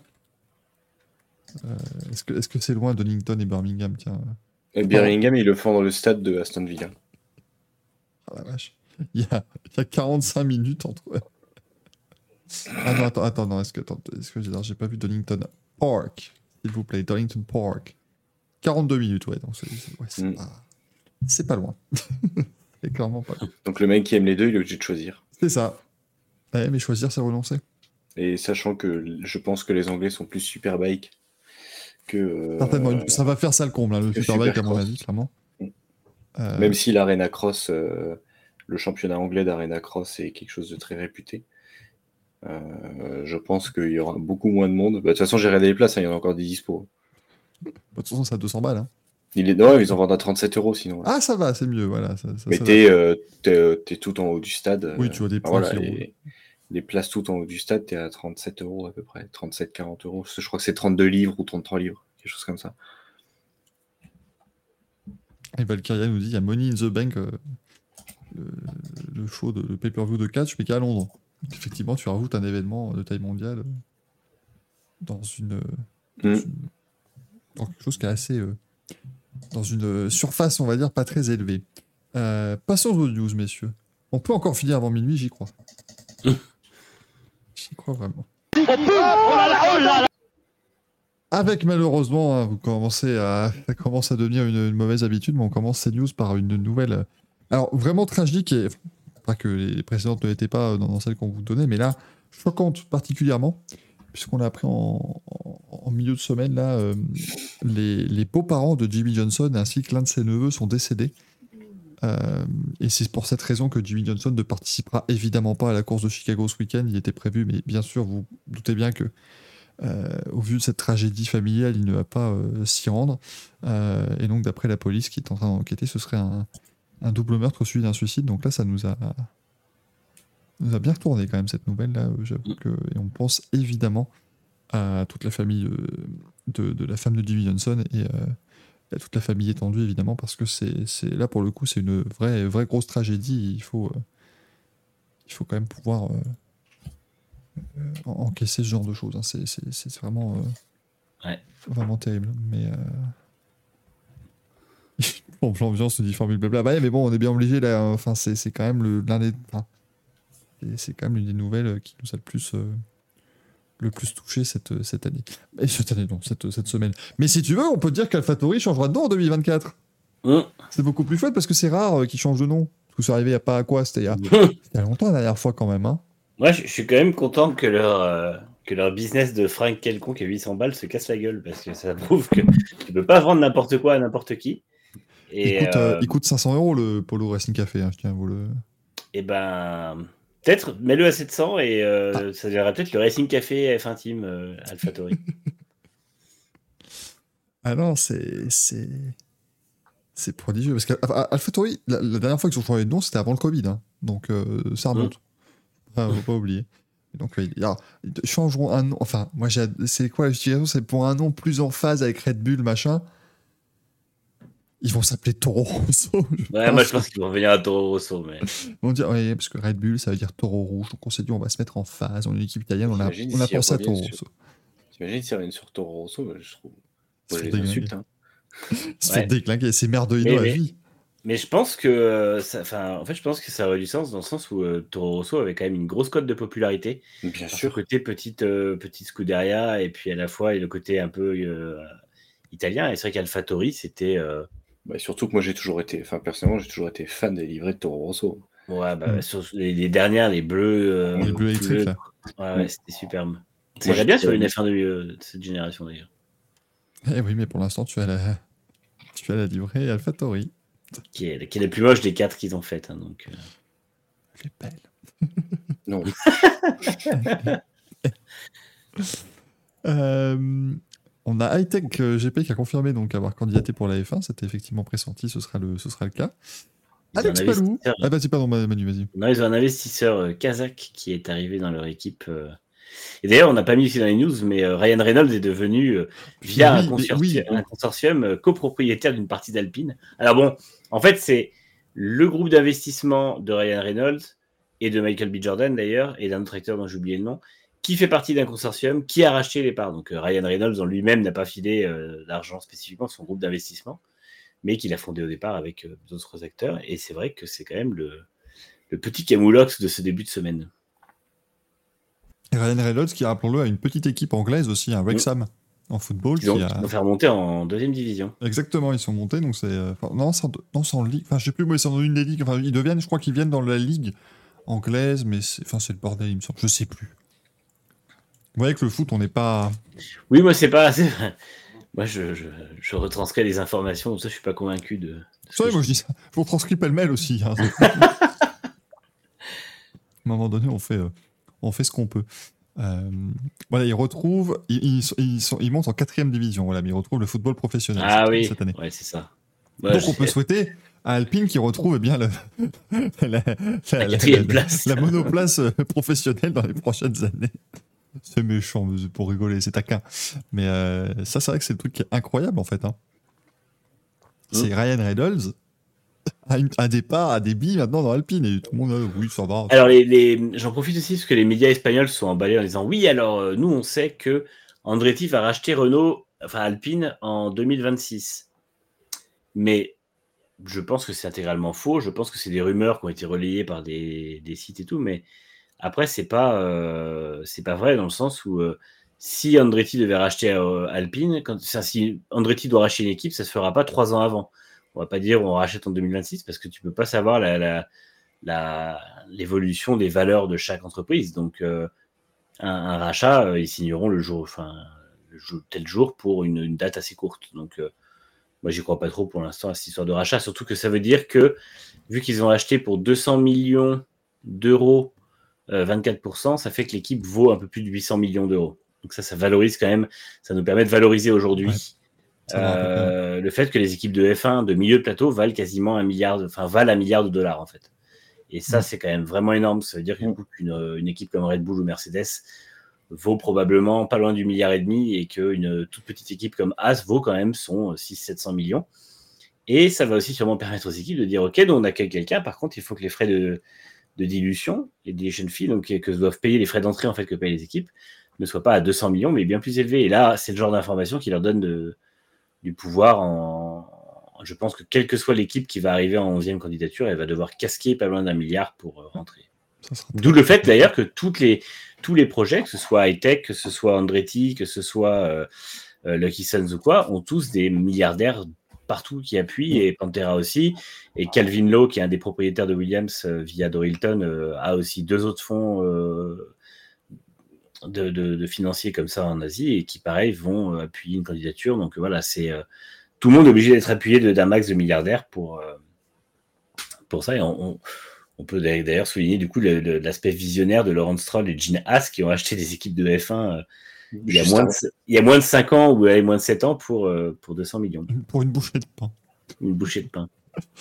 Euh, Alex Palou sera peut-être en F1 l'an prochain. hein, c'est, ça reste le, le truc euh, principal. Pour l'instant, c'est une saga. La, la saga Alex Palou, on est à sa saison 2. Toujours aussi palpitant. Puisque pour l'instant, il n'a toujours, pas- il toujours pas signé en IndyCar, que ce soit pour, Nas- pour euh, McLaren pardon, ou pour, euh, ou pour Ganassi, parce qu'il aurait des touches en F1 et que c'est, ce que son, son équipe de management essaye d'aller chercher pour l'instant à Vaca en F1. Bon, c'est Williams ou AlphaTauri globalement, d'accord. Pas vraiment beaucoup de place ailleurs. Euh, apparemment, Alfa Romeo est un petit peu approché aussi. Oui, c'est vrai. Et, euh, et- attends, tu as dit quoi Toi, tu as dit AlphaTauri, Williams? Williams, AlphaTauri. oui. Et As aussi aurait peut-être potentiellement. euh, C'est vrai, il veut, il veut virer Magnussen. De toute façon, c'est c'est les quatre équipes qui aimeraient bien avoir un pilote un peu, un peu différent, je pense. C'est ça. Mais en tout cas, Palou, il a le talent, je pense, pour y aller. Après, Ah bah, voir s'il se casse les dents. euh, c'est ça. les, les- les spécificités, spécificités pardon, plutôt de la F1. Ford a présenté sa Mustang GT4, qui est ma foi très sympathique à regarder. Mais j'ai pas les photos là sous la main, il est trop tard. Mais Oui, non, ouais, un peu moins musclé. voilà, c'est ça, c'est un Mustang Gounet, quoi. C'est- ça, poney. c'est un- It's a pony, look at this! Pony car, et puis voilà. Euh, on a TF Sport, l'équipe TF Sport qui passera donc à la Corvette GT3 l'an prochain. Euh, ça y est, on a ce premier mouvement d'équipe qui était. Le TF Sport, c'est une équipe euh, historiquement Aston Martin. Euh, là, ils vont passer donc du côté de chez, euh, de chez, euh, de chez Corvette. Euh, Excusez-moi, j'envoie juste euh, un point de passage en disant on espère finir dans 20 minutes à, ma copine. Et donc, les concessions, on en a parlé tout à l'heure, hein, effectivement, peut-être pour aider Honda et Yamaha à MotoGP. En fait, on parle d'un retour des concessions. Les concessions, c'est un système où tu peux avoir plus d'essais privés, plus de moteurs, ainsi de suite. Enfin, tu peux... Mais en fait, le problème, c'est que le système précédent des concessions, c'est que tu les perdais si tu euh, marquais 6 points de concession, sachant que si tu gagnes une course, tu marques 3 points, une deuxième place, tu marques 2 points, une troisième place, tu marques 1 point. Les courses sprint ne comptent pas évidemment dans ce système de concession. Euh, et que tu peux récupérer les concessions si tu ne marques aucun point de ces, de ces- donc aucun podium pendant une saison complète. Sauf que Honda a déjà gagné une course et Cortaro a déjà fait un podium, donc euh, enfin même plusieurs podiums. Euh, non, un seul. Pardon, il a fait le podium à Austin. Mais en gros, selon le règlement actuel, il ne pourrait pas avoir de nouveaux droits aux concessions. C'est pour ça que la Dorna est en train de négocier pour euh, peut-être faire en sorte de les, de les remettre. Euh, le type belge WRT a testé sa BMW LMD-MASH de 2024. La MDH, hein, je viens de dire la MD-MASH, littéralement. hein, c'est- une voiture qui. En même temps, tu vas me dire, avec le, avec le museau qu'ils ont, hein, ils ont on leur demande quoi faire. Euh, ce sera apparemment une art car au Mans. Bah, Ils ont engagé une artiste qui, dont j'ai pas le nom, je suis navré, mais euh, qui effectivement fera une, art- une vraie art car pour l'an prochain. C'est comme Peugeot. Il copie sur Peugeot. Mais avec un aileron arrière. C'est pas pareil. Euh, Sébastien revient en extrémie, ça, ça fait plaisir parce qu'il a été Mhm. un des animateurs des premières saisons du championnat. Il va rouler chez Abt Coupera en remplacement de Nasser Al-Attiyah. Absolument. On a une, une raison du remplacement Pourquoi euh, J'ai pas vu. Et je peux chercher. Oh, J'ai pas vu si c'était sur, euh, sur blessure ou empêchement. Ou... Ce sont des choses qui peuvent arriver. hein. Ah, mais il n'y a pas. C'est possiblement pour la. C'est pas parce qu'il y a une manche de championnat, enfin de Coupe du Monde des rallye raids en même temps et que BRX la fait pas justement cette manche-là? Il m'avait semblé suivre ça. Attends. euh, Ça se trouve, je dis n'importe quoi, hein, mais euh, c'est l'habitude. Euh, Parce qu'attends, calendrier du championnat. Ah oui, il fait la... Non, c'est pour le... C'est pour... la Barra World Cup. Ah oui, d'accord. Ouais, il y avait effectivement. C'était donc pour un empêchement. euh, C'est un empêchement professionnel, en effet. exactement. un empêchement professionnel qui l'empêche euh, ici en extrémie de- d'exercer sa, sa profession. Oui, se, se cherchez pas. C'est Vraiment, c'est un chirurgien. On va dire Est-ce que vous pouvez opérer ce patient Ah non, désolé, j'ai un empêchement professionnel. Mais comment Mais, c'est votre métier. J'opère un patient. J'opère un autre patient. Bah oui, bah, dites-moi juste que l'agenda co- colle pas. Qu'est-ce que vous êtes con Ça marche pas comme ça. Et c'est Euh. Julie, Julie Méretou pour le l'art car. euh, D'accord. on nous a dit. C'est Marie-Jean Balek qui a précisé son nom dans le chat. Merci Marie-Jean, c'est très gentil. Rendons Et enfin, pour terminer, Pirelli devient le fournisseur de pneus du Moto 2 et du Moto 3 à partir de 2024. Et Sébastien Ogier roulera pas, donc euh, là-bas. c'est pas prévu. Bon, ça devrait, ça devrait aller, euh, Axel, je pense que là. il- Oui, parce qu'ils fournissent déjà Superbike. Ah oui, c'est vrai, c'est Pirelli, le Superbike, tout à On fait. s'en branle tellement qu'on savait. On Eh savait oui, on plus. savait plus, on était perdus. Et Ouais. euh, ils vont partir, je- il me semble qu'ils vont partir sur les mêmes bases euh, que le Superbike. Euh, parce que Ce de toute façon, tu as du, pas du, t'as du euh, 600, enfin, tu as le, t'as le Superbike Super avec les Sport. 1000, après tu as le Super Sport 600, tu as aussi le Super Sport 300. Et donc 300 et 600 qui correspondent à peu près. euh, La Moto 3, Il y a Moto à 2. peu près un Mm. Moto 3, Moto 2, donc ils vont partir à peu près sur les mêmes bases de pneus, enfin ils vont céder de ces pneus-là. Parce que je crois que le- les pneus s'appellent les Pirelli Diablo, quelque chose comme ça. Euh, et normalement, ils vont, ils vont utiliser cette base pour faire les pneus Moto 2, Moto 3, qu'on les aura en 2024, 2025 et 2026. On verra s'ils viendront un jour en MotoGP, mais déjà, voilà, c'est déjà une petite, euh, petite entrée comme ça dans les, dans les championnats du monde. Passons au courrier des viewers, messieurs. C'est parti. Oh, quelle masse d'armes Avec une première question qui nous vient de Paul Siabattre. Je, je l'ai. Paul Siabattre. Je l'ai pas. Bon, moi, juste en pote, j'aurais dit Espa- Espargaro. Après, il faut voir. en- Ah ouais? Paul En quoi tu le traduis Siabattre. Chiabatter. C'est quoi, un garo en espagnol? Parce que j'avais, Paolo, euh, il y avait Paolo Chiabatti, Ducati, mais je, pense que c'est trop niche. En fait, euh, alors je n'ai pas fourché en me disant euh, si c'est bien lui. Je sais bien que c'est Paolo Chiabatti, mais en fait, comme je le surnomme Paolo Chiabatta, vu que je surnomme tout le monde avec des noms de bouffe, forcément j'avais peur de dire Paolo Chiabatta, si vous voulez. C'est, comme Travis Pastrani, ça sort tout seul maintenant, donc c'est, un peu compliqué. Paul Siabattre, ce dev breton. Et vu que c'est écrit Paul POL, je pense que ça a un lien avec Espargaro, mais. C'est pour ça. Mais qui est un- je sais pas. Paul Espargaro qui était de retour dans le paddock d'ailleurs ce week-end, ça me faisait plaisir de le revoir. Mm. Euh, Non, je l'ai pas. Jusqu'à sa prochaine sortie insupportable? Oui, pour l'instant, tant qu'il tant qu'il n'a rien à dire sur Joël Zarco, il, est con- il est sympa. Euh, il nous dit bonjour avec Marc Merguez et Pierre à côté. Il cherche une moto pour l'année prochaine. Y aurait-il une chance de voir LCR devenir Husqvarna Euh, non. Next. Non, je- Ah bah, en plus, il y a un fantasme autour de Husqvarna, mais pour moi, s'ils font une, une, une- une équipe euh, Marquez Acosta, ils vont certainement pas mettre une autre marque que KTM. Hmm. Déjà. En fait, si tu veux, euh, je ne pense pas que KTM va mettre Husqvarna parce que c'est juste pour du marketing. De toute façon, déjà, c'est la même chose. Et que De toute s'ils avaient déjà voulu mettre Husqvarna, ils l'auraient mis à la place de Gaz Gaz. Mm. Sachant que actuellement, on va dire au point de vue euh, moto, je parle déjà motocross pur, KTM vend plus de Gaz Gaz que d'Husqvarna. Parce que je te dis que des Gaz Gaz, t'en vois absolument partout. C'est des KTM, hein, c'est la même chose. Mm. Mais t'en vois absolument partout. Je pense que Gaz Gaz, au niveau de la revente, se tient mieux actuellement euh, que euh, Husqvarna. Donc, euh, euh, c'est pour ça que je pense que KTM a choisi de mettre Gaz Gaz et pas, pas Husqvarna dans leur team satellite. Et je ne vois pas KTM récupérer une troisième écurie. Parce que là, sinon, ça veut dire que ça serait si ça arrive. Je pense que là, par contre, la Dorna va commencer à mettre son veto là-dessus. Après, je pense que LCR, LCR est très attaché à Honda. Donc, euh, parce qu'ils pouvaient déjà partir l'an dernier, mais ils l'ont, pas fait. Euh, ils ont prolongé, je crois, en plus, on en a parlé dans les news en début d'année, ils n'avaient pas prolongé euh, LCR avec Honda en début d'année, si je dis pas de conneries. hein. Oui, mais c'est ce que j'allais dire, parce que j'ai l'impression que Chequinero est quand même très lié à Honda, mais Oui, bien sûr que a. Il, me semble, il me semble qu'il a qu'ils ont prolongé en début d'année. Mm, c'est Et de toute possible. façon, je pense que si KTM se dit je veux racheter le CERS, que euh, le patron de la Dorna l'a dit, ils, vont, ils veulent rester à 22. Ils veulent pas faire venir de nouvelles équipes, ouais. créer de nouvelles équipes déjà pour l'an prochain, c'est sûr. Euh, mais je ne vois pas KTM racheter, enfin, ou récupérer LCR, parce que sinon, ça voudrait clairement dire que ce serait la fin de Honda et Yamaha. Ça serait clairement terminé. Ah bah là, c'est fini. Honnêtement, euh, ça serait fini pour eux. On se retrouverait qu'avec des, des équipes, euh, enfin des écuries euh, européennes, on va dire. Mm. Donc non, non, pour moi, euh, LCR ne deviendra pas Husqvarna, ils vont rester chez Honda, ils vont rester à s'appeler LCR. Et, euh, et surtout que je pense que LCR, enfin, Lucio Cecchino tient à son, son nom.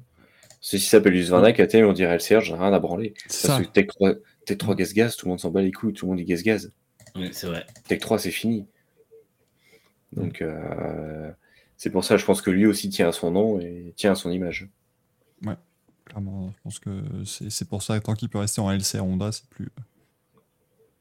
Mais surtout qu'on dit jamais LCR Honda, on dit juste On dit LCR. LCR en plus, oui, c'est ça. Euh, ouais. Effectivement, quoi. il représente pas le constructeur, puisque le constructeur est déjà engagé à côté. De manière beaucoup plus, beaucoup plus officielle. Euh, je regarde si quelqu'un nous a euh, trouvé justement ça, mais visiblement non. Par contre, Thomas Voloc a rencontré Annika Patrick, c'est incroyable. Euh, il l'a fait. Ça lui aura pris à peu près 43 millions, mais voilà, il l'a fait. Bravo à lui. Toutes nos félicitations. On va faire la même chose avec Degrassi pour le manche à couilles. On va traîner à Monaco, on finira pour le voir. hein. On campe avec le manche à couilles, on le fait signer oui. par des fans qui, euh, qui passent et tout. On reste au carrefour de Monaco, on va forcément le voir à un moment. Il faudra bien qu'il s'achète à bouffer. J'ai calculé, il aura plus à manger dans, deux- dans 2h30. Là, il va, il va forcément avoir besoin de choc à pic pour petit-déj. Ah, quoique, non, il va dire, allez, choc à pic, c'est de gauche. Ah, non, c'est bon, il va me casser les couilles. Ça va être, ça va être insupportable. Les, les, les chocs à pic, c'est noir. hein. Super, je des mille.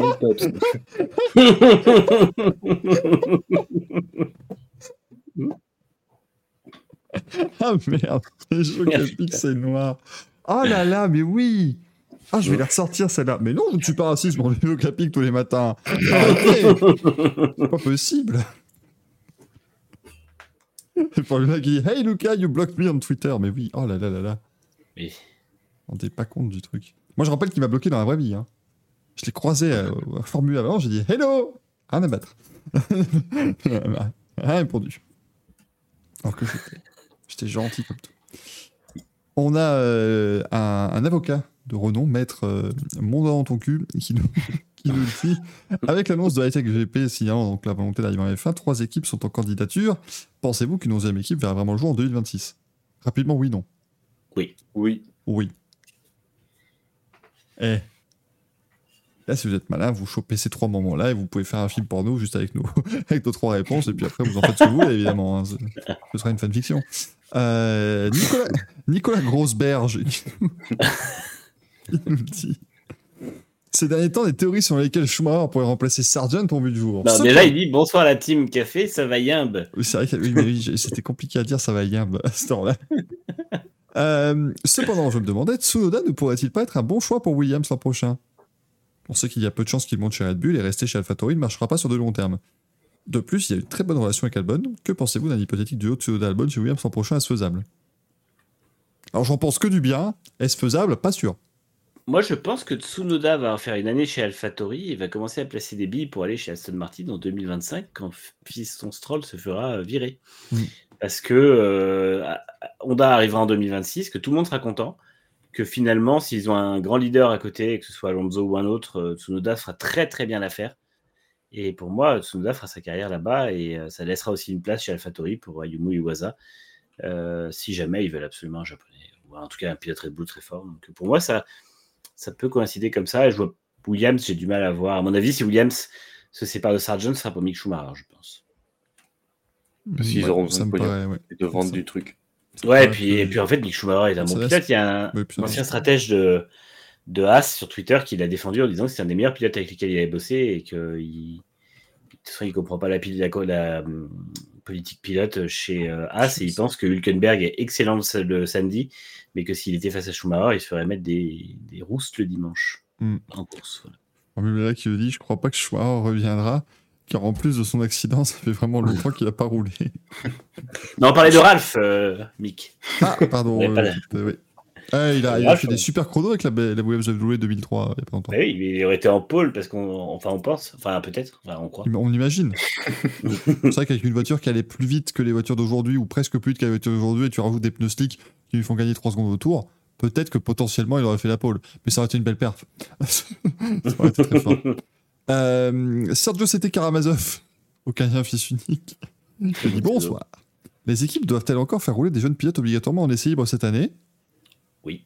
Et est-ce qu'on a l'identité de ces pilotes ou est-ce qu'on a une idée euh, Non, ça, ira, ça arrivera sûrement en deuxième partie de saison comme l'an dernier, parce qu'ils le feront sûrement sur les circuits euh, hors Europe, et ils le feront quand les pilotes sont un peu plus tranquilles, que ce soit des pilotes d'IndyCar ou de F2, ils auront moins de contraintes Mm. euh, en fin de saison, et la règle est toujours la même. Si une équipe n'a pas de pilote débutant, elle doit faire rouler deux séances, elle doit donner deux séances à des rookies. Si elle a un pilote débutant, elle doit donner une séance à des rookies. Si elle a, pas, si elle a deux pilotes débutants, elle n'est pas touchée par cette règle. Voilà. On a une question de Einsaral Friendzone. Euh, ça d'ailleurs, Manu, on l'a déterminé dans un live qu'on a fait l'autre jour. Si on fait une carrière à deux sur F1 23, ce sera ton pseudo. hein. Tu, seras, Ah oui, ah oui, avec plaisir. tu seras évidemment. Avec grand il a plaisir. de- Il faut qu'on y réfléchisse à ça. Ouais, il n'y a pas de doute, mais à mon avis, il y a moyen qu'on se, qu'on se marre bien avec ces Mm, mm. conneries. Mm, mm. Est-ce que le tracé du Red Bull Ring est adapté au format de la course au sprint? Oui. Oui, on a déjà eu un dernier, c'était très bien. Voilà. C'est comme le Brésil. C'est ça. Mm. Milton Lomax qui nous dit quels sont selon vous les GOAT de l'IndyCar ou du Champ Car? Merci les refs. Scott Dixon. AJ Foyt, Scott Dixon, Sébastien Bourdet pour le Champ Car parce qu'il les a quand même ouvert pendant Voilà. 4 ans. Moi, c'est ce que, c'est ce que j'allais dire. J'allais dire Sébastien Bourdet, parce que quand j'étais gamin, tous tout. les matins, je prenais justement mon bol de choc à pic, parce que moi, je mangeais choc à pic. Parce que je suis pas raciste. Parce que. Quand j'étais gamin, euh, moi, tous les matins, je me levais. C'était. euh, je me foutais devant la télé et je regardais que soit l'équipe, quand ils faisaient encore les, uniquement le, le, le- le journal de, des, des résultats, ou c'était euh, Infosport. Mm. Et donc, je savais que tous les lundis matins, je voyais le, le jump car euh, avec Bourdet, euh, Bourdet qui est gagné, Bourdet champion, blabla. Et c'était mon, tous les plaisirs du matin de voir ce résultat. Alors que j'avais j'ai- la- ma première course d'IndyCar, je l'ai eu il y a deux ans, tu vois. c'est bien ça. Faut, faut savoir qu'il disait vraiment ça comme ça hein, sur l'équipe. hein. C'était Et Bourdet qui gagne, Bourdet champion, Bourdet nana, Bourdet ni ni ni. Il parlait vraiment comme ça. C'était pas très professionnel à l'époque. Et moi, j'étais, moi, j'étais là à chaque fois, mais il y a un mec, il a une livrée, il, enfin, il a une livrée McDonald's. Parce que nous, on trouvait ça incroyable à niveau Mais moi, McDonald's. bah oui, États-Unis, ils s'en battaient les couilles. Hein. moi, j'étais comme un fou. Je dis, le mec, il a une livrée McDonald's. Et il gagne. Et il est français. Et, et c'est vrai que c'est des trucs que t'as pas l'habitude de voir en vrai ou à la télé en Europe, quoi. Mais clairement. Après, dans les, dans les euh, all-time GOATs, il y a Andretti. Évidemment, ce n'est ni Oui. Michael ni Marco. Ah, Michael Andretti, il y a pas Goat, mais voilà. Marco Andretti, je- voilà. GOAT, mais juste la traduction euh, du mot anglais. Et Dario Franchitti aussi, quand même, qui a fait une, une belle, euh, une belle petite décennie. euh, Oui, qui était pas mauvais du tout, le garçon. ouais. Mais c'était. Alors attends, faut que je retrouve. Est-ce que toucher c'est sa sur... bille. que c'est sur Racing Référence Est-ce qu'ils ont toutes ces stats? Parce que, parce que Michael Andretti avait fait une saison en 92. Mm. Euh, J'avais lu ça sur Twitter il y a pas longtemps. Euh, attends, carte machin, tac. Euh, en 92, il gagne 5 courses sur 16. Il abandonne 5 fois. Et je crois qu'il finit genre quand même deuxième du championnat, alors que sur les 5 abandons, il y en a 3 ou 4 où il abandonne alors qu'il était en tête, dont Indianapolis où il abandonne à 9 tours de l'arrivée alors qu'il a mené quasiment toute la course. Ah, c'est horrible ça. Et, et il tombe en panne sur problème de pression d'essence. Euh, donc euh, il, aurait, il, aurait, il aurait quasiment dû être champion en 92 alors qu'il est, il abandonnait quasiment tout le temps. C'était, c'était assez prodigieux sa, sa saison. Bah, c'est, je crois que parce que j'ai vu quelqu'un mettait les images de Midoyo où il abandonne alors qu'il est en tête de la course, euh, comme, à, comme à Indianapolis. Euh, mais donc Michael Andretti était bien meilleur que sa pige en F1 en, en 93, chez, Mm. chers amis. Euh, ensuite, mesdames, messieurs, question de Monsieur Borgwarner qui me dit Quels sont vos héros des sports automobiles et en moto? Jackie X et Mario Andretti. Moi, je ne démorterai pas de ça. Ouais, bah, Ja- Jackie X, forcément. euh, j'a- J'avoue que j'ai un peu réalisé en, écrivant le livre sur le, le Mans à quel point euh, sa carrière était encore plus dingue que je le pensais, parce que j'avais pas Mm. tous, les, tous les détails. Et euh, Alain Prost, quand même, moi, je pense, parce que, Oui. euh, parce que la vrai. France qui triomphe et qui triomphe pas à moitié. Donc, quand même assez impressionnant. Mais après, des, des héros, enfin, il y en a énormément. Je trouve, Enfin, j'aurais du mal à faire une liste comme ça. Et Axel? Ouais, il y en a plein. Tu prends en moto. Euh...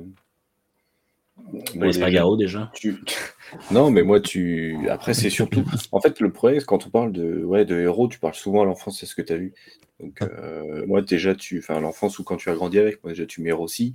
Après, moi, tu mets mon, mon héros de cœur, ça sera Chadri dans motocross. Et genre, t'émarderais jamais. Mm. Donc, euh, tu vois, ou même après, tu mets un, un Carmichael. Mais Super c'est- voilà ou après si je veux remonter bah, je dis bon bah vas-y un Matt Graff ou des choses comme ça mais c'est juste des mecs qui ont marqué euh, l'histoire de, de- de leur sport et que bah, comme tu as grandi avec bah, c'était ton héros parce que bah, tu joues aux jeux vidéo tu prenais ce mec là tu, tu, tu, tu, tu, tu faisais du vélo tu disais que tu faisais de la moto tu, disais que c'était ce mec là moi ça a été mon enfance donc forcément c'était héros euh, surtout par rapport à ça Non, mais je suis d'accord, c'est parce qu'on on avait, euh, on l'avait évoqué l'autre jour sur un live que j'ai fait. Et les gens me disaient Ah, tu mets pas Alonso. C'est pas pareil.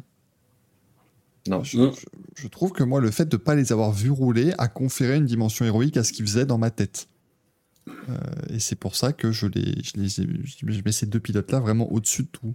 Alonso, je l'ai vu rouler, et puis, euh, oui, il est très bon, mais tu vois, c'est mon pilote favori, mais est-ce que c'est mon héros?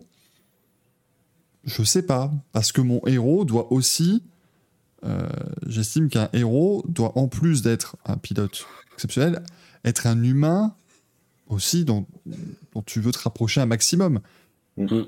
Et humainement, Fernando Alonso, quand même, bon, euh, t'as plein de choses qui vont pas. Donc, euh, alors qu'un Jackie X, un Mario Andretti sont des gens qui ont des, des valeurs, qui ont une manière de, de voir les choses, de faire les choses, qui font que moi, voilà, je les mets vraiment au sommet. Et je rappelle que nous avons évidemment une, une énorme responsabilité, une, une mission ce week-end. Jackie X roule au Mans Classique.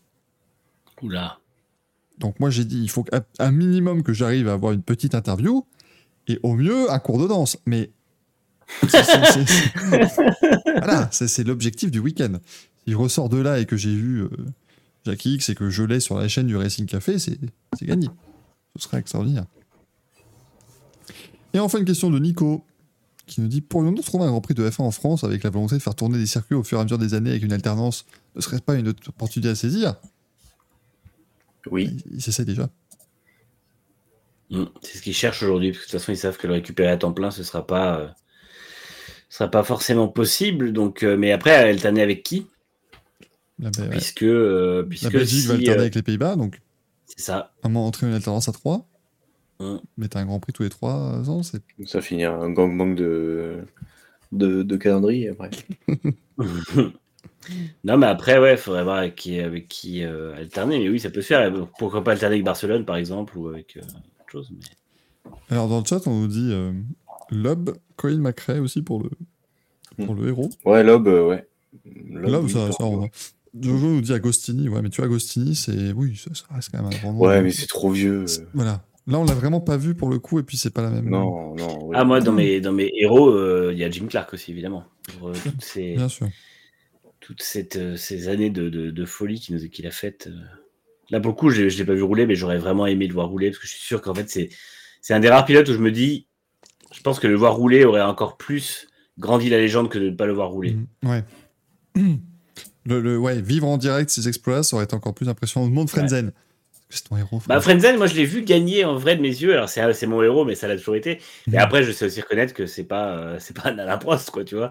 Euh, Excuse-moi, j'ai vu, euh, j'ai vu Marcus Ericsson gagner de mes propres yeux, c'est pas devenu mon héros si tu veux. Mais déjà- moi, c'était déjà mon pilote préféré avant. Toi, je crois pas. Ou alors, tu vas cacher des trucs. mais- Euh, Jojo dit Senna. As-tu en face de gens qui estiment que Senna, le, le mythe autour de Senna est un peu surcoté, donc? Pour moi, c'est là, c'est comme Verstappen, c'est des, des- des pilotes imbattables, mais que je, auxquels je ne m'identifie pas en tant que personne qui aime le sport auto.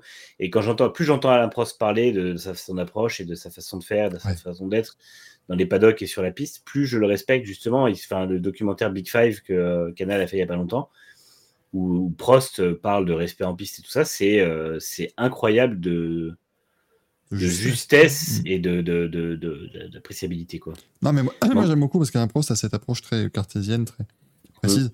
Ça contraste complètement avec le côté parfois un peu fanatique, religieux de Senna. Moi, je suis désolé, mais C'est les gens qui te sortent des, des citations, genre, par contre, c'est inspirant. Non, non, c'est c'est complètement cinglé ce qu'il dit des fois. Donc, tu vois, c'est pour ça que. c'est un peu- Le pire, c'est qu'il y a une ou deux citations de Senna qui sont vraiment incroyables, mais qui sont pas du tout connues, et c'est bien dommage. Bon. Alors que dans je ne sais plus quoi, nous sommes ceux que nous rêvons, mais dans la réalité, nous sommes ceux que nous accomplissons, Manu. Ne l'oublie Mm. jamais, ça. oui, et puis si tu ne vas pas euh, dans un Oui, gap écoute, qui Stewart. existe, si tu ne prends pas un écart, un, un truc qui existe, eh ben, t'es pas un racing driver. Voilà, merde. Racing LXB qui dit Mon père, fan de poste, m'a toujours dit Senna est un con. C'est normal. Ça, c'est une, c'est c'est normal. Et ton, et ton oncle, fan de Senna, toujours dit Prost est un con, tu vois. On parle de Mika Hakkinen aussi. C'est vrai que Mika Hakkinen n'a pas le palmarès de certains pilotes légendaires, mais, mais c'est un double champion du monde avec une approche aussi très, euh, très propre et Ouais. très, euh, très belle en piste. Euh, et euh, Formule 1 nous a dit Rubens Barrichello. J'ai commencé la F1 en 99, il était déjà depuis un paquet d'années.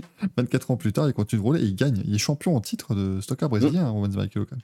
Et surtout, euh, Bar- Barrichello, on peut lui reprocher beaucoup de trucs, mais il y a peu de pilotes aussi passionnés que lui. Il y a peu de mecs qui sont, ou de femmes qui sont autant des, des amoureux de sport auto. euh, Mm. Et ça fait plaisir. c'est vraiment c'est un fou furieux de sport auto. Et il le sera toujours et il fait baigner ses gamins dedans qui sont eux aussi pilotes du coup. Et c'est euh, c'est fou. En fait, c'est enfin, c'est vrai que c'est. euh, j'ai eu du mal à le reconnaître tout le long parce que bah, il y a ce passage chez Ferrari, il lui a pas rendu justice avec euh, la manière dont il s'est un peu fait euh, écraser et bouffer par le système, mais euh, ces années Stewart et puis euh, et puis ces années après euh, par la suite, c'était c'était fou, c'était vraiment fou. Eh ben écoutez, c'est une bonne fin, hein, je trouve. Dans une Mm. bonne émission. C'était plutôt chouette. J'espère que ça vous a plu. Chers amis, c'était le Racing Café. Euh, je crois que j'avais commencé. C'était le Racing Café du euh, 29 et du 30 juin 2023. Merci de nous avoir suivis. Merci à toute la régie, évidemment. Bruno, euh, Bruno, Josiane, Gwenaël, euh, Gwendal, que je n'oublie pas, bien sûr, qui nous ont été préparés. C'est juste la fin du Racing Café. Merci beaucoup d'avoir été là, chers amis. euh, Et à chat. la poursuite, on remercie. euh, Donc, euh, c'était un grand plaisir de vous avoir. Merci à Fabien Gérard qui était présent, bien sûr.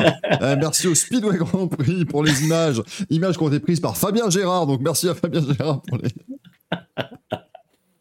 non, mais merci beaucoup à, à toutes et à tous. Euh, merci Axel, merci Manu. C'était un grand plaisir. Et puis, on remet ça la semaine prochaine avec le, le débrief du week-end. Ça va être encore, euh, encore être quelque 15 heures d'affilée. Merci beaucoup tout le monde. À la prochaine. Ciao, ciao. Ciao.